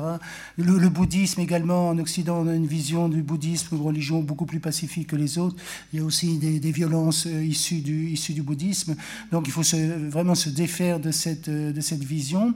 Et j'ajouterais, il n'y a pas que les, les, représentations religieuses, les systèmes religieux qui sont porteurs de violence, il y a aussi les athéismes.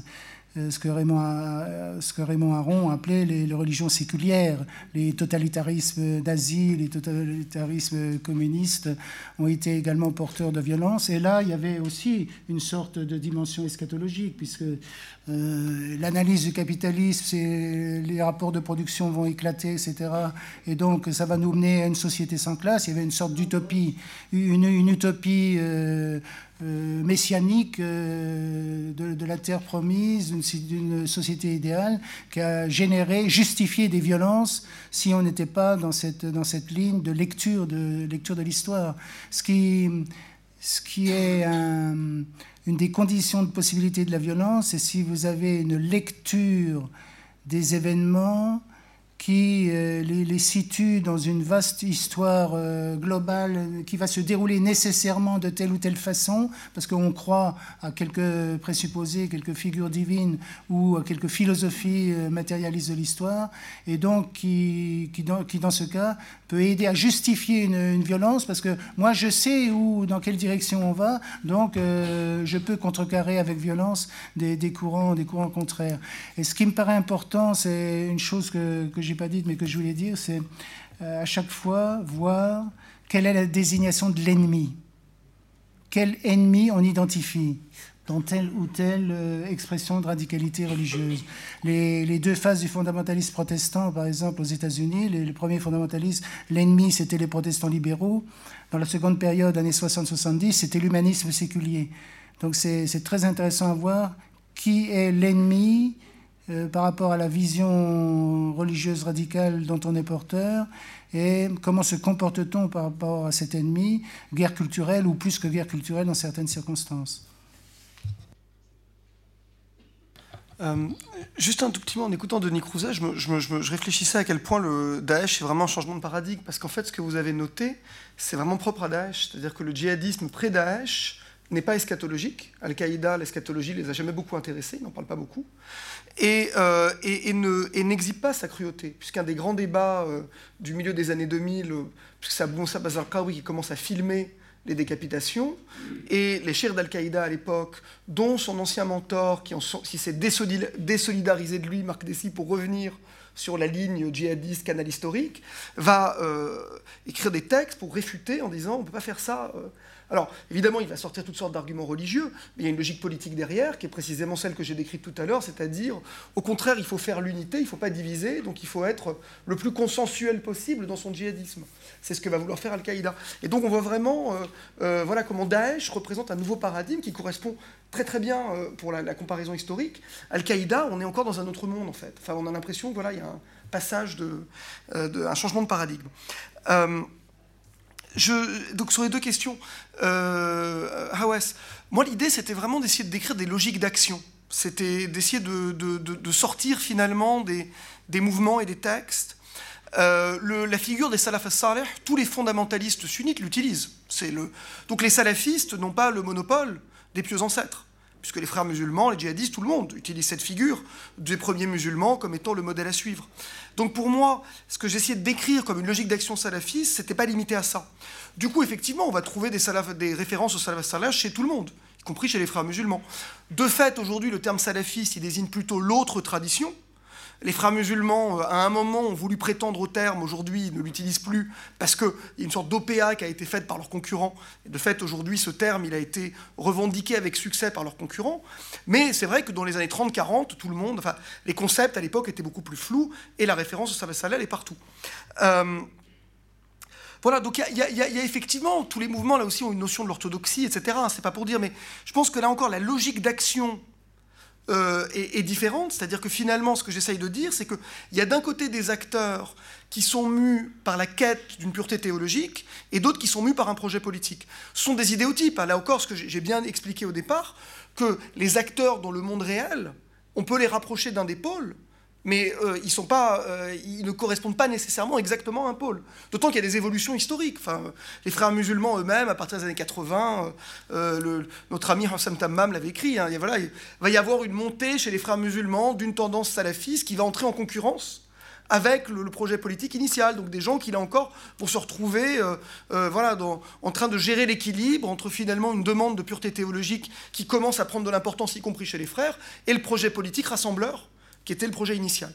Donc voilà, donc, donc l'idée c'est vraiment de faire des idéotypes en fonction de logique d'action et pas tellement de, de, coller euh, à, à, la lettre des textes. Et puis, euh, bon, euh, Risalat el-Jihad, on reste, donc le, texte de Hassan el-Banna dont tu parles, pour moi on reste encore dans une définition relativement classique du djihad. Je crois que, évidemment, Hassan el-Banna parle de djihad, tout le monde. Encore, les djihadistes n'ont pas du tout le monopole du djihad, et les islamistes n'ont pas du tout le monopole du djihad. Le djihad fait partie du corpus musulman, tout le monde en parle. C'est pas du tout quelque chose qui. Simplement, la manière dont on le comprend Hassan el-Banna, c'est selon la logique du droit musulman classique, c'est-à-dire un djihad qui se fait essentiellement vers l'extérieur, pour protéger le territoire musulman attaqué, il va lui, évidemment, y a le, à l'époque de Hassan Banna, la création d'Israël, les frères musulmans vont envoyer au nom du djihad un bataillon participer euh, à la guerre de 48. Hein. On oublie souvent qu'il y a un bataillon de frères musulmans qui combat en 48. Mais, euh, mais, mais je pense que ce que fait Qutb, c'est de redéfinir l'objet du djihad. Donc quelque chose qui est beaucoup moins consensuel dans la tradition sunnite euh, classique, qui est de faire du gouvernant l'objet du djihad. Quelque chose qui fait partie des interdits chez les, chez oulémas classiques. Le, djihad se fait vers l'extérieur, il se fait pas vers l'intérieur. Donc pour moi, c'est vraiment ça qui, chez Kout, va marquer un, basculement dans quelque chose d'un peu différent. Euh, euh, voilà, je crois que c'était pour, pour, toi. Et puis pour, vous répondre sur euh, bon Hazem Abou Ismail. alors là, on est dans quelque chose. Moi, j'appelle ça un salafiste révolutionnaire. Donc, on est dans quelque chose. Hazem Abou Ismail, il est proto-djihadiste. Enfin, il est. Absolument, mais c'est ce que je veux dire. Moi, il n'est pas salafiste de, de formation, Hassem Salah Abou Ismail. Il le devient à un moment, dans ses convergences, parce que là encore, euh, les acteurs dans le monde réel empruntent aux différents registres. Mais, euh, mais, voilà, Hazem est un cas particulier, il ne correspond pas du tout au modèle que j'ai décrit ici. Euh, et alors, pour répondre donc, brièvement sur le, le, livre dont vous parliez, bon, l'accusation d'être un, euh, enfin, hélas, ça, ça, nous ramène à l'exposé de, Mohamed Ali hier. Le, judaïsme est, utilisé euh, souvent par un groupe ou par un autre pour dire euh, le fondateur de tel groupe était en réalité un juif qui se faisait passer pour musulman. Donc ça, c'est un truc qui est classique. L'opposition saoudienne a toujours dit ça, soit en expliquant qu'Abdel Wahab étaient juifs, soit en expliquant que les Al-Saoud étaient juifs, puisque vous avez toute une, une théorie. Vous allez, euh, moi, je me souviens d'avoir lu un livre d'une figure islamiste saoudienne qui vous dit, en fait, ils ont un ancêtre qui s'appelle Marhan. Et donc, en fait, Marhan, c'est une déformation de Mordechai. Vous avez ça qui est écrit dans... Euh, donc voilà, il y a cette accusation, ce procès en judaïté, euh, il va être fait. Alors, les, les salafistes saoudiens vont le faire aux chiites, en disant en fait les chiites ont été fondés par un juif qui s'appelle Abdallah ben Sabah et qui a fondé le chiisme pour détruire l'islam de l'intérieur. Donc voilà, donc l'accusation en judaïté, vous allez la trouver chez tous les acteurs. Personnellement, je ne connais pas un seul historien qui accorde le moindre crédit. La question que je posais, c'est d'abord, je vous ai cité ce texte. Oui, oui. Et je vous ai demandé qu'en est-il de la réalité historique de Mohammed Ah, bah, il est descendant euh, d'une famille d'oulémas. Ah bah c'est un, un, arabe, c'est quelqu'un de la péninsule arabique, il vient, il vient de la ville de Uyayna, euh, au cœur de la péninsule arabique, dans le Naj, il est descendant d'une famille d'Olema Hanbalit, il, appartenu, il appartient à la tribu de Bani Tamim, il n'est pas... Euh, oui, bon, voilà. Il faisait du tourisme. Voilà, mais non, mais ça, ça, ça nous reconnecte avec le, sujet de Mohamed Ali hier, c'est un thème, c'est un topic qui revient effectivement. Voilà. Et tout, le monde l'utilise. Hein.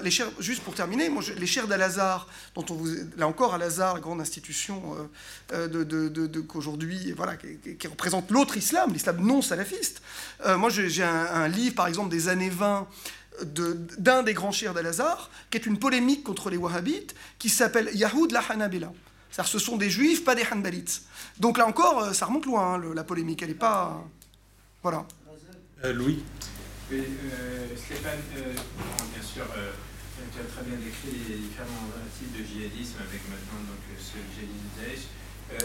bon, le, djihadisme, c'est une un détournement même du, djihad à sa, façon. Et le djihad n'appartient pas aux djihadistes, bien sûr. il y a notamment un djihad chez les chiites, par exemple. Mhm. donc, est-ce qu'on peut qualifier, par exemple, les euh, chiites qui, qui combattent euh, en dehors de leur pays et pas seulement pour des raisons financières ou, euh, enfin, par exemple des, des, des, Hazaras qui combattent en Syrie, comme des djihadistes, à ton avis, bon, il faudra peut-être inventer un autre mot du coup, puisque djihadisme est déjà occupé, mais est-ce qu'il n'y a pas tout de même certains, Quelqu'un d'autre? Euh, Je vous remercie. Euh, je vais poser une question. Vous avez posé trois idées Bon, toutes les questions de définition, vous restez cohérent Vous avez, vous avez dit les premiers qui soient les salafistes qui détruisent euh, en cas de violence les mausolées. Les seconds, ils renversent le régime intérieur, c'est ça. Hein? Et le troisième, c'est le régime étranger. De, ce sont des idéotypes, mais oui, oui. mais là, je pense qu'il y a un petit problème, parce que j'ai un problème avec ce terme d'islamisme. Parce qu'on a pris le terme de la révolution en Iran, qui n'a pas donné lieu, parce qu'au début, on s'attendait à ce que ça se termine par une guerre. Il y a eu une passation de pouvoir sans guerre, sans effusion de sang au sens vraiment inter. Et, mais si vous, le, vous vous rappelez, en Iran, avant la révolution, il y avait les mujahideen. Mhm. Donc il y avait déjà le djihad, mais ils ne sont pas passés à la guerre. Alors le fait que peut-être vous soyez étranger, vous avez euh, vous utilisez pour vous, vous associez le terme de djihadisme à la passation à la guerre avec l'étranger. Mais pour quelqu'un qui est de l'intérieur, ça ne marche pas parce que. Euh, J'ai pas dit ça. Hein. L'islamisme, ça serait l'activisme euh, ça serait l'activisme musulman. Et le djihadisme, pour moi, ça serait le, celui qui passe au terrorisme. Parce que, à moins que ça soit une guerre d'État à État. Mhm. Alors ça, on est dans une guerre de religion. Mais tant que ce n'est pas l'État, moi je pense qu'il y a un dépassement du concept de l'État-nation. Et c'est ce qui s'est posé avec Daesh, qu'on a d'ailleurs euh, Obama, c'est le seul qui a fait attention de ne pas utiliser le terme d'État-nation. Parce qu'on est en présence d'un... Bon, je ne vais pas abuser du temps, mais là, euh, la question qui se pose avec le djihadisme, pour moi, ça pose quand même un problème euh, de- d'avoir créé des concepts islamistes et djihadisme. Mhm. Euh, C'est pas nécessairement euh, différent si c'est d'islam politique. Une fois, il Mhm. passe à la guerre, avant, il, est passe, il fait juste à l'intérieur. Je sais pas si je me suis. Alors, moi, j'aurais une question peut-être plus pour, pour, pour Denis Crouzet. Euh, je, je- je- voulais poser la question, est-ce que euh, toute cette recherche de, de, de- pureté euh, que, que- que vous, sur laquelle vous avez beaucoup insisté, et, et donc de, purification quelque part, est-ce que c'est, euh, enfin, en tous les cas au XVIe siècle, ça, paraît assez évident, même si alors peut-être le- le- l'expression que je vais utiliser peut paraître anachronique, mais est-ce que cette recherche de pureté, elle, n'est pas, euh, je dirais, euh, intrinsèquement productrice de, de- de guerre civile? C'est ça ma question. C'est-à-dire, est-ce que, euh, dans, cette logique de recherche euh, permanente de la pureté, euh, on n'a pas dans les germes finalement quelque chose qui ouvre la voie à, la guerre civile, c'est-à-dire la, guerre entre, entre, des gens qui, sont objectivement, en tous les cas, dans, la, même société? C'est un peu le, si vous voulez, un peu le, parce que je n'ai pas parlé de, la réforme, qui, s'incarne dans ceux qui sont martyrisés, déchirés, déchiquetés, les hérétiques pour les catholiques. Mais si on essaie de reconstituer un schéma hypothétique euh, qui mène euh, à l'évolution religieuse euh, du XVIe siècle, on part donc d'une eschatologie qui accompagne euh, l'essor d'un nouveau média d'un nouveau média, euh, l'imprimerie, qui fait proliférer euh, ces prophéties et qui crée par là même une angoisse. Une angoisse. Cette angoisse, elle trouve deux voies d'é- d'échappement. Euh, le, ce catholicisme exclusiviste qui ne rêve que de détruire un ennemi fantasmatique, avant que les, la réforme arrive, s'incarne dans les chasses sorcellaires. Il y a une première grande vague de chasses sorcellaires qui s'arrête au moment où, précisément, on va avoir à se fixer sur ces, sur ces réformés qui surgissent. Et puis, deuxièmement, une possibilité de désangoissement. Alors, moins le luthéranisme qui reste très eschatologique, qui attend la fin des temps, et que le calvinisme qui, là, est, euh, est un désenchantement euh, du monde, c'est la formule weberienne, parce que Dieu, euh, on ne peut pas connaître ses intentions, donc on ne peut pas présumer de quand aura lieu la fin du monde. C'est profaner la gloire de Dieu. Donc vous avez un dialogue qui, qui s'établit, mais chacun est en quête de pureté. Donc les catholiques par la violence contre les corps, les, les réformés contre les images euh, et, et contre ceux qui entretiennent le, le peuple chrétien dans, dans l'erreur, les prêtres, les prêtres de la Babylone, de la Babylone romaine. Et donc euh, on peut, si on pousse un peu, voir comment les partages se réalisent, mais chaque, chaque, euh, chaque foi et s'affirme la foi pure. Et pour un protestant qui entre en lutte contre les images en 1560-1562, le cri à Lyon, c'est monde nouveau, monde, nouveau, c'est-à-dire monde qui ne verra plus les offenses à Dieu, les processions, les jeûnes, les rituels dont, cette religion rituelle dont parlait euh, Jean-Paul, Jean- une obsession, de, la pureté, de la séparation. Euh, l'autre, doit disparaître pour qu'on puisse faire revenir ce Dieu ou le, maintenir. Là encore, moi, mes catégories, j'aurais pu les appeler ABC. Enfin, je veux dire, c'est aussi. euh, donc, les djihadistes n'ont pas le monopole du djihad. Les le terme moudjahidine, il a été employé. Je veux dire, prenez la, la gue- la guerre d'indépendance algérienne, Les combattants de la guerre d'indépendance s'appellent Moudjahidine, donc personne n'a le monopole du terme, c'est un terme qui, appartient à l'islam. Ceux auxquels vous faites référence, c'est les Moudjahidines Khar, qui étaient quand même quelque chose d'assez particulier, puisque c'était des, des islamo-marxistes euh, qui sont assez euh, uniques en leur genre, on va dire, on ne va pas entrer dans les détails. Euh, mais voilà, aujourd'hui, malgré tout, voilà, on, a construit cette catégorie. Ce qui est intéressant, c'est qu'elle est passée en arabe d'ailleurs, parce qu'aujourd'hui, on va parler en arabe des jihadiyin, et on ne va pas employer moujahidine. Donc euh, même l'arabe aujourd'hui a deux termes pour... Alors le djihadine est probablement une traduction de l'anglais, parce qu'on voit à quel point, on a parlé un peu hier aussi, les termes que le champ académique va construire ici, quelquefois vont passer de l'autre côté réciproquement. Il y a des échanges. Donc moi, mon sentiment, c'est probablement que le terme djihadine, il est venu d'ici, mais on va l'employer aujourd'hui. Vous lisez les journaux arabes, on va vous dire euh, des djihadiyines, on commet, etc. Et on va bien faire attention, c'est pas, je sais pas, mujahidine, c'est autre chose. Euh, voilà, donc c'était sur cette question. Et alors sur le, le, djihad chiite, oui, alors on est dans le fondamentalisme sunnite ici, donc j'en ai pas parlé. Moi, je, pense évidemment qu'il y a un projet concurrent qui se met en place en toute discrétion, qui est un projet euh, euh, djihadiste chiite, avec aussi, on retrouve les mêmes choses, c'est-à-dire un projet politique, une internationalisation. Il y a deux différences fondamentales. Et la première, c'est que euh, c'est un projet qui est soutenu par un État, en l'occurrence l'Iran. Ça, c'est fondamentalement différent euh, des djihadistes sunnites qui, eux, sont en guerre contre tous les États. Euh, donc là, ça va faire. Voilà, il y, a une vraie différence sur ce, sur ce plan-là. Et,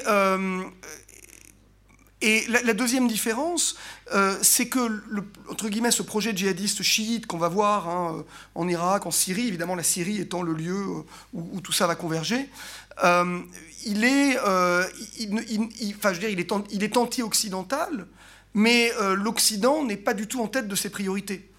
Donc il est, donc il est, il est très peu visible depuis l'Occident en vérité, parce qu'il n'est pas, il pas perçu comme menaçant en Occident, puisque euh, son ennemi à lui, pour le moment, c'est, enfin, il, est plutôt confessionnel, c'est-à-dire c'est plutôt, il, est plutôt sunnite l'ennemi dans ce cas-là.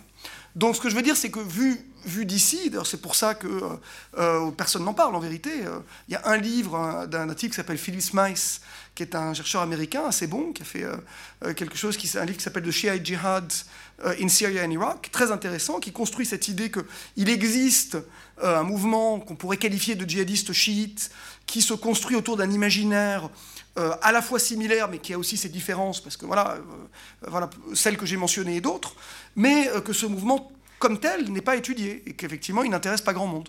Euh, alors que, euh, voilà, prenez la Syrie aujourd'hui, ce qui me semble très étonnant dans la, dans la couverture, c'est que vous avez aujourd'hui dans la bataille d'Alep probablement plus d'étrangers qui combattent du côté du régime que d'étrangers de l'autre côté. Tout le monde vous parle des, des, djihadistes sunnites qui viendraient des quatre coins du monde. En vérité, il y a plus d'étrangers de l'autre côté. Si vous comptez les Iraniens, les Afghans, les Libanais, etc. Donc il y, a quelque chose ici qui effectivement qui n'est pas couvert comme tel, mais qui mériterait de l'être. Mais c'est un autre, c'était pas le sujet de la conférence, mais ça mériterait de. Pour une prochaine. Voilà. une dernière question peut-être alors. Oui. Monsieur euh, Willem, sur, sur sa définition fondamentale, non pas fondamentaliste, de la, notion de religion. Euh, que vous définissez bon, comme infrastructure symbolique, vous avez dit que ce sont des lectures symboliques, et pas seulement des options intellectuelles, euh, sur des questions métaphysiques. Vous ai rappelé que ce sont aussi des langages et des systèmes de signification. Moi, je suis assez d'accord. On a eu un peu ce, débat euh, ce, matin, c'est-à-dire en, sciences humaines et sociales, on a du mal à, prendre au sérieux hein, euh, la, pensée religieuse ou le dogme en tant que, tel et sa capacité à mobiliser les individus. Mais néanmoins, moi, je pratique un sport euh, d'agnostic euh, que, je pense sain, c'est de, prendre le contre-pied de ses propres croyances. Alors, je vais prendre le contre-pied de ma, ma de l'importance de l'idéologie religieuse, en disant quelle place faites-vous C'est une, une, très belle définition, mais peut-être un peu figée. Quelle place faites-vous finalement à la liberté de l'individu de négocier avec son idéologie, ce que quelqu'un qui n'est pas là, Baudouin Dupré, euh, appelle des pratiques de référencement. Effectivement, on, fait référence à un dogme de base, mais finalement on négocie avec lui au quotidien en fonction des contextes, en fonction de sa position dans l'espace social, en fonction de ce qu'on a envie de faire, en fonction de son niveau de pratique, de croyance. Ça, ça, me semble peut-être absent de votre, de votre définition euh, de, de, la religion et du rapport à la construction de l'identité religieuse chez euh, l'individu. Et donc finalement, ça nuance un petit peu, comment dire, oui, l'effet direct, en tout cas immédiat, du dogme sur les mobilisations de, de l'individu. Cette capacité finalement à négocier avec le contexte, etc. Si j'avais une question à poser à, Stéphane Lafroy très rapidement, un de vos collègues, donc un euh, néerlandais qui s'appelle euh, Joas Wegmaker, euh, parce que vous avez cité Al, Al-Makdisi mhm. comme personnage mhm. important, un idéologue du, djihad. alors lui, il le considère non pas quiétiste, non pas totalement comme salafiste djihadiste, mais il a publié un livre même. Djihadiste quiétiste, oui. Euh, où il, le, considère comme djihadiste qui est Est-ce que pour vous ça fait sens? Alors, ça, commence à... Parce qu'il est quand même celui qui a redéfini la notion d'al-wala wal-bara qui en a fait presque une arme de djihad. Jean-Paul Sur la religion Merci pour votre euh, remarque et, j'abonde d'ailleurs tout à fait dans votre sens. Euh, on ne peut pas tout expliciter dans un cours exposé, mais euh, je tenais simplement à réagir par rapport à une vision intellectualiste de la religion qu'on a euh, dans les sociétés occidentales. Et de fait, nous sommes maintenant dans une conjoncture de société où il y a une part importante de, personnes qui sont sans religion, qui sont détachées de toute euh, référence religieuse. Et le phénomène socioculturel que représente la religion devient incompréhensible pour euh, beaucoup de personnes et ça fait partie de, la, complexité du débat. Mais je voudrais, euh, inspiré par des travaux d'anthropologues, euh, je, vais résumer en citant, en citant le, propos de, Marc Auger, qui a eu cette formule, mais il la reprenait d'un autre anthropologue, Francis Pouillon. Il n'y a que les croyants qui croient, il n'y a que les incroyants qui croient que les croyants croient. Il n'y a que les parce que il y a, des projections. Euh, puisque vous dites que vous êtes euh, ceci ou cela, on vous impute toute l'orthodoxie euh, du groupe religieux de référence, alors que c'est bien évidemment, il y a toutes sortes de, bricolages de compositions individuelles des références religieuses parmi, parmi la population. Et les, travaux que nous menons, notamment aussi les travaux quantitatifs, il y a des collègues qui ont parlé, euh, par exemple, les Français qui se disent catholiques, qui sont aussi des croyants doutants. Et ce qu'on observe parmi les personnes qui se disent sans religion, mon collègue Pierre Bréchon de l'Institut d'études politiques de, Grenoble distingue entre les sans religions croyants et les sans religions incroyants. Parce que euh, se dire sans religion, c'est ne pas euh, déclarer une appartenance institutionnelle, une identification religieuse claire, mais on peut avoir des, éclats de croyance ou. Euh, d'autres travaux qui, montrent qu'il y, a des moments de croyance, il y a des moments d'incroyance, de doute. Enfin, c'est des logiques beaucoup plus euh, compliquées. Et nous sommes d'ailleurs dans une situation, une société occidentale, situation euh, culturelle et de, beaucoup de, dispersion des références religieuses. Et alors, il y a à la fois euh, dans, ce, dans, cette dispersion générale et cette fluidité des complexités des relations à tel ou tel référent religieux. Il y a, deux pôles qui se renforcent. Les, les, croyants les plus pratiquants et qui vont insister sur euh, les conséquences de leur choix dans la vie quotidienne, qui, vont être des versions orthodoxes très engagées dans chaque religion. Également un réveil de l'athéisme militant. Alors là, euh, c'est une, autre affirmation, mais de façon forte. Euh, et d'ailleurs, euh, comme le montrent certaines enquêtes, la France se distingue par un taux particulièrement important de personnes qui se déclarent athées convaincues, la, deuxième d'Europe après la République tchèque. 29% euh, en France, 30% en République tchèque, 10-15% euh, dans les autres pays d'Europe. Donc l'affirmation convictionnelle d'un athéisme, euh, il y a un militantisme aussi athée qui se réveille, mais entre les deux, il y a cette vaste zone de croyants doutants, de doutants croyants, de un petit peu pratiquants, références souples, diverses, et ça fait partie de la, situation contemporaine du, religieux. ça active aussi euh, les radicalismes de, chaque côté d'ailleurs. Donc du côté d'affirmation de foi ou du, côté d'affirmation d'athéisme. Voilà des éléments de réponse, mais c'est un vaste chantier. Hein. on, a, on, est, on, a, déjà dépassé le temps. Euh, je pense que c'est intéressant ce, ce quiétisme djihadiste parce que ça montre à quel point euh, voilà, la réalité est beaucoup plus complexe que les idéotypes.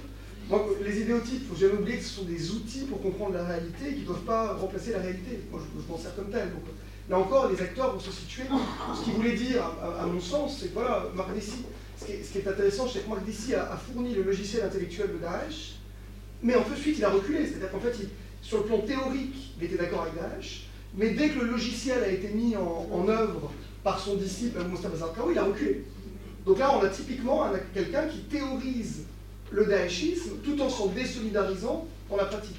Voilà, et donc c'est Mais on pourrait, euh, on, peut continuer la discussion après. Bien. Bah, écoutez, on, va en rester là pour, euh, pour cette table ronde. Donc, euh, merci à Denis Crouzet, Jean-Paul Willem et à Stéphane Lacroix. Et donc, nous avons une petite pause café et Last but not least, donc notre conférence de, clôture avec Jacqueline Chabi, euh, de l'idéologie à l'histoire, comment décrypter le passé de l'islam pour comprendre le présent. Et voilà, donc euh, à, 5 heures. Donc nous arrivons au, terme de, ces deux journées euh, bien remplies, je crois. Et donc pour, cette pour ce dernier, dernier moment, euh, donc cette conférence de clôture, euh, qui s'intitule donc, comme je le disais, de l'idéologie à l'histoire, comment décrypter le passé de l'islam comprendre le présent. Euh, nous avons le, la chance et le plaisir d'avoir avec nous Jacqueline Chabi, qui est professeure honoraire des universités, spécialiste de l'histoire médiévale du monde musulman, qui a publié euh, en particulier ces dernières années un certain nombre d'ouvrages importants.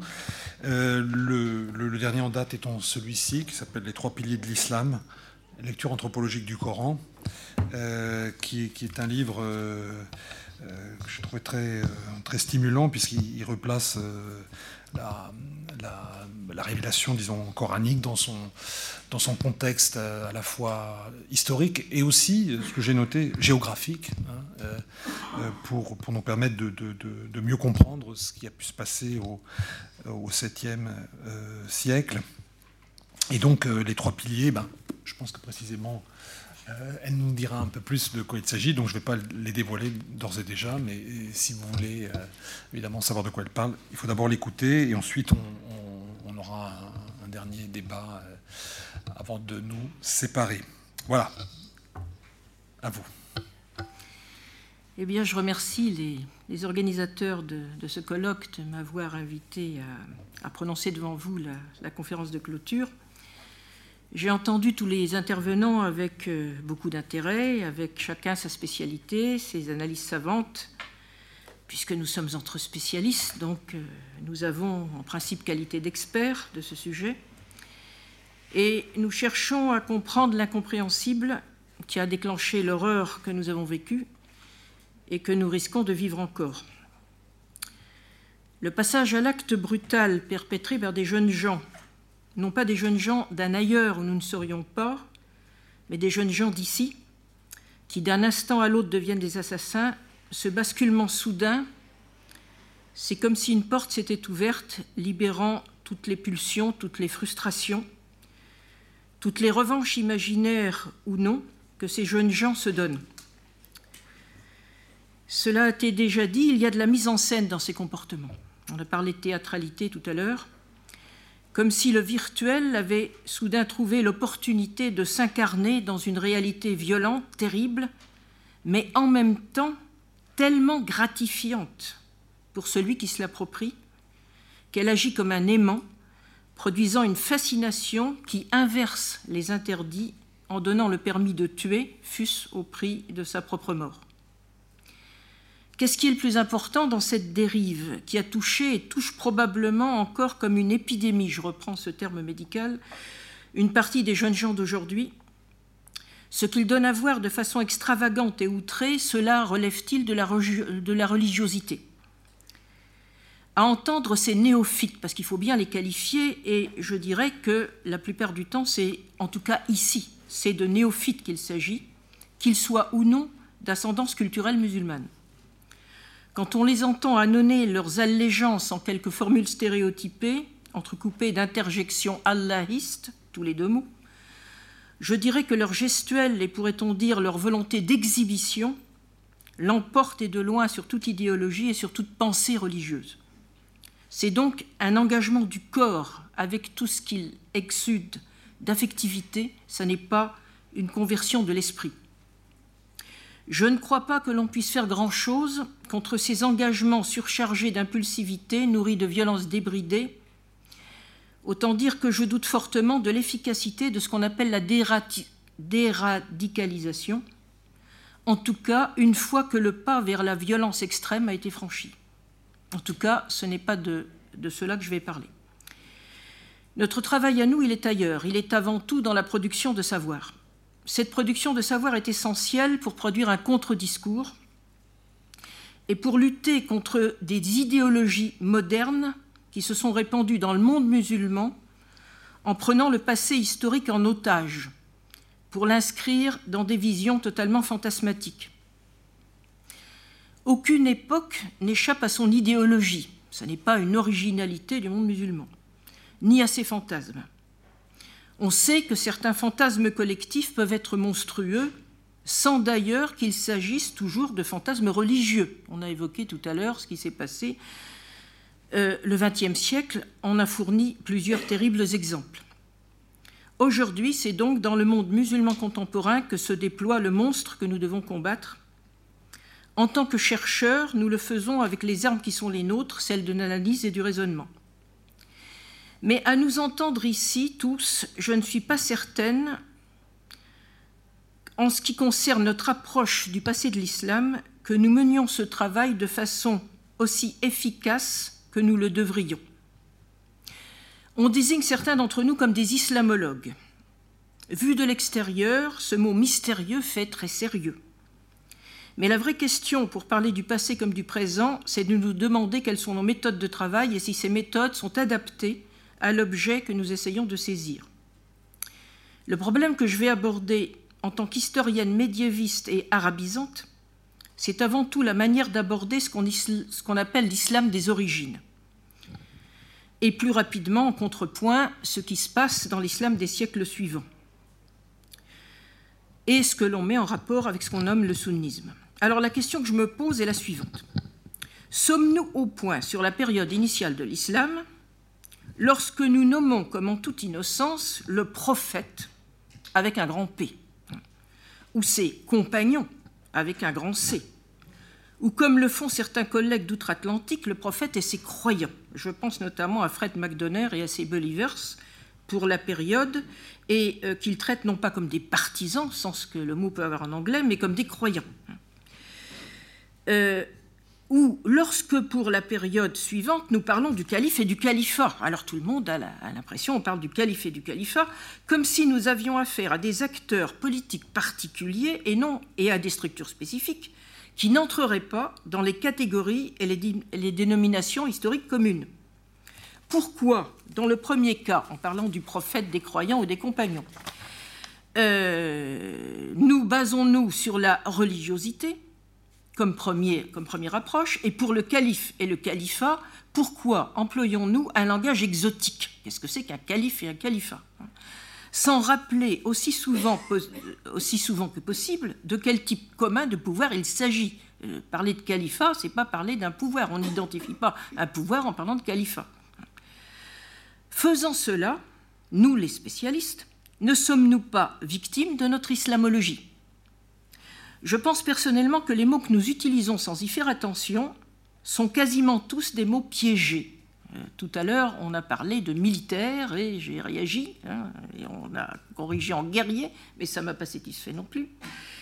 Je pense qu'il serait temps de penser autrement et de dire autre chose, ou plutôt de dire les choses autrement, car ne pas utiliser les mots avec pertinence, cela peut bloquer un raisonnement.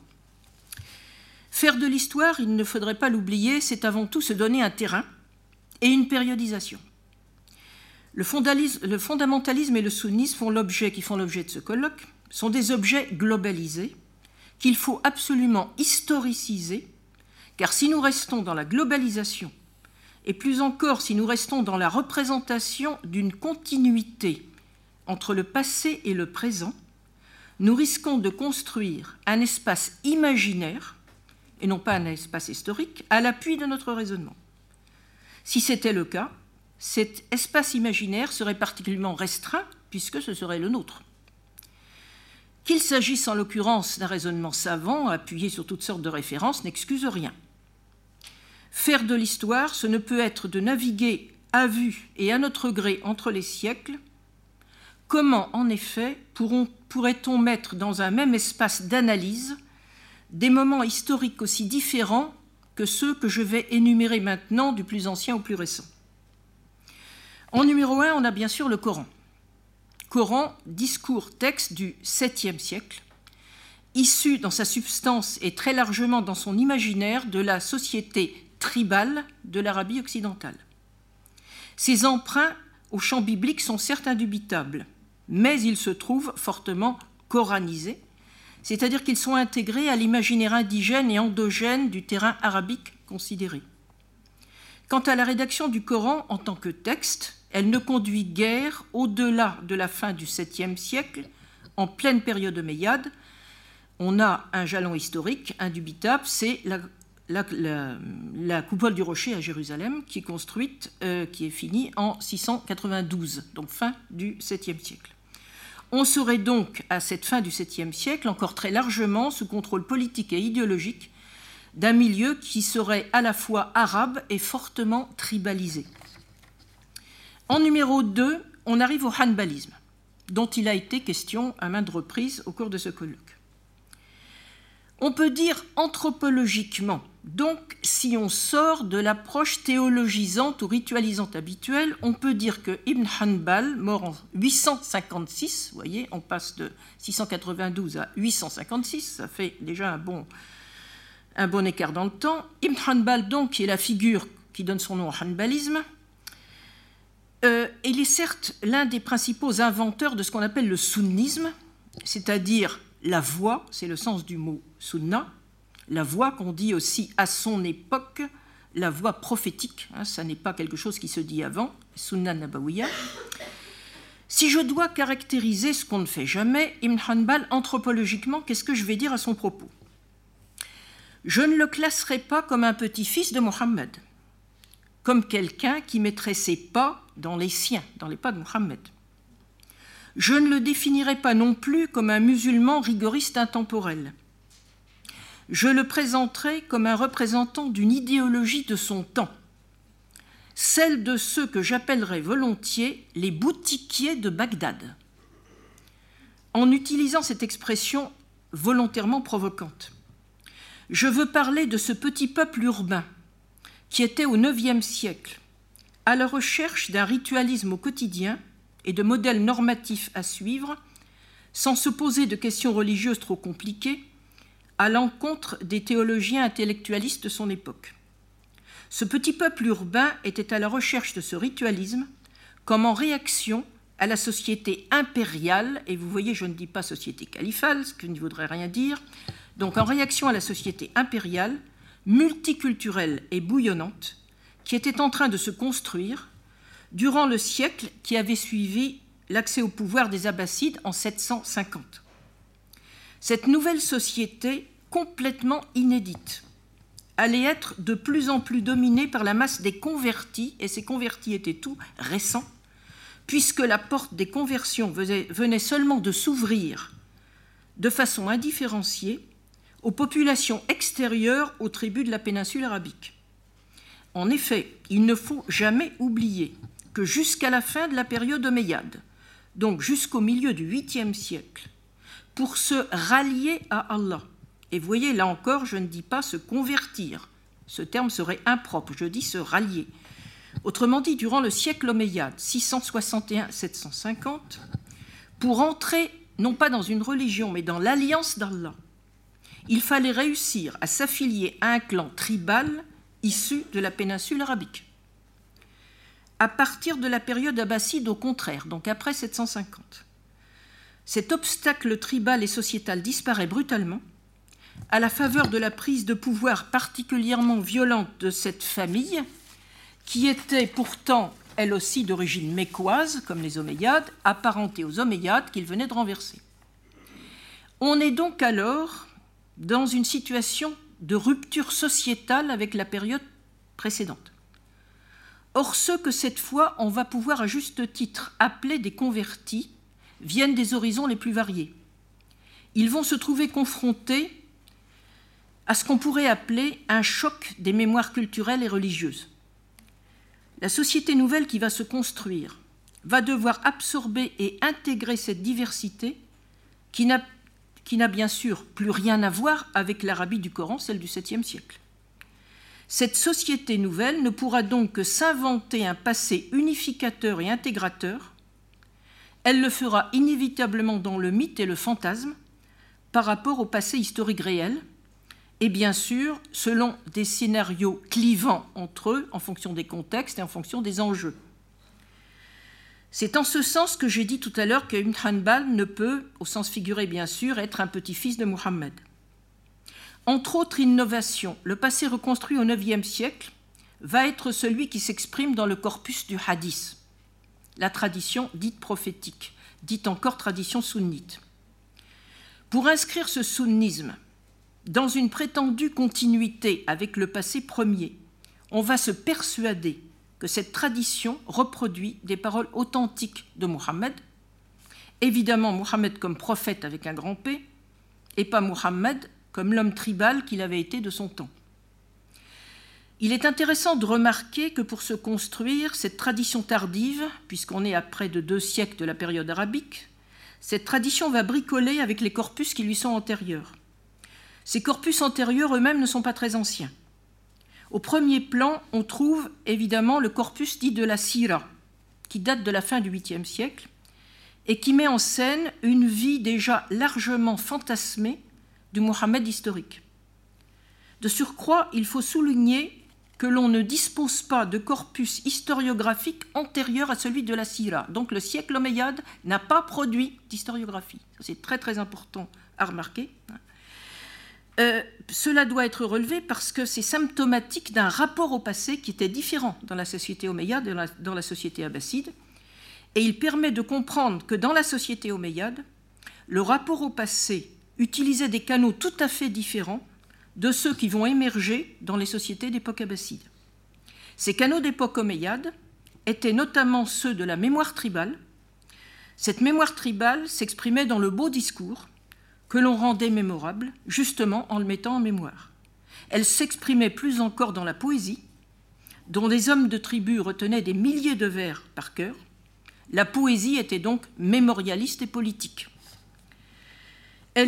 La poésie est d'ailleurs toujours très en honneur aujourd'hui dans celle des sociétés arabes qui sont restées les plus tribalisées, euh, c'est-à-dire celle de la péninsule arabique. Concernant la sira, la vie de Muhammad, dont on sait qu'elle a été produite à l'instigation des premiers abbassides, c'est donc une commande politique. Euh, on peut dire que ce premier corpus répond vraisemblablement moins à un besoin d'histoire qui se serait exprimé dans la société mais il répond à ce que je viens de dire, une commande politique. Pourquoi une commande politique des premiers abbassides? Eh bien, les premiers abbassides s'en seraient servis de cette sira comme d'un processus de légitimation de leur, de leur ligne généalogique. Ils l'auraient fait pour positionner leur lignée face aux diverses branches de leurs cousins, qui étaient les descendants de Ali, le gendre de Mohammed et le père de ses deux uniques petits-fils.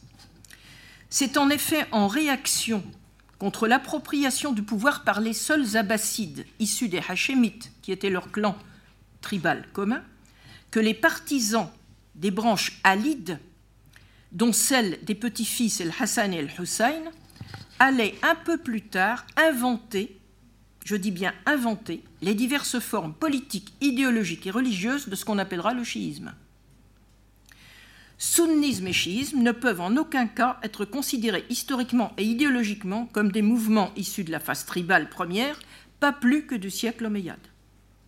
Durant la période de siècle omeyyade, les conflits entre familles mécoises relèvent avant tout du politique, autant dire, pour casser une idée reçue et mettre les choses au point, que le Coran n'a rien de sunnite ni de chiite. Aucun des deux mouvements dont l'on croit souvent aujourd'hui qu'ils ont failli l'islam, c'est ce qu'on dit partout, depuis la mort de Mohammed, ce qui amène à poser subsidiairement la fausse question de la succession. Je dis fausse question de la succession, car on ne succédait pas dans le monde tribal qui ignorait le dynastisme. Aucun de ces deux mouvements, donc sunnisme et chiisme, du point de vue de son idéologie, n'est antérieur au milieu du IXe, voire au Xe siècle. Dans notre vision de la supposée ligne sunnite, on parvient ensuite au numéro 3. Il nous fait faire un bond chronologique important puisqu'on arrive à Ibn Taymiyyah, dont il a été question aujourd'hui, juriste et polémiste syrien mort au début du XIVe siècle. Le cadre historique a alors complètement changé. Il n'y a plus de califat impérial. En tout cas, plus en charge du politique où que ce soit. Le pouvoir militaire des Mamelouks, qui a succédé à la dynastie kurde de Saladin, est centré sur l'Égypte. Il est directement affronté à un fait terrible et majeur à son époque, qui est celui de l'invasion mongole. L'invasion mongole fait irruption avec une extrême violence au milieu du XIIIe siècle sur les terres de l'Asie centrale, de l'Iran, puis du Moyen-Orient, mettant fin en 1258 à ce qui restait du califat abbasside, qui était alors réduit territorialement à une principauté autour de Bagdad. Le dernier calife meurt étouffé dans un tapis, piétiné par les chevaux de ses vainqueurs, selon la règle mongole qui interdit l'exécution sanglante d'un adversaire de rang élevé. L'avancée des Mongols vers l'ouest va être stoppée peu après, en 1260, au lieu d'Ain Jalut, la source de Goliath, en Palestine. Les Mamelouks sont également affrontés à la, à la, présence résiduelle des chrétiens issus des croisades, les Francs, sur la côte syro-palestinienne, mais la présence croisée va s'effacer définitivement en 1291 avec la prise de Saint-Jean d'Acre, même si la mémoire va en demeurer très vive chez les idéologues comme un traumatisme collectif.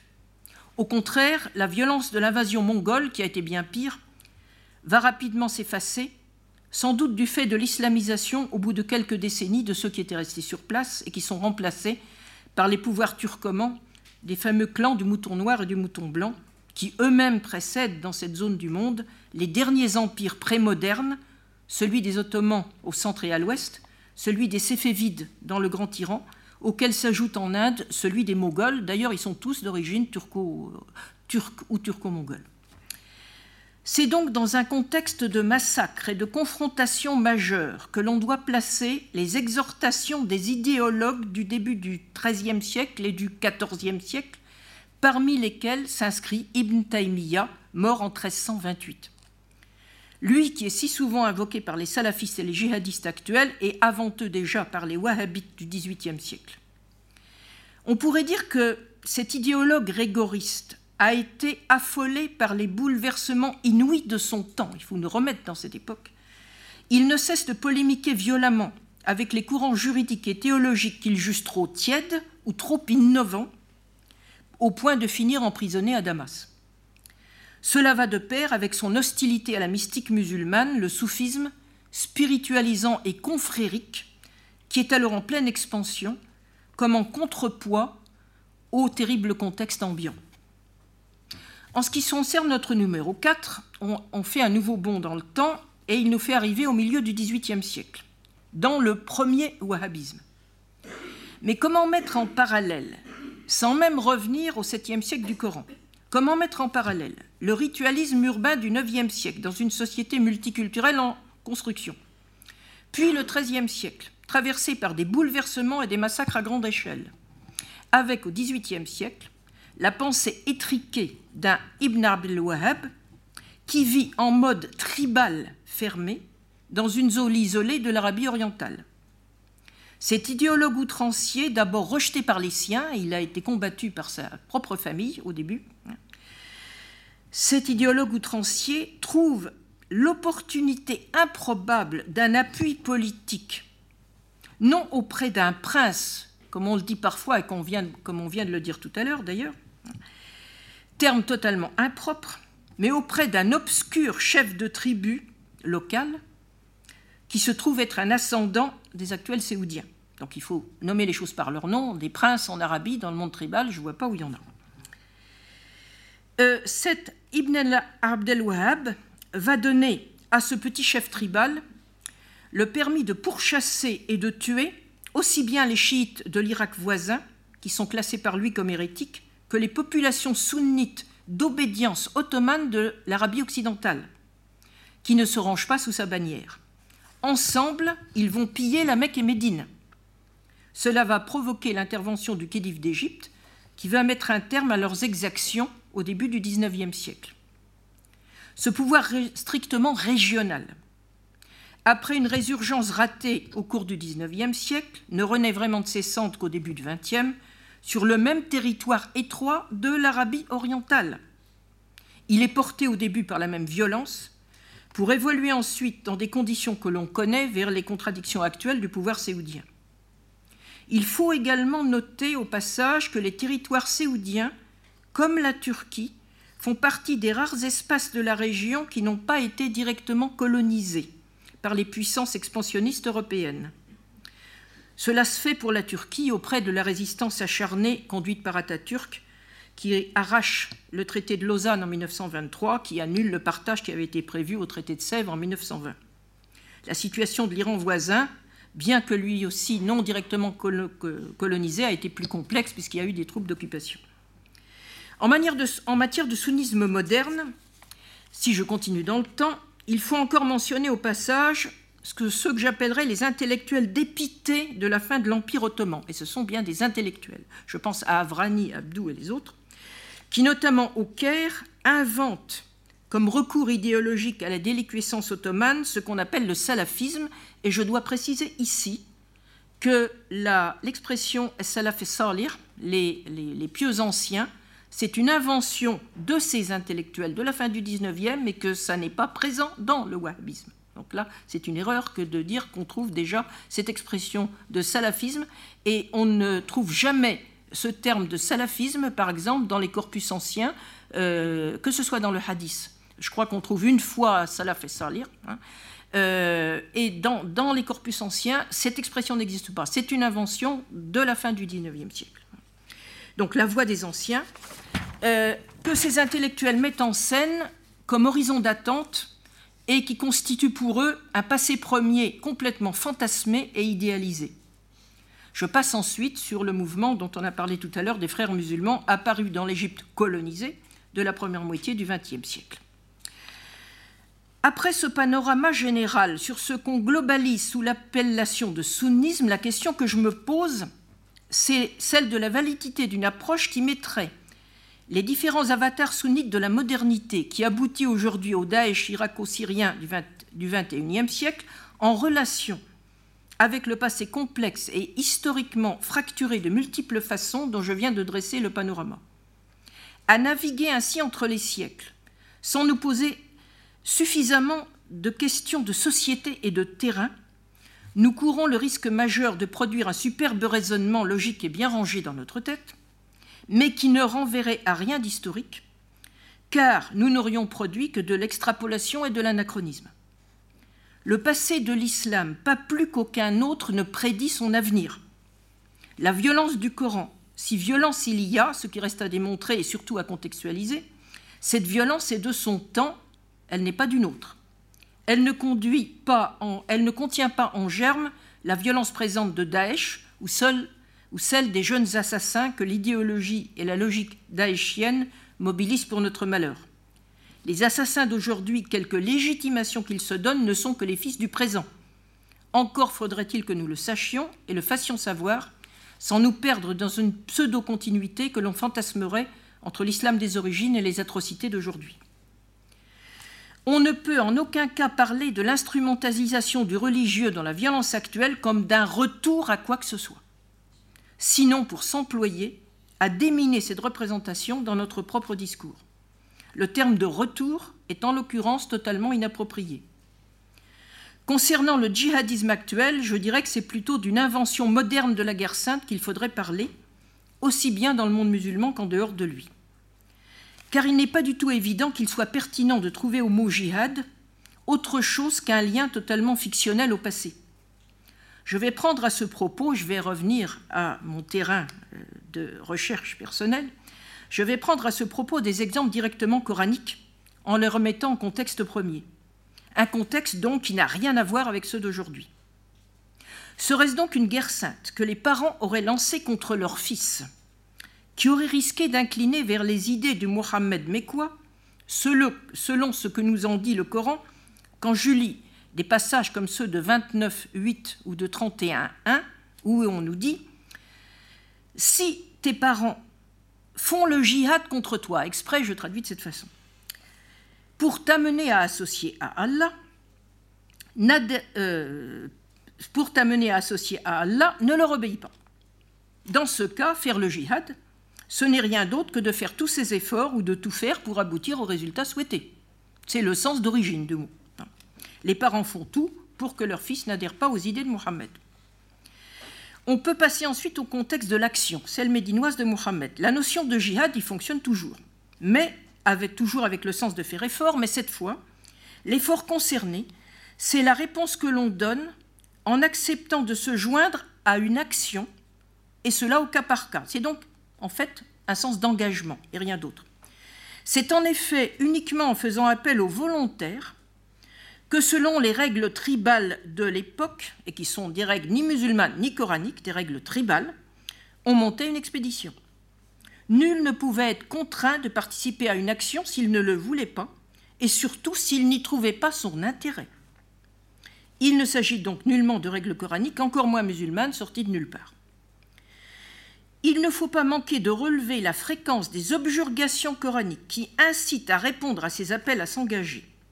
Ces objurgations répétées témoignent non de l'enthousiasme des appelés, comme on va se l'imaginer ensuite, mais exactement tout au contraire de leur réticence. Il y a à ce sujet des passages particulièrement savoureux dans le Coran, par exemple celui de 48, 11, 15. Il s'agit de Bédouins qui sont censés avoir répondu de la façon suivante à l'appel à participer à une action qui leur avait été lancée. Ils auraient dit, à Mohammed donc, cette fois on ne vient pas, car nous avons affaire auprès de nos, familles et de nos troupeaux. En fait, ils auraient dit cela parce que l'expédition leur aurait paru trop risquée et qu'ils pensaient y perdre des hommes. Mais, aurait-il ajouté, si une prochaine fois tu nous appelles à nous joindre à toi, s'il y a du butin facile, compte sur nous. Dans ce cas, nous viendrons. Ce genre de scénette est tout à fait caractéristique de l'esprit utilitariste et prudent de l'époque. Il y a dans le Coran de nombreux passages de ce style qui sont très explicites et qui vont dans le même sens. Encore faut-il les décrypter correctement en fonction des conduites sociales et de l'idéologie de leur époque, sans se laisser prendre au piège de la surface du discours et d'une grille de lecture inadaptée. On ne saurait les traiter de koufars à la manière d'aujourd'hui, en plaquant du religieux fantasmé sur une action qui ne l'était pas. Dans ce premier contexte, Mohammed n'est pas un chef de guerre, comme certains se plaisent à le répéter aujourd'hui. Il fait de la politique, selon les règles de son temps. Il n'y a donc ni guerre à outrance, et encore moins guerre sainte. On est dans le jeu politique et social et les rapports tantôt de force, tantôt de négociation de l'époque, le but étant dans tous les cas d'aboutir à un accord et en aucun cas d'exterminer des hommes pour des raisons que l'on croirait religieuses. Il faut bien voir que Mohammed, homme politique de son temps et non pas prophète, en tout cas pas sur ce type de sujet, ne peut rien contre ceux qui refusent de participer à ces actions, sinon éventuellement les menacer d'un enfer auquel on peut être assuré qu'ils ne croyaient pas, alors qu'ils en ignoraient tout la veille. Les notions de jugement, d'enfer, de paradis viennent du champ biblique, comme emprunt que le Coran cherche à inscrire dans la vision de l'avenir des hommes de tribu de son temps, et on pourrait dire, plus encore dans la vision de Mohammed lui-même, comme pour le consoler d'être si, mal écouté. Il serait naïf de croire que les hommes de tribu d'Arabie aient pu changer en un clin d'œil d'imaginaire en intégrant des, représentations qui leur était l'instant d'avant totalement étrangère. Les musulmans convertis des siècles suivants le penseront évidemment. Tout naturellement, car ils étaient eux-mêmes le plus souvent d'ascendance biblique et familiers de telles représentations. Le discours de riposte des Mécois hostiles à Mohammed est très clair au sujet des innovations bibliques du Coran. Qu'il s'agisse de la thématique de l'eschatologie, jugement, enfer, paradis, ou de celle de la création des hommes et du monde. Que lui répond-on? Eh bien, on lui répond que c'est la voie des pères, la voie ancestrale que les hommes de tribu veulent continuer à suivre, car ils en sont absolument persuadés, c'est cette voie éprouvée qui leur a permis d'être là, vivants et prospères dans leur époque. Ça se trouve, vous pouvez trouver ça dans 43-22. Pour contrer cette vision ancrée, il faudra que le Mohammed médinois réussisse dans les faits en politique, c'est-à-dire dans le réel vécu, mêlant démonstration de force et négociation pour commencer à être pris au sérieux et obtenir enfin des ralliements, sinon à ses idées, du moins à sa cause. Mais on peut gager que ces ralliements furent avant tout politiques et que ce n'est pas la lettre du Coran, ni les promesses de vie future qui eurent le moindre succès.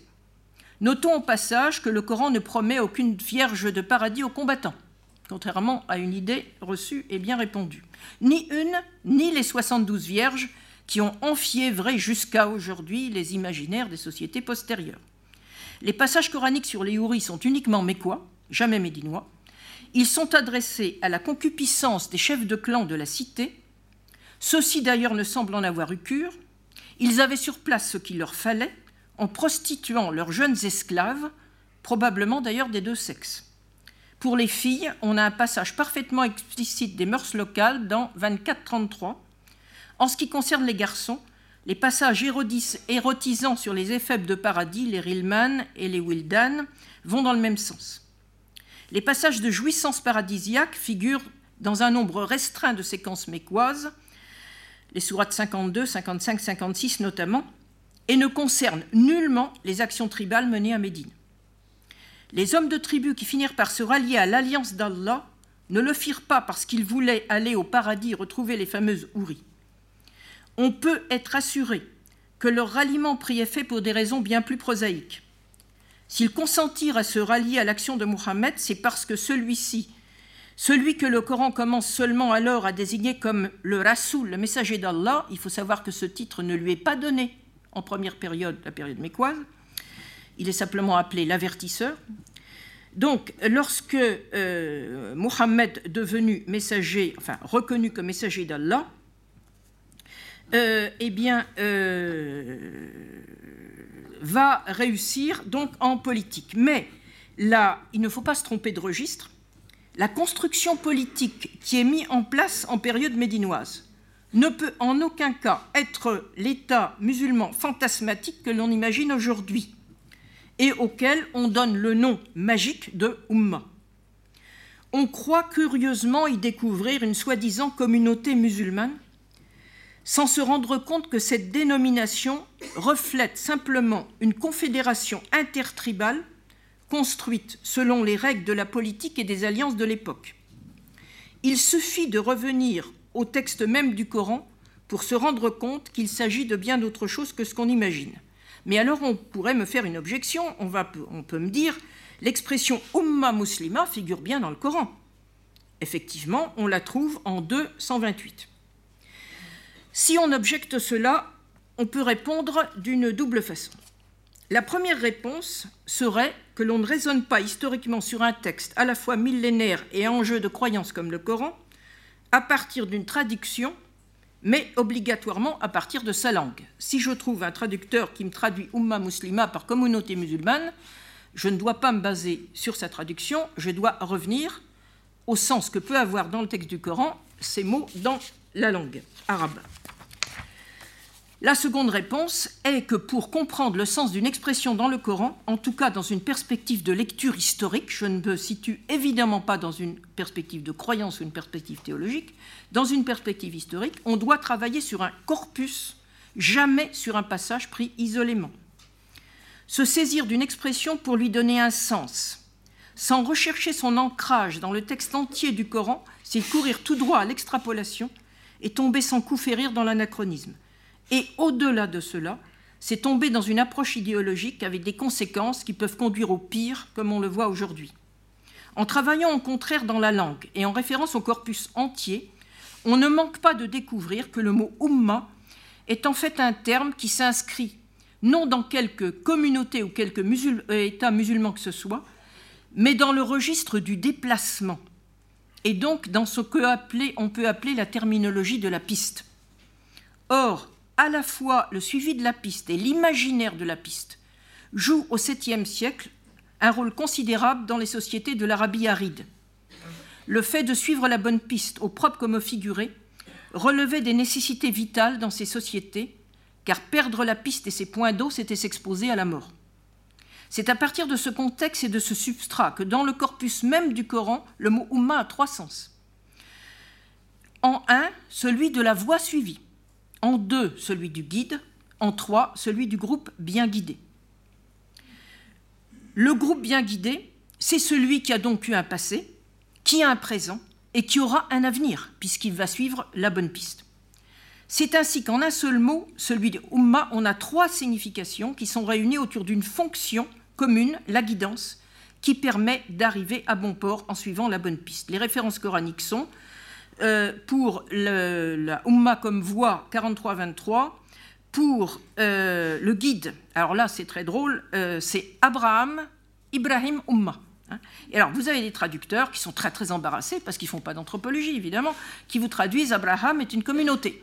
Ah, Abraham est une communauté, il faut le faire quand même. Bah, ça veut dire tout simplement Abraham est un bon guide. Et en trois, euh, vous avez Umma Muslima et vous avez d'autres euh, utilisations de Umma comme groupe, groupe socialisé. En fait, c'est ce que ça veut dire, puisqu'il y a des groupes de djinns qui sont appelés aussi Umma, des, des groupes d'animaux qui sont appelés aussi Umma. Donc, c'est la socialité, qu'elle soit humaine, animale ou surnaturelle. Pour maintenant venir au second terme de l'expression muslima. Alors vous allez me dire, muslima, c'est musulman, musulmane. Il s'agit du participe muslim accordé au féminin, et là encore, il faut revenir au contexte. En contexte coranique, le musulman ne renvoie pas aux musulmans, il ne renvoie pas non plus à la fameuse soumission à Dieu, qui est si souvent évoquée concernant l'islam, aussi bien d'ailleurs par les musulmans que par les non-musulmans. Ce qui est en cause en contexte premier, c'est la notion de sauvegarde que délivre la racine salama, que l'on trouve en arabe aussi bien qu'en hébreu d'ailleurs, avec le salam et le shalom, le salut, présent dans les deux langues. Du point de vue anthropologique, qu'est-ce que c'est que le salam? Eh bien, lors d'une rencontre, il marque le rapport pacifique et surtout l'intention affichée de non-agression. La Umma Muslima de Coran 228, c'est donc le groupe humain bien guidé qui, pour assurer son avenir et pour son salut, évidemment son salut terrestre, s'est mis sous la sauvegarde d'un Dieu protecteur efficace, dans l'alliance duquel il est entré. Cette recherche de sauvegarde, c'est en effet le sens que l'on devrait accoler au mot islam et aux dérivés de la même base sémantique quand on travaille en contexte premier. En effet, il serait tout à fait hors de propos d'introduire de la soumission dans une société comme la société tribale qui ignorait toute contrainte étatique et dont la socialité était tout entière basée sur des rapports contractuels autour d'intérêts partagés qui s'inscrivaient dans le cadre de l'alliance aussi bien entre les hommes qu'avec le monde surnaturel. Et c'est dans ce sens qu'il faudrait revoir la traduction de 256, la ikra fiddin. Alors on traduit pas de contrainte en religion, il faudrait traduire pas de contrainte dans la voie à suivre, ce qui est tout à fait différent. Comme nous l'avons déjà dit, on ne change pas d'imaginaire en un clin d'œil on ne change pas non plus de modèle politique. Dans une société habitée par un pragmatisme foncier, du fait de ses conditions de vie, comme celui de l'Arabie aride, surchargée de contraintes vitales, dans une économie qui était souvent de pénurie, il ne faut pas l'oublier, voire à la limite de la survie, il fallait que les dieux, eux aussi, fassent leur preuve dans le réel pour qu'on accepte de s'engager dans leur alliance. C'est à ce type de constatation qu'aboutit une lecture du Coran en regard de sa société et de son anthropologie première. C'est en établissant cela comme terrain de départ que l'on peut étudier ensuite l'évolution de la prise en compte des notions coraniques dans des sociétés qui n'auront plus rien à voir avec ce modèle anthropologique premier et qui vont donc idéologiser à leur manière le sens du Coran pour le faire répondre à leurs propres enjeux dans leur modèle social et dans leur temporalité propre.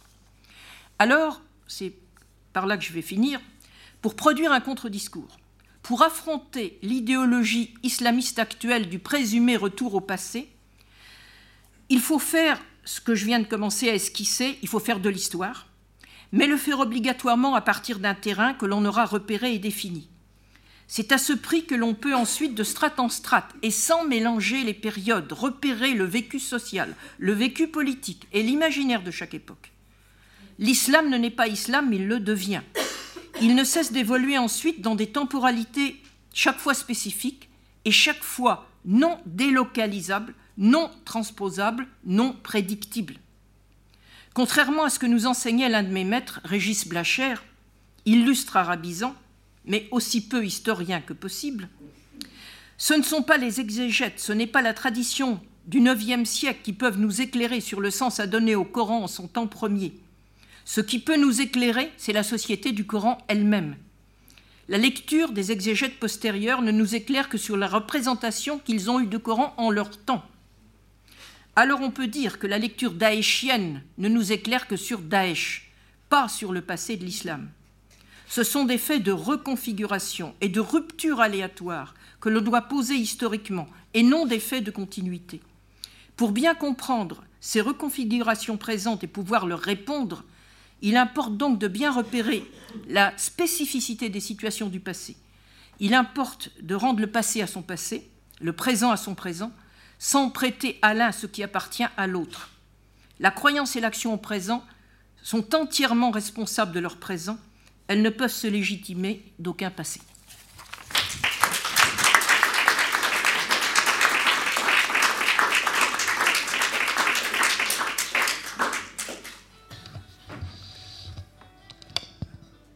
Téléphone.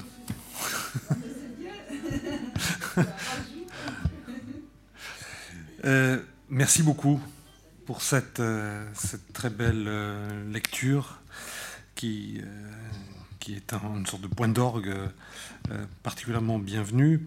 en fait, votre lecture est un, est un appel à, l'exigence et je pense que c'est en effet ce qui doit nous, nous guider, hein, pour reprendre un des piliers que vous évoquez, la, guidance dans, dans, votre livre et euh, appel à l'exigence, à, remettre en, effet dans le contexte. C'est vrai qu'on est revenu, je crois, au cours de ces deux, journées euh, fréquemment sur ça. Et euh, évidemment, ça peut paraître comme quelque chose de banal, mais en même temps, je pense que c'est important de réaffirmer l'importance de cette mise en contexte un moment où, on a plutôt tendance un, petit peu à, enfin souvent en tous les cas, à, essentialiser les, choses. Et, donc de ce point de vue-là, votre, votre lecture très, très, exigeante et, de mise en contexte doit, doit nous servir de guide de façon un, petit, peu, un générale. Euh, je pense en effet, ce que vous avez dit sur la question de l'idéologisation du Coran me paraît euh, capital et, qu'il faut en effet, en ce sens-là, très nettement distinguer la, période sur laquelle vous avez beaucoup travaillé, la période vraiment des origines, et ensuite tout ce qui se passe après, où, finalement on, a euh, des pouvoirs politiques finalement qui, euh, s'emparent du, texte fondateur, mais, pour servir finalement des besoins qui, qui n'ont rien à voir finalement avec, les, avec le religieux stricto sensu. Voilà, bon, j'aurai un certain nombre de, de, de, remarques ou de questions, mais je vais peut-être pour, pour l'instant je vais m'en abstenir. Peut-être pour, pour euh, on a euh, à peu près une demi-heure pour, pour euh, dialoguer et discuter avec, avec Jacqueline Chabi. Donc je ne sais pas qui veut commencer à... Alors on va peut-être prendre Monsieur derrière. On, voilà, on, va prendre, on va commencer par la fin là. Allez-y.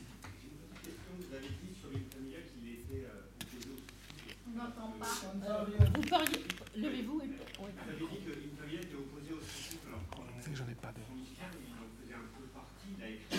Ah oui, oui, t'as raison. Est-ce que c'est pas non plus ça une, une vision aussi un peu. Euh... Oui, on va. On va oui, voilà. oui, c'est simple. Je préfère répondre aux questions, question après question. Oui, si, si vous voulez, ok.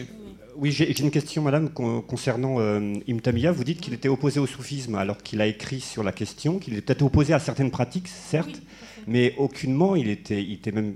Certains disent qu'il était soufi même. Euh, mais je veux dire, est-ce que c'est pas aussi une lecture que les wahhabis ont fait après, on, fait de Imtamiya pour justifier un peu une. Euh, pour laisser éclater la violence contre, contre le soufisme aussi, parce que c'est pas tout à fait. Euh, alors, il se trouve qu'on on dit qu'il aurait été kadirite. Bon, euh, je, connais assez, bien la question, puisque j'ai ma, première thèse avant le doctorat d'État, c'était sur Abdelkader el-Jilani, personnage historique, justement. Hein. Et euh, le kadirisme s'est développé après comme confrérie. Euh, je pense qu'il était, il pouvait admettre certaines pratiques, mais certainement pas toutes, les, toutes ces séances extatiques, etc. Donc il a pu avoir, il faudrait que ce soit vérifié, il a pu avoir une attitude qui ne qui n'attemise pas complètement le, soufisme, mais sous sa forme confrérique, il ne, il ne, le supportait absolument pas, en tout cas, à son époque. Et ce sont les, confréries soufis de son époque qui se sont attaqués à lui et qui ont contribué à lui faire finir sa vie en prison. Une question Voilà, Jean-Louis. Euh, non, non, attendez, attendez une seconde, monsieur. Mm.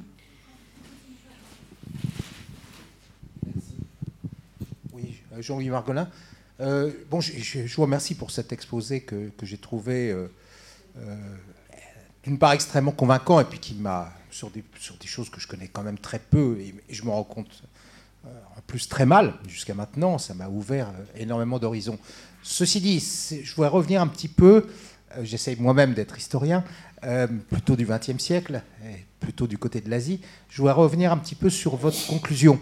Euh, je pense que vous avez parfaitement démontré, je vous suis totalement sur, sur ce point, euh, qu'effectivement la référence euh, aux compagnons, comment faut-il les appeler, de, de, de la part des islamistes et des salafistes actuels est quelque chose de fantasmatique. Je ne conteste rien à ce niveau-là. Malgré tout, est-ce que justement, dans l'histoire, ne s'est pas créé je ne sais pas à quand il faut la faire euh, remonter, peut-être à, à Ibn Abdel Wahhab, quand même une tradition d'une certaine durée, puisque ça remonte quand même au XVIIIe siècle, euh, dans lequel s'insère quand même euh, Daesh. Vous avez considéré que Daesh ne peut être considéré que comme un phénomène du temps présent. Est-ce qu'il n'y a pas quand même une certaine tradition historique qui va peut-être un petit peu au-delà de ce que vous avez présenté? Je pense à simplement quelque chose, parce que c'est dans ma sphère,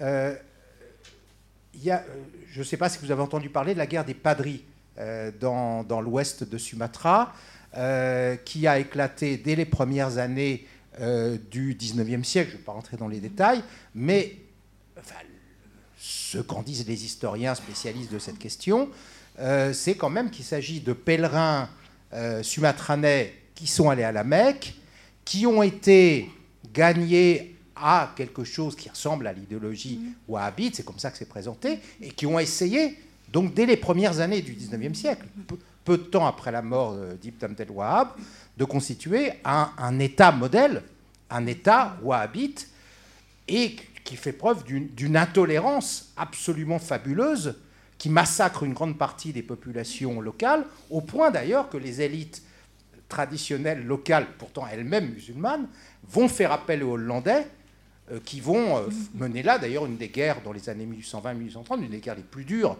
qu'ils aient eu à mener dans la conquête coloniale de l'Indonésie, et qui vont finalement, d'ailleurs, mettre, mettre fin à ce mouvement. Et donc, est-ce que ça prouve pas, on est quand même très loin de la Mecque ou très loin du, du quart nord-est de, de, de, la péninsule arabique, est-ce que ça prouve pas quand même, dès cette époque, une capacité d'extension à très grande distance alors, hein, de ce genre d'idéologie Sur le wahhabisme, oui. Euh, je dirais que la racine idéologique de Daesh, moi, ce que je veux établir, si vous voulez, c'est la séparation avec l'avant, c'est-à-dire euh, le, Coran, euh, Ibn Hanbal, Ibn Taymiyyah. Bon, pour moi, c'est complètement différent.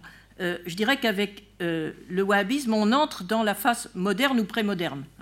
on est un peu avant le 19e siècle et on entre dans le monde moderne à ce moment-là. Et euh, c'est vrai que euh, par, les pèlerins, il y a eu une certaine wahhabisation, euh, je crois en Inde aussi, hein, également. Hein. Oui. oui, mais pas au début. je parle du 19e. Hein. Au 19e, en Inde, on parle de la wahhabisation. Donc ces idées se sont répandues, mais ensuite, je pense que ça s'est arrêté puisque les wahhabites euh, ont été euh, exterminés, euh, pendus au Écourt même à, Constantinople. Hein, alors il y en a qui sont partis dans le désert, et puis les autres ont été crucifiés, enfin comme faisaient les Ottomans à l'époque. Donc il y a eu, c'est vrai, il y a eu une certaine contamination, si on peut dire, à ce moment-là. Ensuite, le wahhabisme a disparu, il renaît au début du XXe, Et je dirais que la, racine la plus proche aujourd'hui du, du, Daesh, qui est issu du chaos proche-oriental actuel, hein, bon, les guerres d'Irak, etc., euh, euh, ça date probablement de la wahhabisation forcenée qui date des années 60 avec la construction de l'université de Médine et euh, la, la, la, wahhabisation de l'ensemble du monde musulman à coût de milliards de, dollars. Hein. donc il y a cette idéologie takfiriste euh, qui prône euh, l'extermination de tous ceux qui ne sont pas d'accord, hein, euh, a eu déjà effectivement une, existence dans, ce que vous avez dit. Ça s'est éteint, puisque les, idéologues de la fin du 19e siècle, comme Avrani, etc., n'avaient plus rien à voir avec le wahhabisme. Par contre, la renaissance s'est faite d'abord en Arabie avec les Irwan, hein, qui sont partis du Koweït et qui sont arrivés, qui ont reconquis le territoire d'origine, et puis ensuite qui se sont étendus. Mais l'idéologisation euh, qui conduit à Daesh aujourd'hui, je la ferai par montée euh, politiquement au 19e, les idées d'Ibn Abdel sont reprises. Et là, je dirais qu'elles sont à peine idéologisées. On peut les prendre quasiment directement, toutes crues, hein, tellement elles sont, elles sont d'une violence extrême et, et s'appliquent à des situations de violence. C'est-à-dire c'est une violence idéologique euh, qui euh, qui, justifie la, violence politique euh, qui, euh, qui, émane de, la, de la réponse au, conflit et au chaos contemporain. Devant, devant toi, les deux personnes. Non, non, non, c'est bon. Non, juste c'est pour vous demander une précision. Vous avez dit que le djihad avait un sens à l'époque de Mohamed le mot. Et puis ensuite, on voit très bien à l'époque de Ibn Taymiyyah, je ne vois pas très bien comment vous voyez dans ce moment de boutiquier avec Ibn Hanbal. Bah, je dirais que Ibn Hanbal, c'est une, euh, il est opposé. On est dans une société internationaliste, avec les Abbassides. Euh, toutes les composantes culturelles, que ce soit les Iraniens, que ce soit ceux qui sont d'origine, tout se mélange. Euh, c'est un phénomène qui a été étudié auparavant dans l'Antiquité par quelqu'un comme Momigliano, par exemple. Euh, les grandes interférences, les grandes hybridations interculturelles.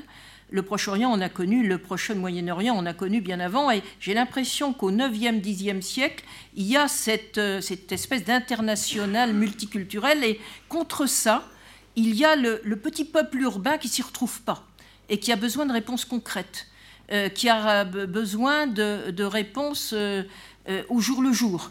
Euh, les grands débats intellectuels, ça ne les intéresse pas, et ce sont des convertis récents. Ils ont besoin d'un passé.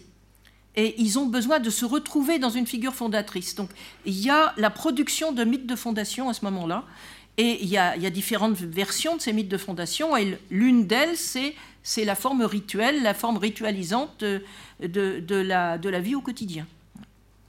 Comment ils interprètent le mot jihad Oh boy, les, alors, les, gens d'Irak ne s'intéressent absolument pas au djihad. Euh, j'ai commis, euh, il y a un certain nombre d'années, le gros article de référence sur le ribat, que notre collègue de ce matin aurait dû connaître, mais qui ne connaissait pas, apparemment. Aussi, il le connaît, mais il l'a oublié. Euh, et je montrais qu'il y avait une grande différence entre les gens qui vivaient à l'intérieur du monde musulman et ceux qui vivaient sur les frontières et que euh, ceux qui vivaient à l'intérieur se fichaient éperdument du djihad. Hein, et qu'au contraire, les combattants des frontières, ils les prenaient pour des cinglés euh, et des, espèces de pillards, on les appelait les rousates. Et ceux qui causaient des troupes sur la frontière orientale, on les a transférés sur la frontière byzantine pour qu'ils se fassent tuer et qu'ils n'embêtent plus personne. Euh, donc, c'était pas vraiment la notion de djihad n'a pas du tout la gloire qu'on lui accorde aujourd'hui. Hein. Euh, ensuite, il y a une au moment des croisades, évidemment, les gens qui étaient en Syrie, qui étaient directement concernés, ils appelaient à l'aide les Irakiens en leur disant Mais venez, mais les Irakiens n'avaient pas envie de venir. Donc euh, il y a eu euh, une, mobilisation de l'idéologie du djihad au moment des croisades pour essayer de, mobiliser un peu plus que les gens qui étaient concernés directement. Une, toute, petite, toute petite remarque qui, qui me vient en, par rapport à ce que vous... C'est un, point de détail, mais je trouve ça assez intéressant quand même. Euh, ce que vous évoquez sur la, garde des frontières, il y a un, petit parallèle, on, a fait, on a fait un peu d'aller-retour historique avec Denis Crouzet.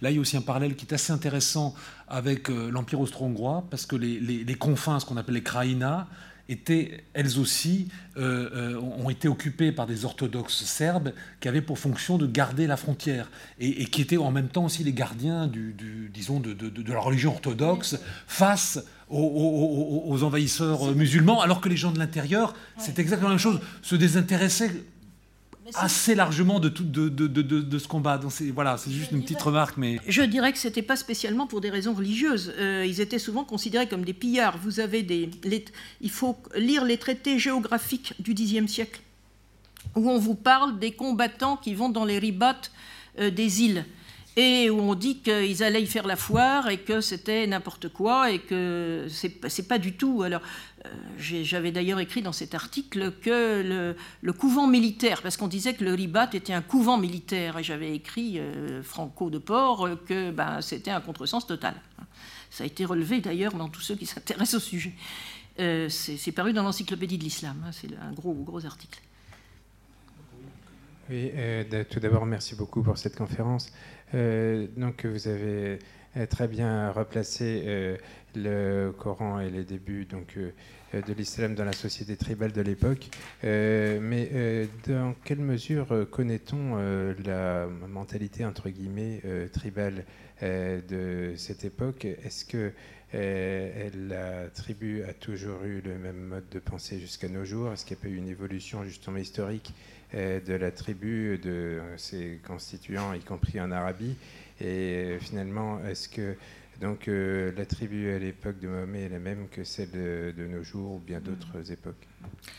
Alors ça, c'est une question que souvent des, des, sociologues ou des anthropologues me posent, et il y en a qui poussent les hauts cris en disant mais comment pouvez-vous? D'autant plus que je fais souvent référence aux voyageurs de la fin du 19e siècle, euh, qui ont, euh, qui ont euh, vécu en Arabie, comme Doughty, par exemple, l'inspirateur de Laurence. Je vais jusqu'à Tessiger, hein, entre Doughty, Laurence, Jossen et Tessiger. je dirais que je m'inscris de la même façon que certains historiens. Il y a eu un grand débat avec les, entre Lévi-Strauss et, j'oublie son nom, le, grand historien, tu, me rappelleras, sur le temps long. Hein. dans une société non pas immobile, non, non, non, non, non, c'est son, nom. Euh, c'est entre Lévi-Strauss et. Euh, tu te rappelles pas c'est, bon. Euh, le temps long. Brodel. Brodel. Brodel, Lévi-Strauss. Oui, Brodel, Lévi-Strauss. Justement, il y a un article sur le temps long. Hein. Et dans une société dont les conditions matérielles n'ont pas changé, qui est soumise à des contraintes vitales écrasantes, c'est le cas en Arabie parce que d'une année sur l'autre, on ne sait pas s'il va pleuvoir. Et s'il ne pleut pas, eh ben, on risque que les troupeaux meurent, euh, etc. Donc il y a un contexte très particulier, et c'est ça qui nous aide à raisonner, parce que sinon on n'a pas grand-chose. Je dirais que pour raisonner euh, sur l'Arabie du 7e siècle, euh, on a un paysage qui n'a pas changé, hein, une climatologie qui est la même, on a une structure sociale qui n'avait pas changé, euh, et le religieux là-dessus, c'est-à-dire quand on est sur le point de mourir de faim, euh, l'idéologie, la théologie, on s'en fiche un peu. C'est-à-dire qu'on est dans, le pragmatisme le plus total hein, et que c'est les conditions de survie, et plus que les conditions de survie, l'imaginaire de la survie, qui est encore plus fort que les conditions de survie. Et donc, euh, je trouve pertinent de consulter les voyageurs de la fin du 19e siècle dans, dans des sociétés qui n'avaient pas en dehors du cadre religieux et qui était très, je dirais, presque de surface. Hein. Euh, dans l'imaginaire euh, fonctionnel, euh, on trouve, quand je lis les textes anciens, pas les textes religieux, parce qu'on trouve des descriptions de, paysages, de comportements, il suffit de chercher des éléments anthropologiques, on les trouve, un peu au hasard, mais on les trouve. Et, et je dirais aussi que les mots sont une archive. Hein, euh, si vous remettez les mots en contexte, et dans ce contexte très particulier, le, seul, bénéfice, la seule chance qu'on a, c'est qu'on a un contexte tellement spécifique que on peut, en travaillant sur les mots, en les remettant sur leur terrain, on peut trouver des sens anciens.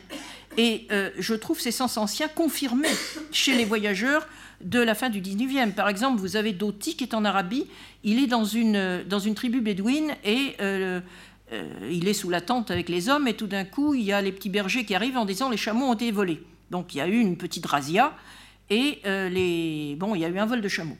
Les hommes se lèvent pour aller à la poursuite des voleurs et lui, il reste au campement.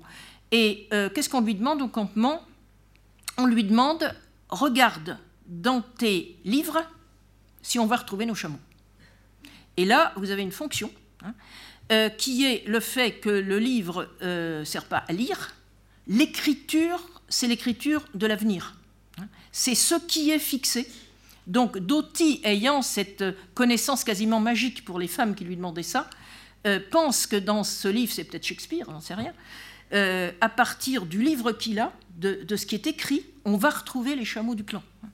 Donc euh, vous, tombez sur des trucs comme ça. Ça, c'est une anecdote vécue de Doti. Et euh, moi, je reviens au sens de kataba en arabe, qui ne veut pas dire écrire, mais qui veut dire prescrire. Ce qui est prescrit, ce qui est fixé, autrement dit, la référence, c'est pas l'écrit, c'est l'oral. L'écrit, c'est un oral fixé. Donc vous avez un renversement des perspectives. Donc vous arrivez euh, à trouver des, avec une très bonne connaissance du terrain, et parce que ce terrain est spécifique. Ce serait beaucoup plus difficile de faire ça au Proche-Orient, par exemple, où vous avez des couches, vous avez toutes sortes de, mélanges de, paramètres, alors qu'en Arabie, euh, c'est presque un exemple pur qu'on peut, qu'on peut démonter. Hein. Et on ne s'en prive pas quand on a ça, évidemment. Madame je voulais en fait vous dire une chose. Votre exposé est d'autant plus riche qu'il est rare. En fait, il est rare dans le sens où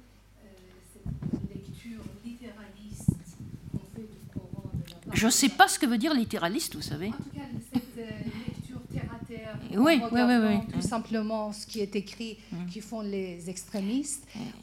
Mm ce sont les chercheurs aussi qui font la même chose, c'est-à-dire quand ils, mais dans, dans, un autre sens, quand ils veulent rejeter l'islam, quand ils veulent critiquer les intégristes, ils font exactement la même chose, c'est-à-dire qu'ils se réfèrent directement aux traductions du Coran et ils commencent à dire voilà c'est un livre violent donc euh, totalement à rejeter, alors que vous montrez, vous démontrez vraiment avec. Bah, il est tout et son contraire, c'est ce qu'on en fait. Absolument. Donc voilà, c'est pourquoi en fait, je trouve que c'est d'autant plus riche qu'il est rare votre exposé.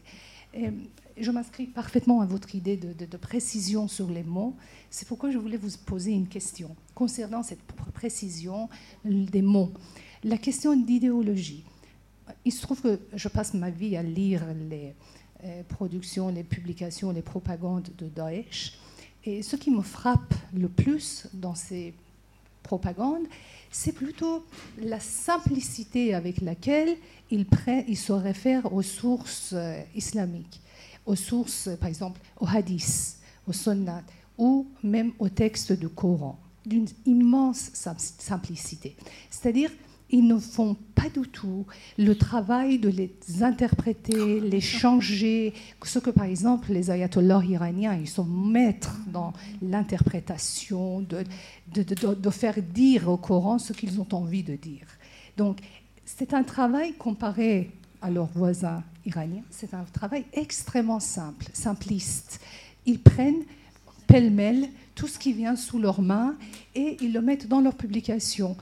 On peut absolument les interpréter autrement, mais ils ne sont même pas conscients à quel point ces versets ou ces références qu'ils donnent à différents penseurs de l'époque sont être capables d'être euh, lus autrement. C'est pourquoi, en fait, ma, question est ça. Est-ce qu'on n'est pas un peu trop généreux en disant que c'est une lecture idéologique de l'islam? Parce qu'il n'y a absolument pas de l'idéologie dans cette histoire.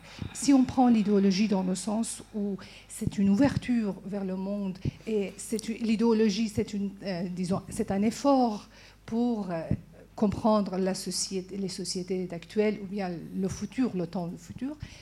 quand on les lit, on trouve qu'il n'y a aucun effort dans ce sens. Pour eux, le temps n'existe pas. Il n'y a pas d'ijtihad. Euh, alors, euh, bah, l'idéologie, c'est produire des idées. Hein. Euh, qu'elles soient simplistes ou pas simplistes. Le problème pour ce qu'on appelle les lectures littéralistes, je ne sais pas ce que veut dire une lecture littéraliste, parce que on construit à chaque fois une lecture. aucune lecture n'est littéraliste. C'est toujours une construction de sens, une lecture. Hein. ce n'est pas du sens qui vous est donné, c'est vous qui le fabriquez. Euh, ce qu'ils font, c'est qu'ils mettent, au lieu de mettre la, société au premier plan, par exemple l'esclavage, ils disent euh, le Coran euh, nous autorise l'esclavage. donc l'esclavage vient de Dieu. Hein, non, le, Coran, la parole coranique se dit dans une société qui, avant, avant, avant le Coran, connaît l'esclavage. Et donc, euh, négocie, je dirais, dans le Coran avec l'esclavage, qui est une donnée qui, le précède. Donc le fait de mettre le religieux au premier plan, et c'est ça qu'il faut faire comprendre aux non-djihadistes, parce que le problème euh, des, musulmans aujourd'hui, c'est qu'ils n'ont pas de réponse historique, au, que ce soit au discours tiède ou au discours violent, ils n'ont pas de réponse historique. On leur dit le Coran dit ça. Ah, le Coran dit ça, qu'est-ce que je peux dire? Euh, Alors que celui qui dit le Coran dit ça, c'est lui qui le dit. Et c'est lui qui fabrique du sens.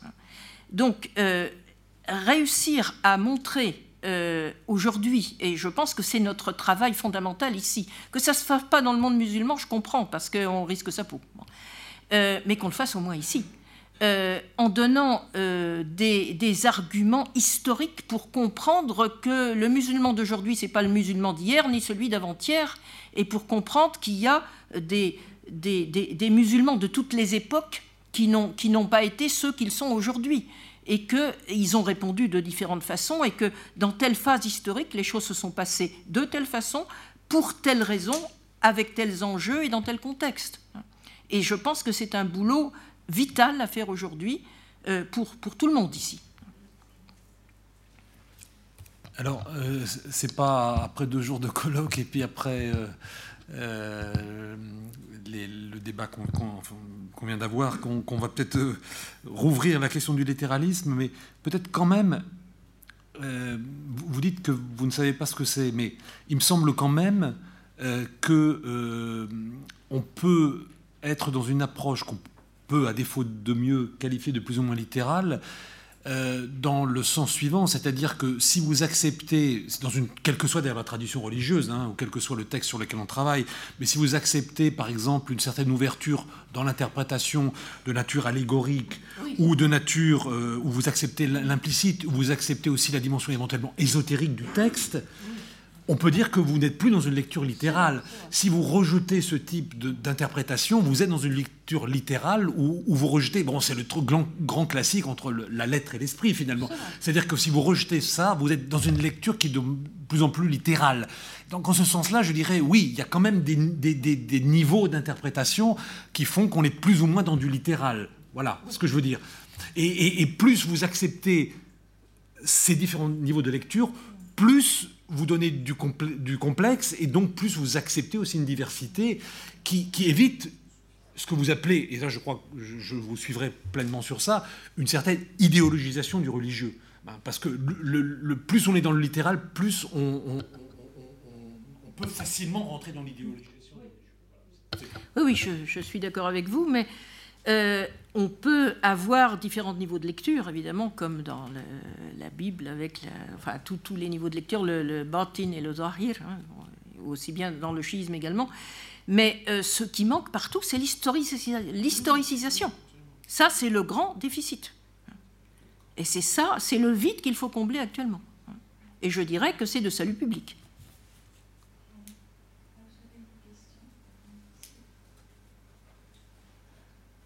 Je vous remercie. Euh, votre, intervention était extrêmement intéressante et surtout elle était salutaire. Ça, ça permettait de remettre les points sur les i. Alors j'ai deux questions à vous faire formuler. Une pour comment exprimer, parce que pour reprendre.